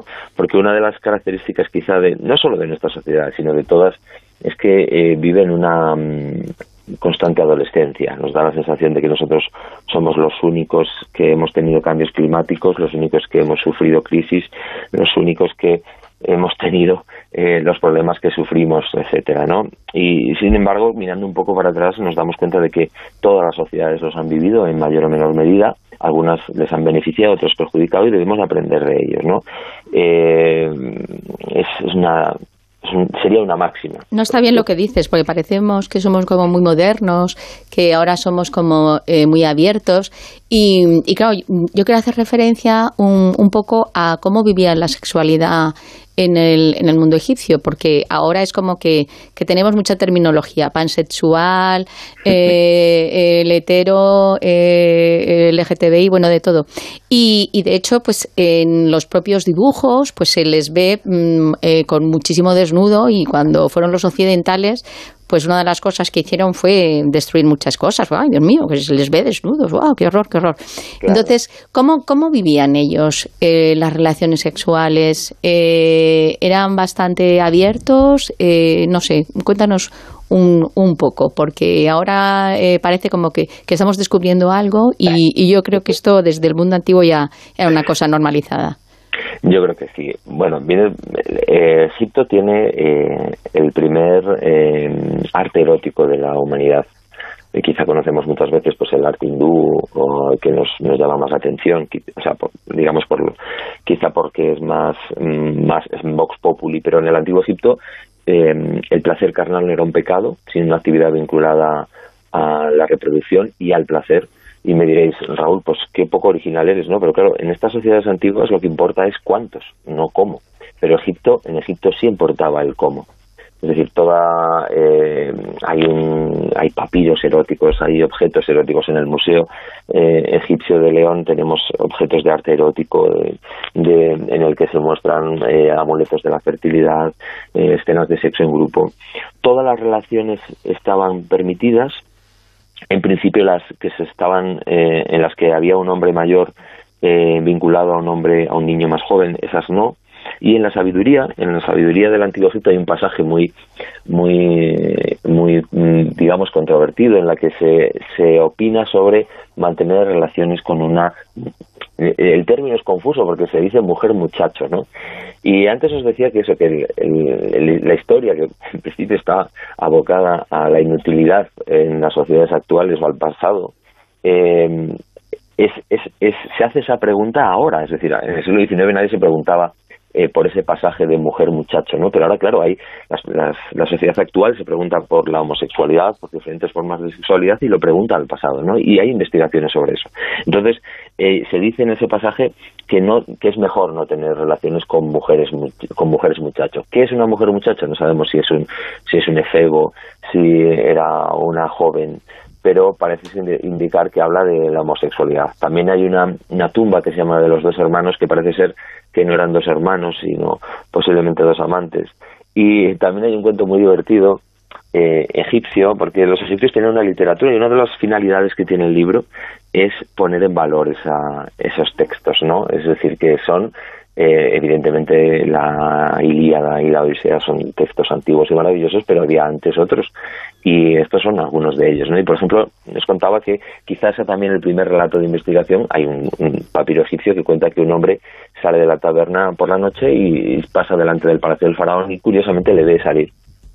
Y entonces eh, le da por seguir al faraón, cuenta el, relato, y el, hombre va, el, faraón va a casa de su general donde pasa la noche y él, el espía, entre comillas, se queda toda la noche observando, mirando a ver por qué no sale el faraón y luego el faraón por la mañana vuelve a casa eh, vuelve a su palacio y a la noche siguiente vuelve a esperarle para volver a ver cómo em, va a casa de su general. Es decir, que parece ser que tenía una relación homosexual. Entonces, eh, evidentemente, como en casi muchas cosas, no, no hay nada nuevo bajo el sol.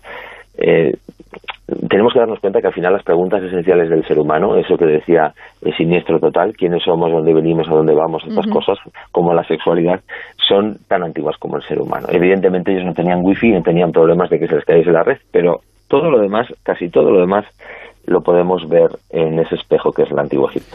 Y lo podemos eh, leer en este libro que se titula Sabiduría del Antiguo Egipto, que se encuentra en Albuzara y su autor es eh, Raúl López López, eh, que es director, entre otras hay muchas cosas, del Museo Egipcio de León y autor de este trabajo y esta noche invitado en La Rosa de los Vientos. Raúl, mil gracias. Un placer. Muchísimas gracias a vosotros.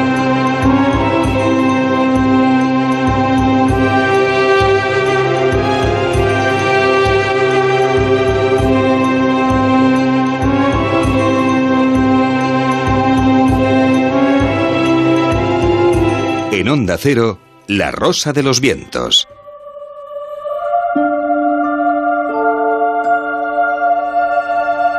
Cuéntame cómo pasó.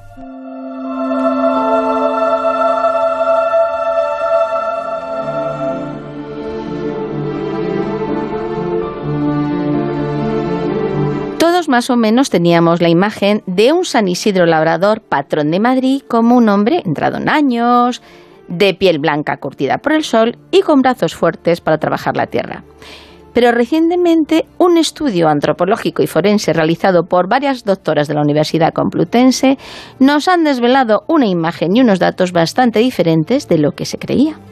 Para que nos cuente cómo ha sido todo este proceso, tenemos con nosotros a la doctora María Benito Sánchez. Buenas noches, María. Buenas noches.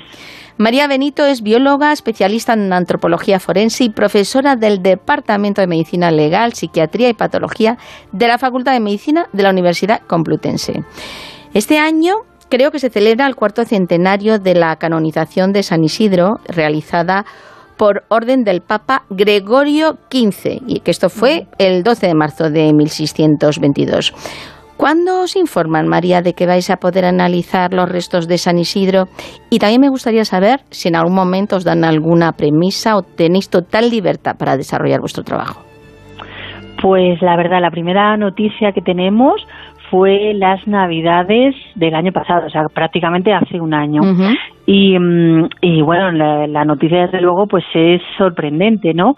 Nos cuentan que efectivamente este año, hace 400 años de la canonización, y que por ese motivo se va a abrir el arca que llevaba 37 años cerrada.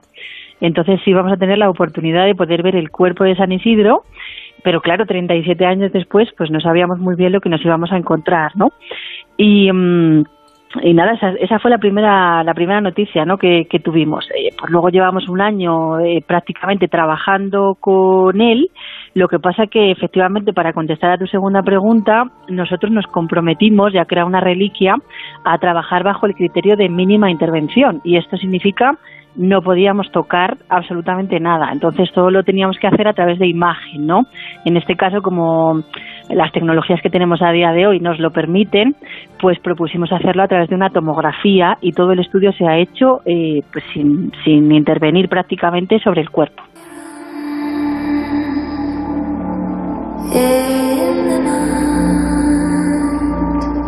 ¿En qué condiciones están los restos? Eh, yo lo que he visto de imagen es que siempre se nos ha dicho que el cuerpo del santo permanecía incorrupto, que yo no sé si habéis descubierto también qué fue lo que provocó que no se corrompiera. Pues efectivamente fue toda una sorpresa ver que una muestra que en principio es del siglo XII estaba totalmente momificada, ¿no? Eh, bueno, totalmente. A ver, sí que es verdad que faltan algunas partes, por ejemplo, parte de la calota, del mentón, faltan, e incluso en la parte posterior del cuerpo sí que hay, eh, hemos notado la ausencia de algunas partes, ¿no? Pero en general el estado de conservación era buenísimo. De hecho, bastante sorprendente porque eh, sí que nos contaban, evidentemente esto es a través de tradición oral, que el cuerpo había estado enterrado en el cementerio de San Andrés en, directamente en tierra y esto lo normal es que los cuerpos sigan un proceso de putrefacción y terminen esqueletizándose en vez de momificarse, ¿no? Así que inicialmente fue bastante sorprendente comprobar que el estado de conservación era buenísimo.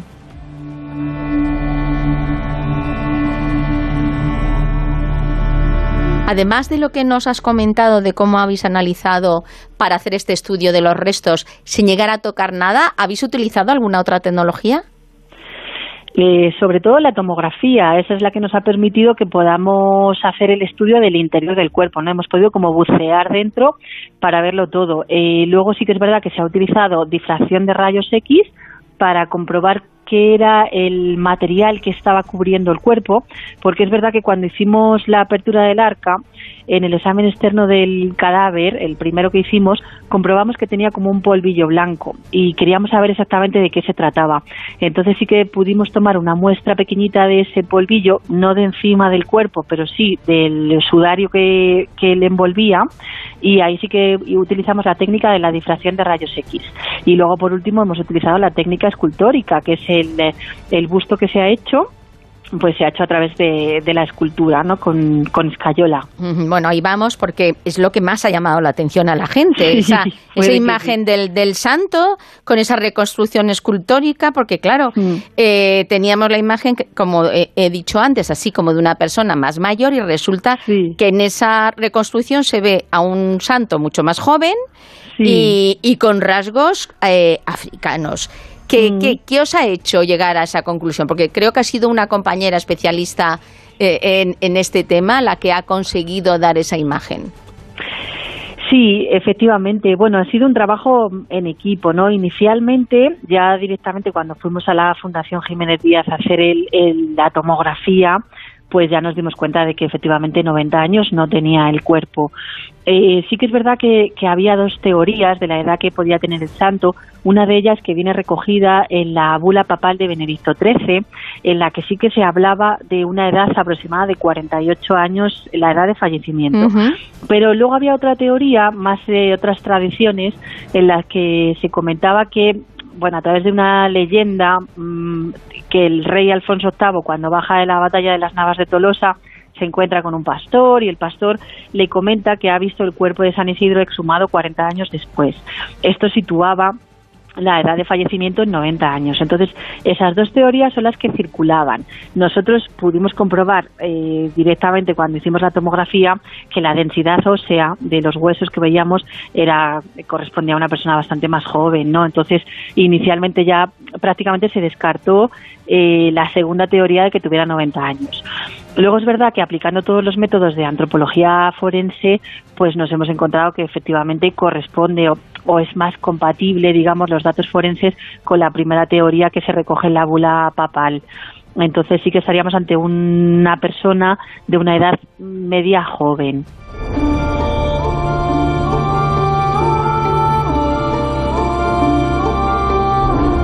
¿Cómo era físicamente él? Me refiero a, su cuerpo. Luego ya nos detenemos en el rostro. Pues eh, también fue muy sorprendente cuando hicimos el estudio del cadáver, al, abrir el arca, comprobar que tenía una estatura muy, o sea, que, que medía mucho, ¿no? O sea, directamente a la medida que nosotros hicimos en el cuerpo, nos salía 175 centímetros, unos 75. Y hay que tener en cuenta que la cabeza estaba un poquito ladeada, prácticamente eh, entraba justo ¿no? en el arca. Y, si nos remontamos un poco al siglo XII, pues es bastante sorprendente encontrarte una estatura tan grande, ¿no? Eh, siempre pensaríamos en una persona un poquito más pequeñita. Eh, y luego, todo lo que son los rasgos, han sido a través del estudio del perfil biológico que se han hecho con pues con los métodos antropológicos no entonces eh, aparte de la estatura pues se ha descubierto que tenía caracteres poblacionales que estaban un poco mezclados ¿Por qué, aunque estén mezclados, porque comentáis que tiene también, pues eso, ese puntito caucásico, asiático mm. y africano, pero luego en la reconstrucción sale más esa imagen con esos rasgos, aunque hay mezcla, pero más, mm. más africanos. ¿Por qué creéis que es? Porque en realidad nosotros hacemos, como te decía, mm, diferentes estudios. Uno de ellos es el antropológico, en el que se hacen estudios métricos y no métricos, que le llamamos de caracteres discretos, y allí nos sale una mezcla de, diferentes poblaciones, siendo la más predominante la de caracteres africanos, ¿no? Pero luego es verdad que al hacer la reconstrucción facial, eh, el propio cráneo te da cómo es la cara nosotros superponemos unos tejidos blandos, unos espesores de tejido blando que no dejan de ser una media de las poblaciones que estudiamos. En este caso, al darnos cuenta de que podía tener caracteres mezclados, pues se utiliza la media de diferentes poblaciones, caucásica, norteafricana, y es el propio cráneo con su morfología el que te da el rostro. Es decir, que esos rasgos faciales que nos salen no son a través del estudio antropológico, sino a través de la, de la escultura que nos da el propio cráneo. Luego sí que es verdad que hay otra parte que es más subjetiva, que es el pelo, la barba, el color de los ojos, que eso sí que se hace utilizando los caracteres más frecuentes de la población. Entonces, como en este caso lo más predominante eran los africanos, pues nosotros hemos puesto un pelo más rizado, una barba mm, que no fuera tan sumamente poblada, unos ojos de color marrón oscuro, porque es lo más predominante dentro de la población de, de estudio. ¿Habéis descubierto en este análisis que habéis hecho de que falleció realmente? Eh, tenemos una hipótesis que, que, yo creo que, bueno, que todas eh, opinamos que es bastante plausible, ¿no? Que sería la hipótesis de que muriera por una infección, ya que eh, a simple vista se observaba que le faltaban muchas piezas dentales. Y luego, al hacer la tomografía, se observó que tenía varios abscesos, infecciones, en cuatro piezas dentales, tres de ellas en la parte anterior y una en la parte posterior. Eh, seguramente si nos remontamos a, a, época medieval de Madrid, donde no, no había tratamiento médico ni odontológico y, prácticamente, bueno, no había uso de antibióticos, por supuesto, pues eh, seguramente esa infección pues, se generalizó, digamos, ¿no? Al final terminó eh, haciendo una sepsis. Y esa pensamos que puede ser la causa de muerte.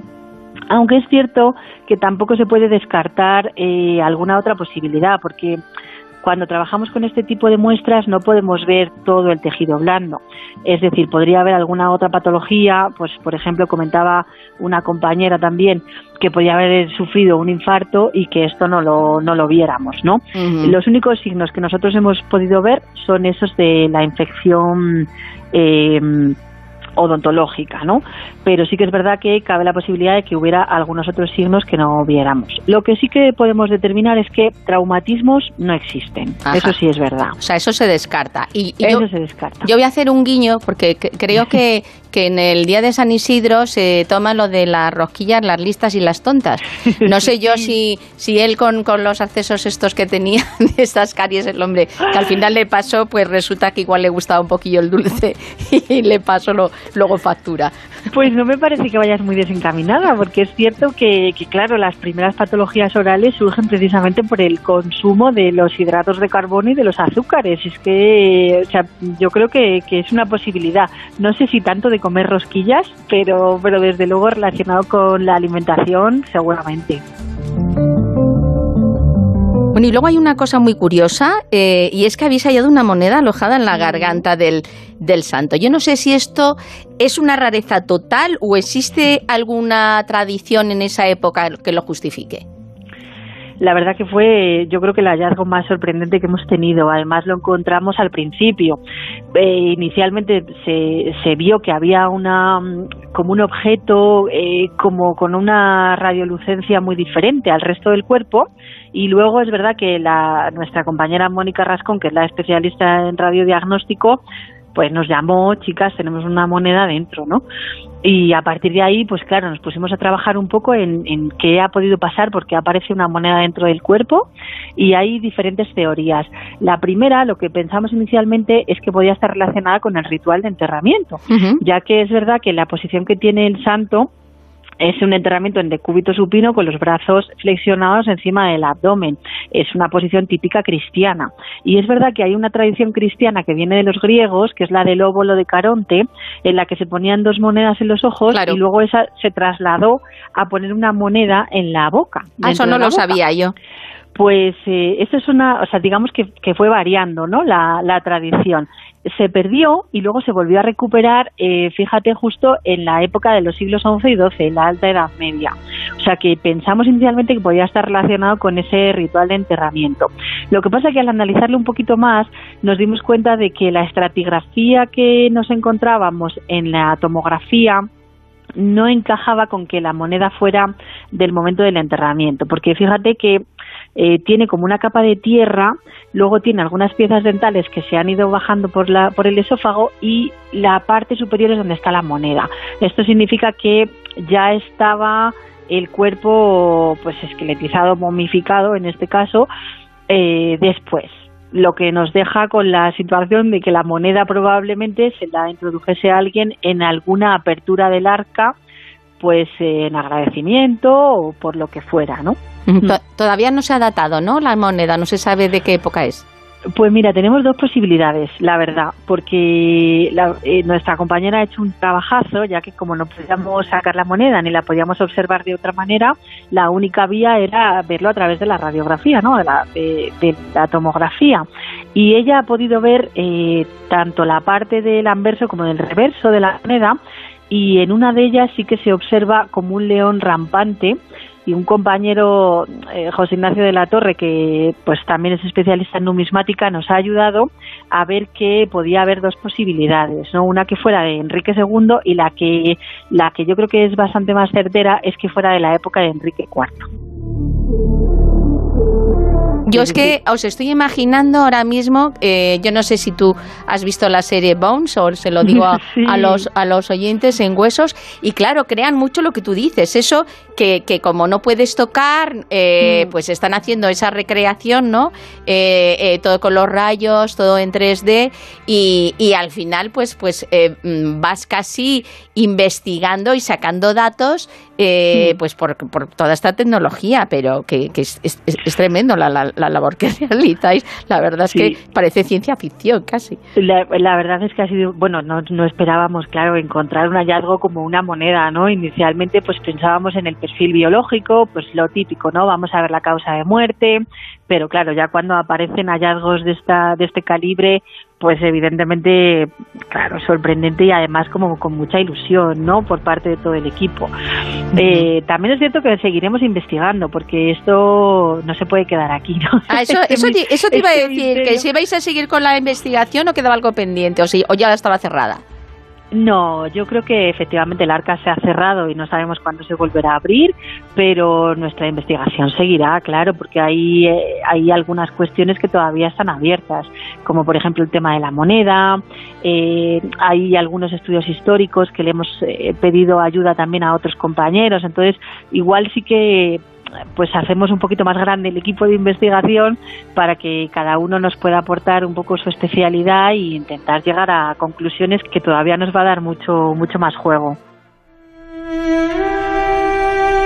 La Archidiócesis de Madrid ha pronunciado al ver la verdadera imagen del santo. ¿Se lo esperaban así?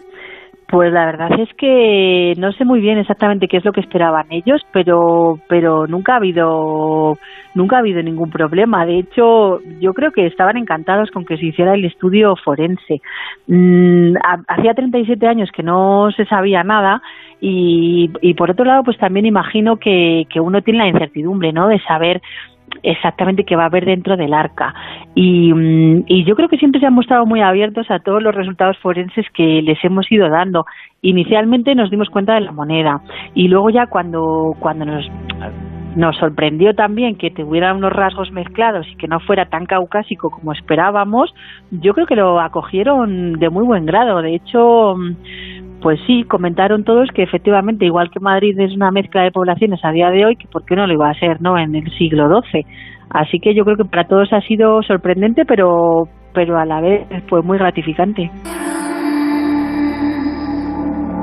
¿Los restos de San Isidro han vuelto a su lugar de origen? Sí, están en la colegiata, eh, donde, donde han estado siempre. Eh, allí la congregación, la Real Congregación de San Isidro, son los custodios del cuerpo y allí hicimos el estudio. Nunca se movió, salvo para ir a la fundación a hacer la tomografía y fue en un momento puntual y volvió allí. Allí siguen. Bueno, María, yo te quiero dar las gracias por compartir con nosotros esta investigación tan interesante y también que des las gracias a tus compañeras, que cada una con, con su especialidad, pues eh, habéis compartido el trabajo y hemos podido saber realmente cómo, cómo era San Isidro. Pues nada, muchísimas gracias a vosotros por la invitación eh, de parte de todo el equipo, porque estamos encantados de poder compartir lo poquito que hemos podido averiguar, pero que, yo creo que ha sido bastante sorprendente para todos y nos encanta también poder compartirlo pues con, todos vosotros. Bueno, y estaremos muy pendientes de si hay, hay nuevos datos y vosotros, queridos oyentes, pues ya sabéis que en esa colegiata está San Isidro y que gracias a la labor de estas especialistas, de estas doctoras, de este trabajo de la Universidad Complutense, pues ya podemos saber, por su destreza científica y antropológica, cómo era su cara, cómo era de alto, cómo era de joven y todo, todo, todo con pelos y señales. En Onda Cero, La Rosa de los Vientos.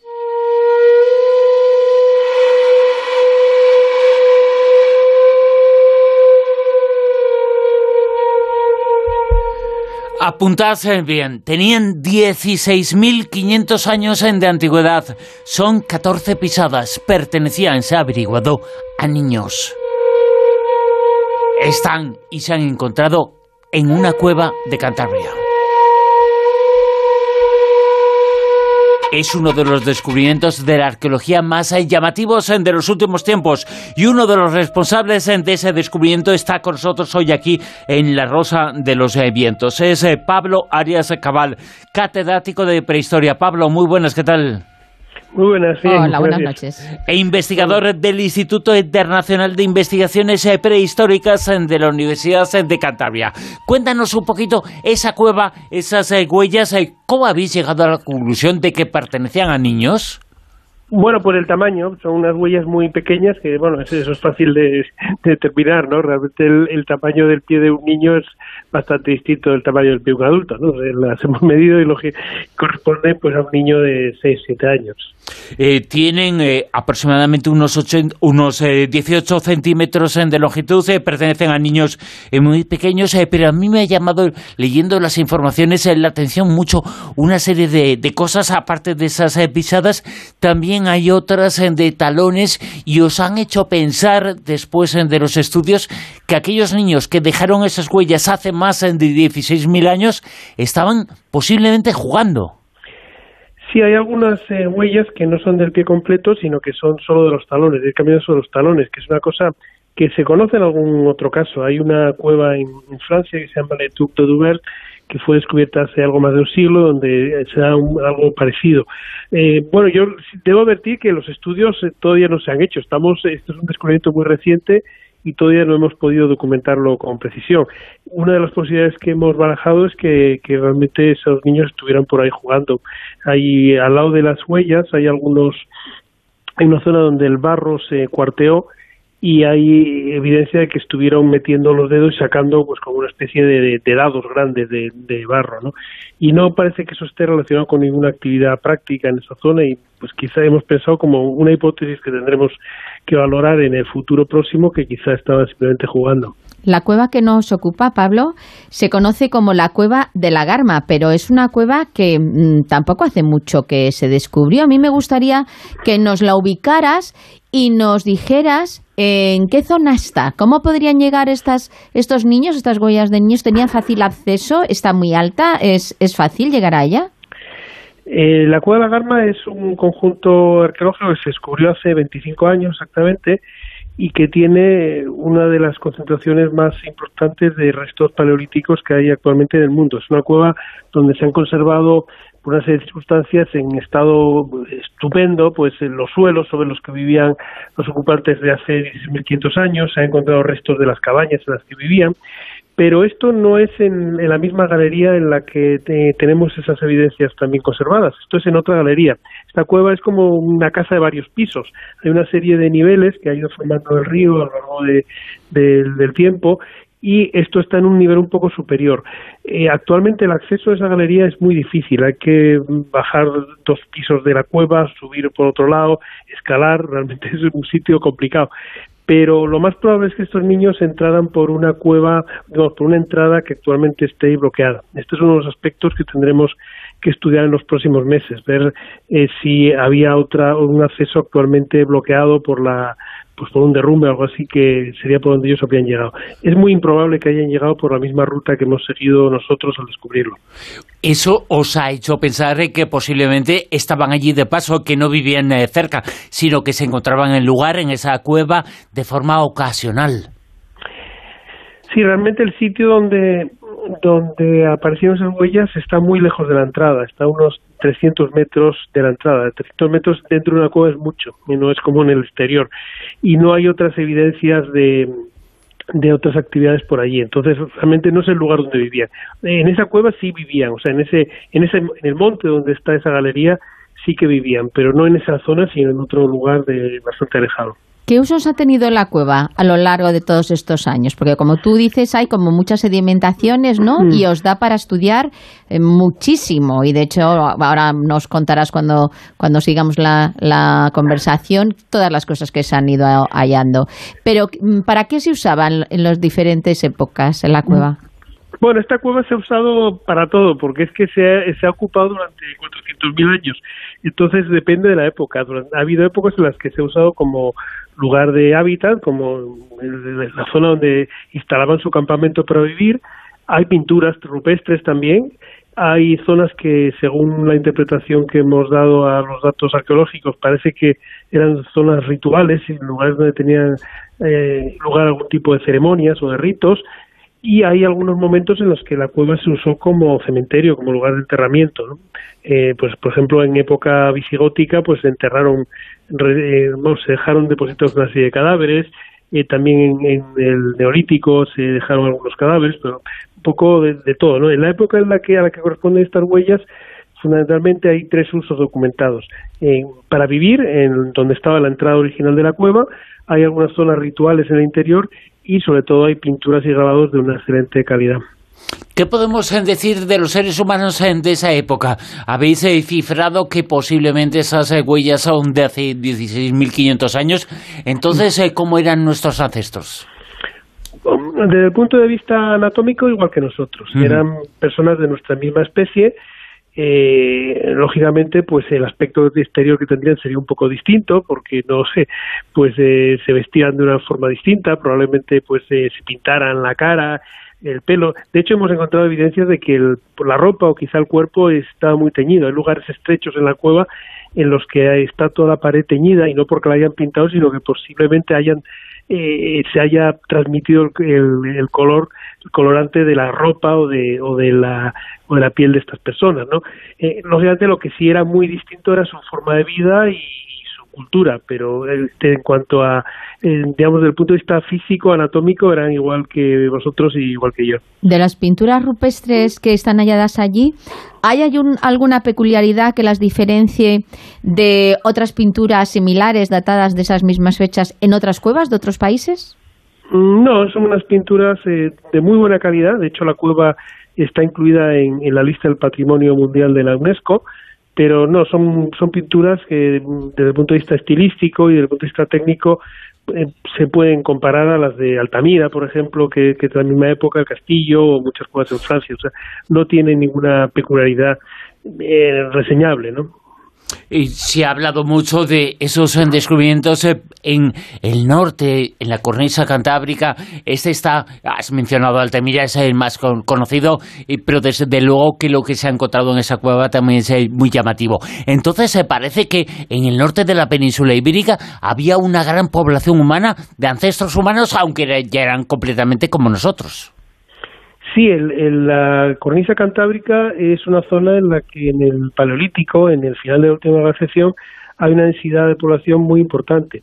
Posiblemente tenga que ver esto con, unas condiciones climáticas relativamente benignas, ¿no? Es una región que eh, no sería tan fría como otras zonas de la península ibérica, por, ejemplo el interior, la zona de, Madrid o de, la meseta, pues eh, entonces sería bastante, sería también más tendría un clima más extremo que el actual y eso en una época en la que la temperatura media más baja pues eh, lo hacía bastante más eh, incómodo para habitar. Por otra parte, era una zona bastante rica en recursos naturales de los que utilizaban, fundamentalmente eh, manadas de algunos animales que eran la base de subsistencia, como el ciervo, el caballo, el, reno.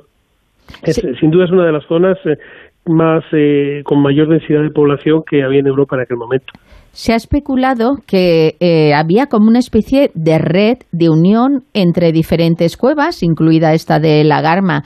¿Tú defiendes esta teoría? ¿Habéis encontrado vestigios de que esto sea cierto? Sí, sí, yo estoy totalmente convencido. De hecho, en, estas mismas huellas tienen eh, eh, el mejor paralelo que, que, tienen es precisamente en el Pirineo francés, en un sitio muy alejado. Eh, y encontramos el mismo tipo de objetos, el mismo tipo de piezas de arte mobiliar. Esta gente se movía mucho, ¿eh? no eran sedentarios en absoluto. Ellos eh, tenían un, probablemente seguían un circuito muy amplio de movimientos y además hay que tener en cuenta que son grupos que, que, vivían en, comunidades muy pequeñas, con lo cual necesitaban eh, tener conexión con otros grupos de la misma en la misma época, ¿no? aunque sea simplemente desde el punto de vista de asegurar la, reproducción. Probable que de forma periódica se juntaran en algunos lugares, tuvieran una especie, de, digamos, de como de grandes fiestas, de grandes reuniones de grupos que venían de unas zonas y otros, y esto sin duda contribuía a, a mm, transmitir información y a intercambiarse experiencias, intercambiarse objetos, nosotros en esta cueva de la Garma hemos encontrado conchas eh, que vienen del Mediterráneo. Es decir, que, que, o bien hubo personas que vinieron desde el Mediterráneo hasta allí, o, bien estuvieron intercambiando estas conchas unos con otros hasta que llegaron ahí. O sea que sí, yo estoy totalmente convencido ¿no? de, que, de que formaban parte de una amplísima red de comunicaciones y de contactos que, de luego, con lo que más une esta zona del Cantábrico, de Cantabria y Asturias, es sobre todo con la zona del Pirineo central y oriental francés, la zona del Ariés, para entendernos, para oídos españoles, la zona que limita con Andorra, por el lado francés. En esa zona hay yacimientos que se parecen mucho a los nuestros. Catedrático de prehistoria, ha estado en La Rosa de los Vientos, eh, Pablo Arias eh, Cabal. Pablo, mil gracias. Un abrazo. A vosotros. Hasta luego. Y hasta aquí hemos eh, llegado en la Rosa de los Vientos, aquí en la sintonía de Onda Cero llegan ahora las noticias, eh, después eh, no son horas y la Rosa de los Vientos vuelve el próximo sábado por la noche a la una de la madrugada, a las doce en Canarias. Y ya sabéis, lo mejor durante la semana es escuchar Onda Cero.